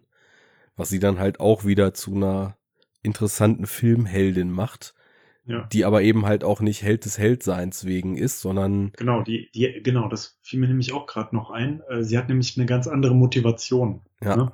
Also die äh, die die Firma hat halt die Motivation Profit. Ne? Die wollen halt irgendwie das Alien verwenden, um was weiß ich daraus zu machen so. Und die, die ganzen Marine-Typen, das sind ja im Grunde genommen Söldner. Ne? Also die arbeiten halt beim Militär und kriegen, für die ist das halt ein Auftrag. Genau. Ne? Die ist das ein Auftrag und die sagen, okay, da unten ist irgendeine Kacke am Dampfen, wahrscheinlich gibt's irgendwelche miesen Aliens und ihr müsst jetzt aufräumen. Und äh, sie ist ja eigentlich die einzige, die eine andere Motivation hat. So, äh, sie will halt also in dem konkreten Fall jetzt äh, das Mädchen retten, aber sie will ja halt auch wirklich, äh, also ja, also es klingt jetzt halt so übertrieben, aber sie will halt die Menschheit irgendwie retten, so, ne? Also ja. weil sie, sie halt anscheinend die einzige ist, der klar ist, äh, um was es geht und wie verheerend es ist, wenn auch nur eins von, von, von diesen Aliens irgendwie es auf die Erde schafft, ne? Ja. Und ähm, dass da halt sofort es ums große Ganze geht und, äh, und die Existenz der Menschheit auf dem Spiel ist und sie ist halt die einzige, die sozusagen vernunftgetrieben ist. Mhm. Ne? Und das sind die anderen halt überhaupt nicht. Also ja, ihr, ihr eigenes Trauma hat ja einfach so den Worst Case schon mal vor Augen geführt. Und Ja. es ist ja auch im Endeffekt dann so, dass sie eigentlich die sinnvolle Entscheidung schon über den, über diese Company-Marionette Burke hinaus dann eben treffen, ne? Wir heben ab und nuken das Ding von oben, dann, dann steht hier wenigstens keins mehr von den Viechern.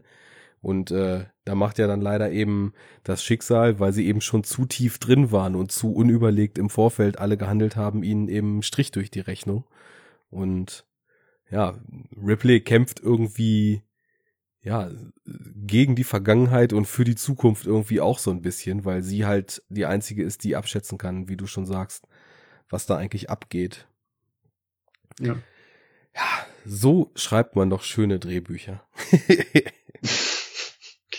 Ja, aber das haben zum Beispiel in dem äh, Making of auch ganz viele Stimmen äh, gesagt, dass ähm, sie vor allem deswegen so schnell ins Boot zu holen waren für den Film. Also sei es entweder die Schauspieler als auch Leute von, was waren das dann? 20th Century Fox ist es Genau. in dem Fall, glaube ich, ne? Ja. Das Studio.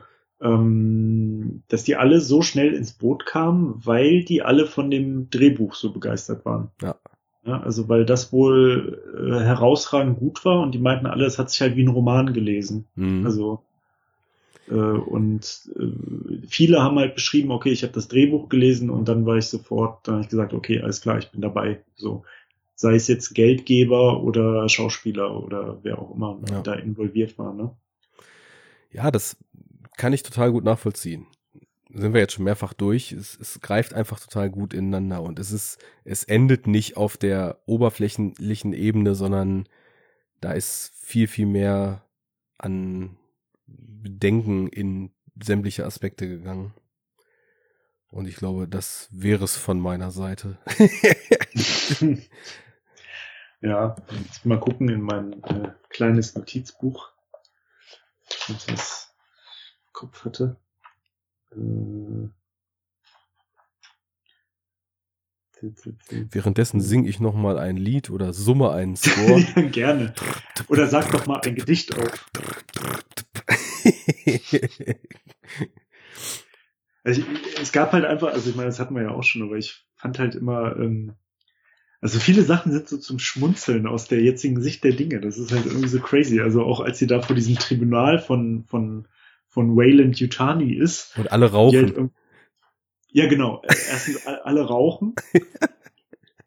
Und ähm, zweitens, äh, irgendwann fällt halt auch der Satz so, ja, immerhin haben sie, sind sie verantwortlich für die Zerstörung eines 42 Millionen Dollar Raumschiffs. Mhm. Und ich denke mir so aus heutiger Sicht so, also wenn, wenn man diese Ausmaße, diese, dieses Ding da hatte, ne?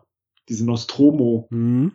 Die ja quasi ein, ein, eine fliegende, was auch immer, Raffinerie war oder ein Bergbauwerk oder what the fuck, also es auf jeden Fall unfassbar riesig war, äh, dann finde ich halt 42 Millionen Dollar total albern, ne? Aber das ist natürlich halt auch damals war das halt einfach eine unvorstellbar große Zahl, ne? Da konnte Ja. man das wahrscheinlich noch so verkaufen, dass irgendwie so ein halber Planet als Raumschiff 42 Millionen Dollar kostet. Ja, ja. ja. Und die, Oder- die Company war knauserig, das wissen wir ja. Da wurde, da Ja. wurde nur Low-Budget Weltraumschrott auf Reisen geschickt, genau. sozusagen. Und eine so eine Szene war auch so geil. Das war aber, glaube ich, eine Deleted-Szene, Scene, aber ich glaube auch nur teilweise. Also ich glaube, in der normalen Filmfassung ist das auch.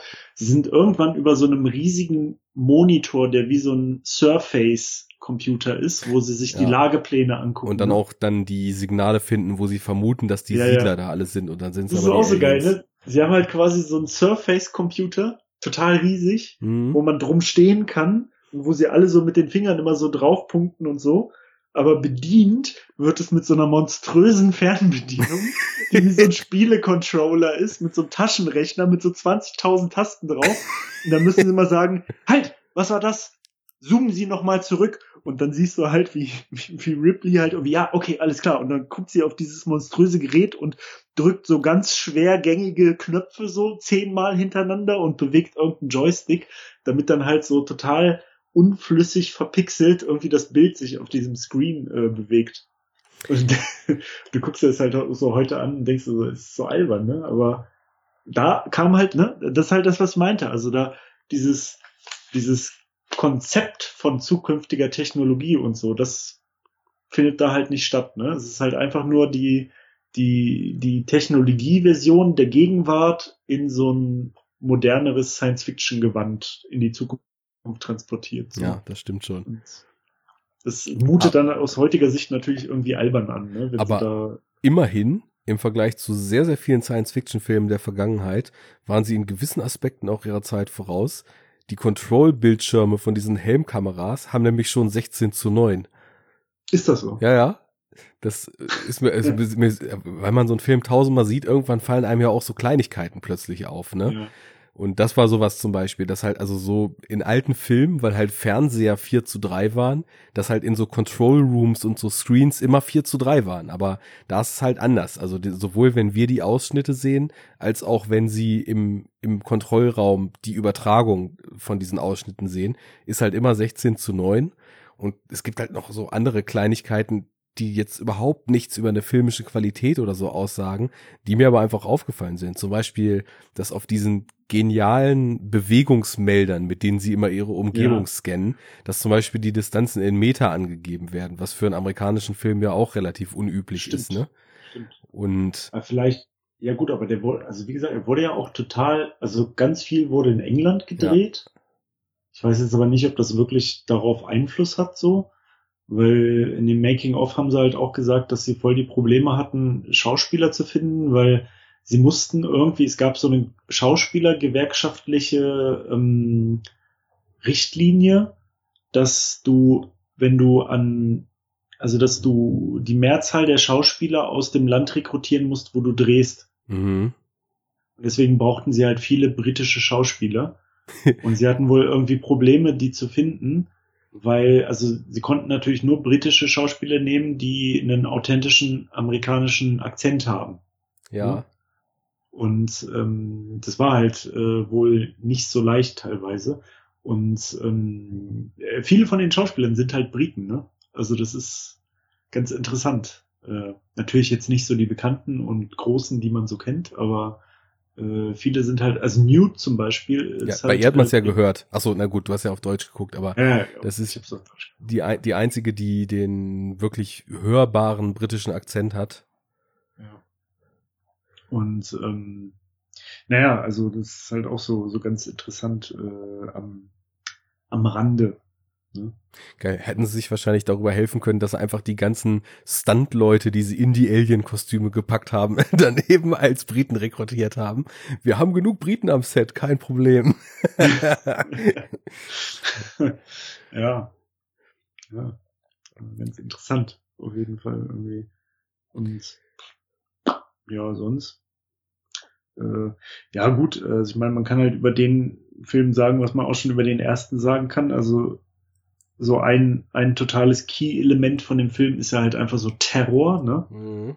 Und, und ich finde, dass das halt auch gut rüberkommt. Also dass die, die Schauspieler zeigen das halt gut, ne? Also gerade so dieses ähm, äh, terrorisiert sein, ne? Also dieses traumatische, die, äh, wie die, wie die halt alle dann doch von der Realität geschockt sind, wie, äh, wie krass halt die Aliens dann doch sind und wie ausweglos es ist, wenn man den als Gegner hat und so. Ja. Und das wäre halt auch wieder sowas, wo die ganzen typischen äh, anderen Alternativen für so Actionhelden aus der Zeit halt, glaube ich, einfach das auch gar nicht hingekriegt hätten, ne? Ja.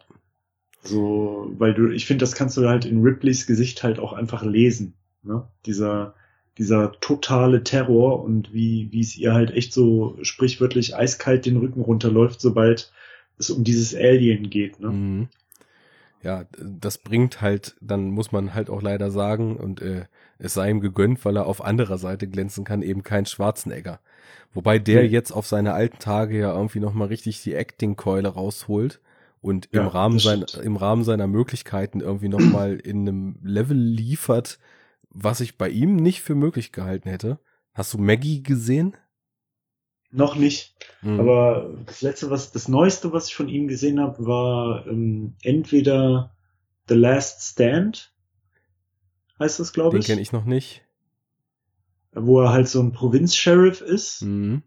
und äh, irgendwie so ein Drogenkartell-Boss auf der Flucht ist und auf dem Highway, äh, weil da irgend so ein Drogendeal aufgeflogen ist oder sowas und die müssen also ganz schnell fliehen und sind mit einem schnellen Auto auf der Flucht auf dem Highway und müssen durch seinen Ort. Ja. Also es geht nicht anders. Und seine Aufgabe ist dann halt, äh, diesen Ort zu verbarrikadieren. Und er ist halt so ein alterner Sheriff, der irgendwie ganz lange in New York oder so als äh, Polizist war, aber hat irgendeinen Scheiß gebaut und wurde dann quasi so kurz vor der Rente nochmal aufs Land versetzt, ne? Und, Mhm. ähm, und sie müssen dann halt, sie sind dann halt quasi the last stand gegen diesen äh, Drogenbaron, der da durch das, durch den Ort irgendwie heizen muss. Und der ist auch nicht schlecht gewesen. Und dann gibt's ja noch diesen Escape Plan mit Sylvester Stallone. ja, den zusammen. kenne ich auch, wo die zwei Urgesteine nochmal aufeinander geprallt sind. Aber, ähm, aber ich habe äh, Maggie nicht gesehen und ich habe auch nicht Sabotage gesehen. Das ist ja, glaube ich, auch so ein relativ neuer Film mit ihm. Ja, ich, also Maggie habe ich nämlich jetzt mal geschaut und also der ist wirklich. Es ist natürlich so, wenn du da jetzt also Schwarzenegger mit, was weiß ich, irgendwie einem wirklich guten Charakterdarsteller misst, ne, da kommt er natürlich immer noch nicht ran. Aber nichtsdestotrotz, es ist halt, also ich meine, der, das ist ja so ein Infektions-Zombie-Film, um den es, in dem es aber, also eigentlich ist es ein Sterbedrama in dem Gewand, ne? Und er spielt ja so den trauernden Vater, der mit dem unabwendbaren Tod seiner Tochter konfrontiert ist, die aber eben noch eine Weile leben wird. Und es ist so krass, also ich meine, da zerbricht natürlich für den einen oder anderen eine Welt, wenn auf Schwarzeneggers Wange plötzlich eine Träne runterkullert, ne? Aber also ich, ich war da sehr, sehr positiv überrascht. Also der ist halt eh ein kleiner, ruhiger und wie ich fand, eben auch bewegender Film. Aber was er da macht, es, es hat mir auf jeden Fall Interesse daran gemacht, was er in den nächsten Jahren vielleicht noch so versucht. Also ich meine, da ist ja auch viel so Reboot, Sequel, Franchise-Kacke geplant halt, aber äh, er kann doch irgendwie mehr, als man ihm zugetraut hätte. Hat er wahrscheinlich in seiner Politikkarriere gelernt. Schauspielen. ja, genau. Ja, eigentlich müssten die es mal anders machen. In den USA gehen ja immer die Schauspieler irgendwie in die Politik. Eigentlich müssten dann die Poli Politiker in die Schau ins Schauspiel gehen. Das ist vielleicht eigentlich die, die schlauere Richtung. ja, irgendwie so den Dreh. Oh Gott, Ja. ey. Du, ich glaube, ich werde jetzt so matt, dass Ja. ich, ich raus bin. Also, weil, Ja, Äh, ja, ich, ich meine, dass wir uns wiederholen, das ist ja altbekannt, aber um den Loop mal zu schließen, ähm, würde ich, glaube ich, einfach sagen, für mich, wenn ich wählen müsste und sagen müsste, ein moderner und ein klassischer Actionfilm, die ich zu meinen Lieblingen zähle, dann ist, glaube ich, der echt so mein Lieblings-Actionfilm. Und irgendwie auch so ein Lieblingsfilm von mir, auch wenn ich jetzt auf irgendwelchen Ratingportalen dem vielleicht jetzt kein Herz gegeben habe oder so, aber der hat auf jeden Fall einen festen Platz in meinem Herzen. Und ich habe nichts zu beanstanden. Einfach nur Nee. ein rundes Ding.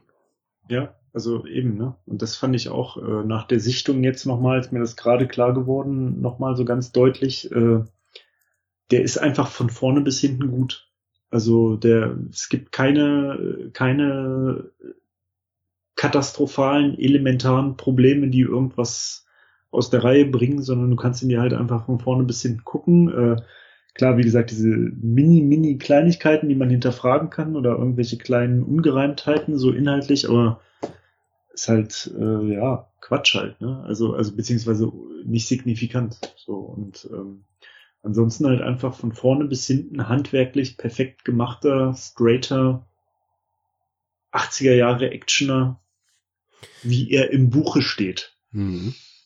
Spannend, packend, handwerklich ein Meilenstein rundum. Ja, äh, Tight. halt so ein klassischer Cameron halt irgendwie so ein bisschen. Ne? Ja, also der verstand sein Handwerk auf jeden Fall immer sehr.